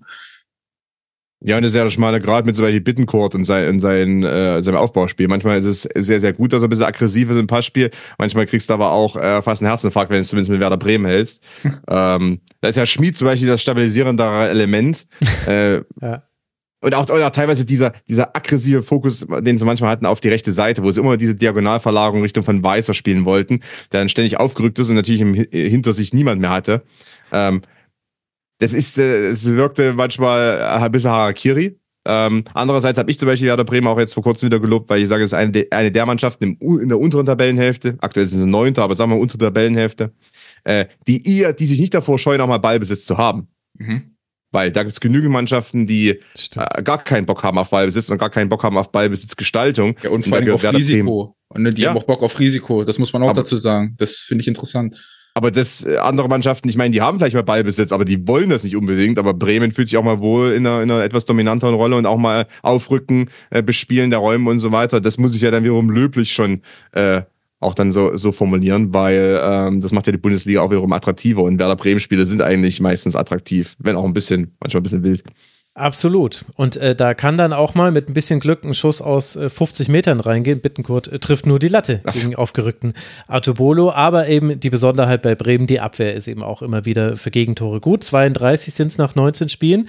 Deswegen gucken wir doch einfach mal, wie es für Werder weitergeht. Denn die nächsten vier Partien, die finden allesamt gegen ehemalige Tabellennachbarn statt, nämlich gegen die untere Tabellenhälfte. Auswärts in Mainz, zu Hause gegen Heidenheim, auswärts in Köln, zu Hause gegen Darmstadt. Und dann gucken wir nochmal auf Werder Bremen, auch hier im Rasenfunk.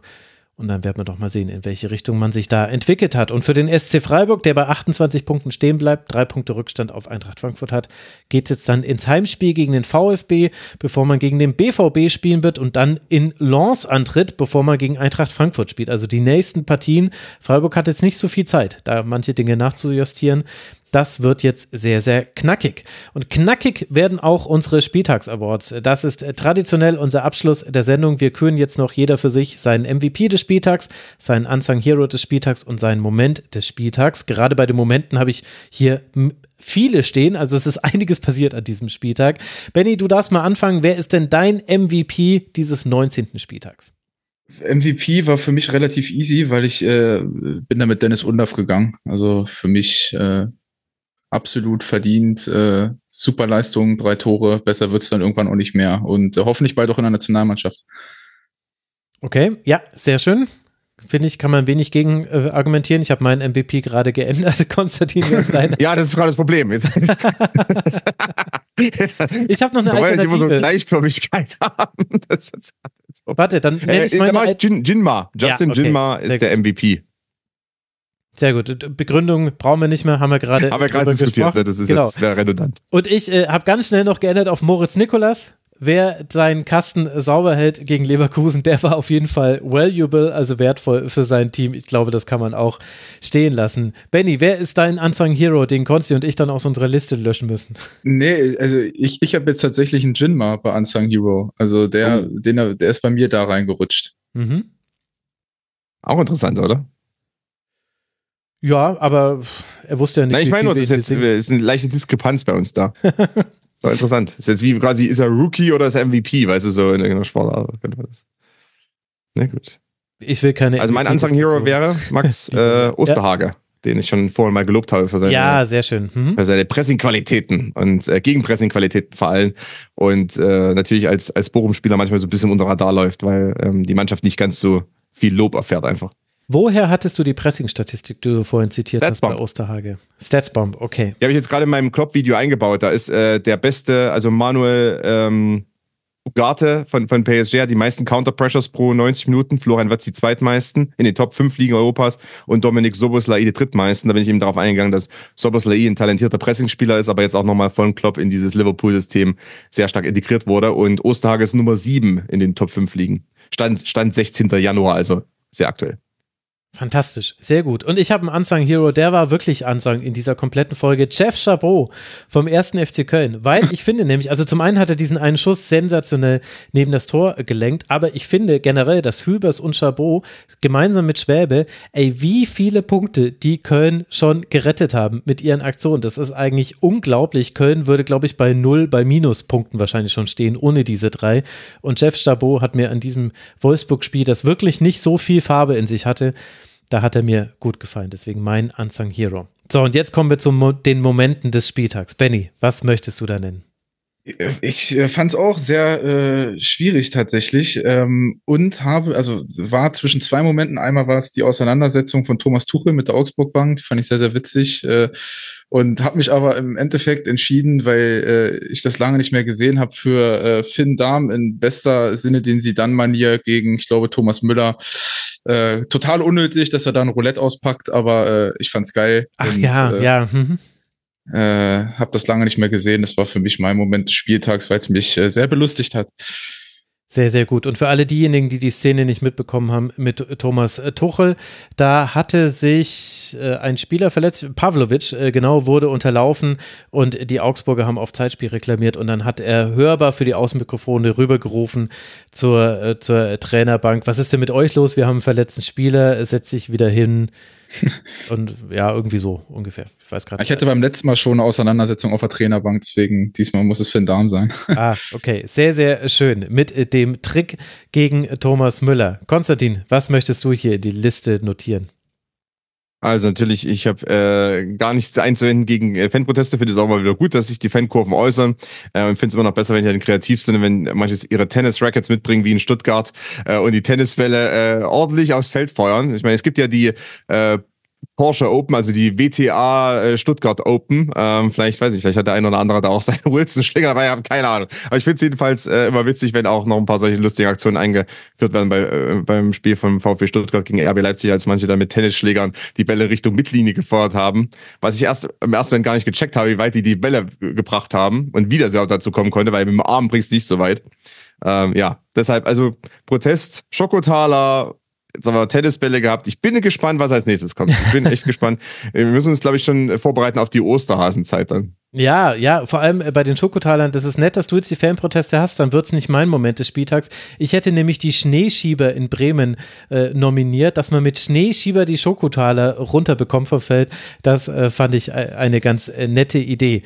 Äh, dann muss man das aber, glaube ich, nicht mehr nennen. Und dann äh, gibt es, glaube ich, noch so zwei Momente. Einen davon habe ich vorhin schon angesprochen, deswegen muss ich ihn jetzt nicht nochmal größer ausführen. Also, dass mit Tobias Krull ein, äh, Krull ein vierter Offizieller gesucht werden musste in Wolfsburg per Stadiondurchsage. Das war natürlich legendär und wird in den Jahresrückblicken, die ja gar nicht mehr produziert werden, sicher landen. Aber dann kann ich als letzten Moment noch die Abschiedsrede von Peter Fischer äh, nennen vor der Eintracht Frankfurt-Kurve. Das Spiel gegen Mainz 05 war sein letztes als Präsident und mit der Bedeutung, die er für diesen Verein hat und die er vielleicht auch darüber hinaus hat, gerade an einem äh, Holocaust-Erinnerungsspieltag, da hat sich Peter Fischer immer ganz, ganz eindeutig positioniert. Gab es mal ein sehr gutes äh, Deutschlandfunk-Sportgespräch mhm. dazu mit ihm. Deswegen, ich nominiere Peter Fischer mit seiner letzten Rede vor der Eintracht Frankfurt-Kurve. Und, und das in Länge zu ziehen, aber vielleicht erinnern sich manche daran, als die Karriere oder die Präsidentenkarriere von, von Peter Fischer angeblich ja schon vorbei war. Und als mir damals Leute beim Eintracht Frankfurt gesagt haben, abwarten und nicht immer direkt alles so heiß essen, wie man es kocht. Nur mal so als Beispiel äh, in Richtung Medienkompetenz und auch, äh, sagen wir, einfach kritisch allem gegenüberstehen, bevor dann irgendwelche Urteile gefällt sind oder irgendwelche Ermittlungen abgeschlossen sind. Nur das sollte man vielleicht mal an der Stelle erinnern, weil zwei Tage lang war ja Peter Fischer schon, quasi schon raus aus mhm. Eintracht und auch raus aus Frankfurt quasi. Also es klang damals so. Das sollte man vielleicht nicht ganz vergessen. Ne? Ja. Als Lehrer auch einfach für die, für andere Beispiele. Ja, nicht zu vorschnell Schlüsse ziehen. Das haben wir definitiv auch nicht getan, sonst wäre diese Sendung nicht fast drei Stunden lang äh, geworden. Dementsprechend danke ich euch beiden sehr, dass ihr euch die Zeit genommen habt. Ganz, ganz herzlichen Dank an Benny Grund von das Rondo TV. Folgt ihm auf Twitch. Ihr könnt ihn auch in der Ed Broski Show sehen. Hallo, äh, danke Benny. Ja, hallo Benny. Ich wollte dich nochmal neu begrüßen. Ist nicht schlimm. Super gerne. ja, danke dir, dass du mit dabei warst. Wie immer. Danke für die Einladung. Danke, danke. Und herzlichen äh, Dank an Konstantin Eckner, den ihr bei TikTok, YouTube und im Podcast-Form äh, bewundern könnt. Bald wird man nicht mehr über die Straße laufen können, ohne irgendein Content-Item, Content-Piece von dir zu sehen. Konstantin, danke dir, dass du mal wieder mit dabei warst hier im Rasenfunk. Vielen Dank, vielen Dank für die Einladung. Immer wieder schön äh, zu Gast zu sein. Es sind ja mittlerweile ein paar Sendungen zusammengekommen über die Jahre hinweg. Und ja, genau, bei TikTok nicht abschrecken lassen. Aktuell sehr viel Football, aber bald auch äh, sehr, sehr viel Fußball. Ich habe nebenher immer schon den Zwischenstand im AFC Championship Game. Nichts verraten, nicht spoilern. Ich, ich werde das, werd das jetzt dann im Real Life gucken. So. Ist eine Überraschung. Ich will doch nichts hören. Keine Spoiler. Verdammt nochmal. Also, wir, wir hören jetzt auf. Liebe Hörerinnen und Hörer, danke für eure Aufmerksamkeit. Ich habe noch eine Podcast-Empfehlung, nämlich auch passend äh, zu diesem Erinnerungsspieltag, den wir hatten. Jung und naiv hatte Michel Friedmann zu Gast. Und der hat nicht nur ein ganz interessantes Buch geschrieben, sondern auch dieses Gespräch möchte ich euch sehr ans Ohr legen. Ich werde alles in den Shownotes verlinken, so wie immer. Und dann freue ich mich, wenn ihr den Rasenfunk unterstützt. Äh, wie viele Sendungen wir diese Sendung mach, äh, diese Woche machen, habe ich euch schon gesagt. Vielleicht ist das ja auch Anlass, uns zu unterstützen, auch indem ihr uns gerne weiterempfehlen könnt. Danke, bis bald hier wieder im Rasenfunk. Bleibt gesund. Ciao. Das war der Rasenfunk. Wir geben nun zurück in die angeschlossenen Funkhäuser.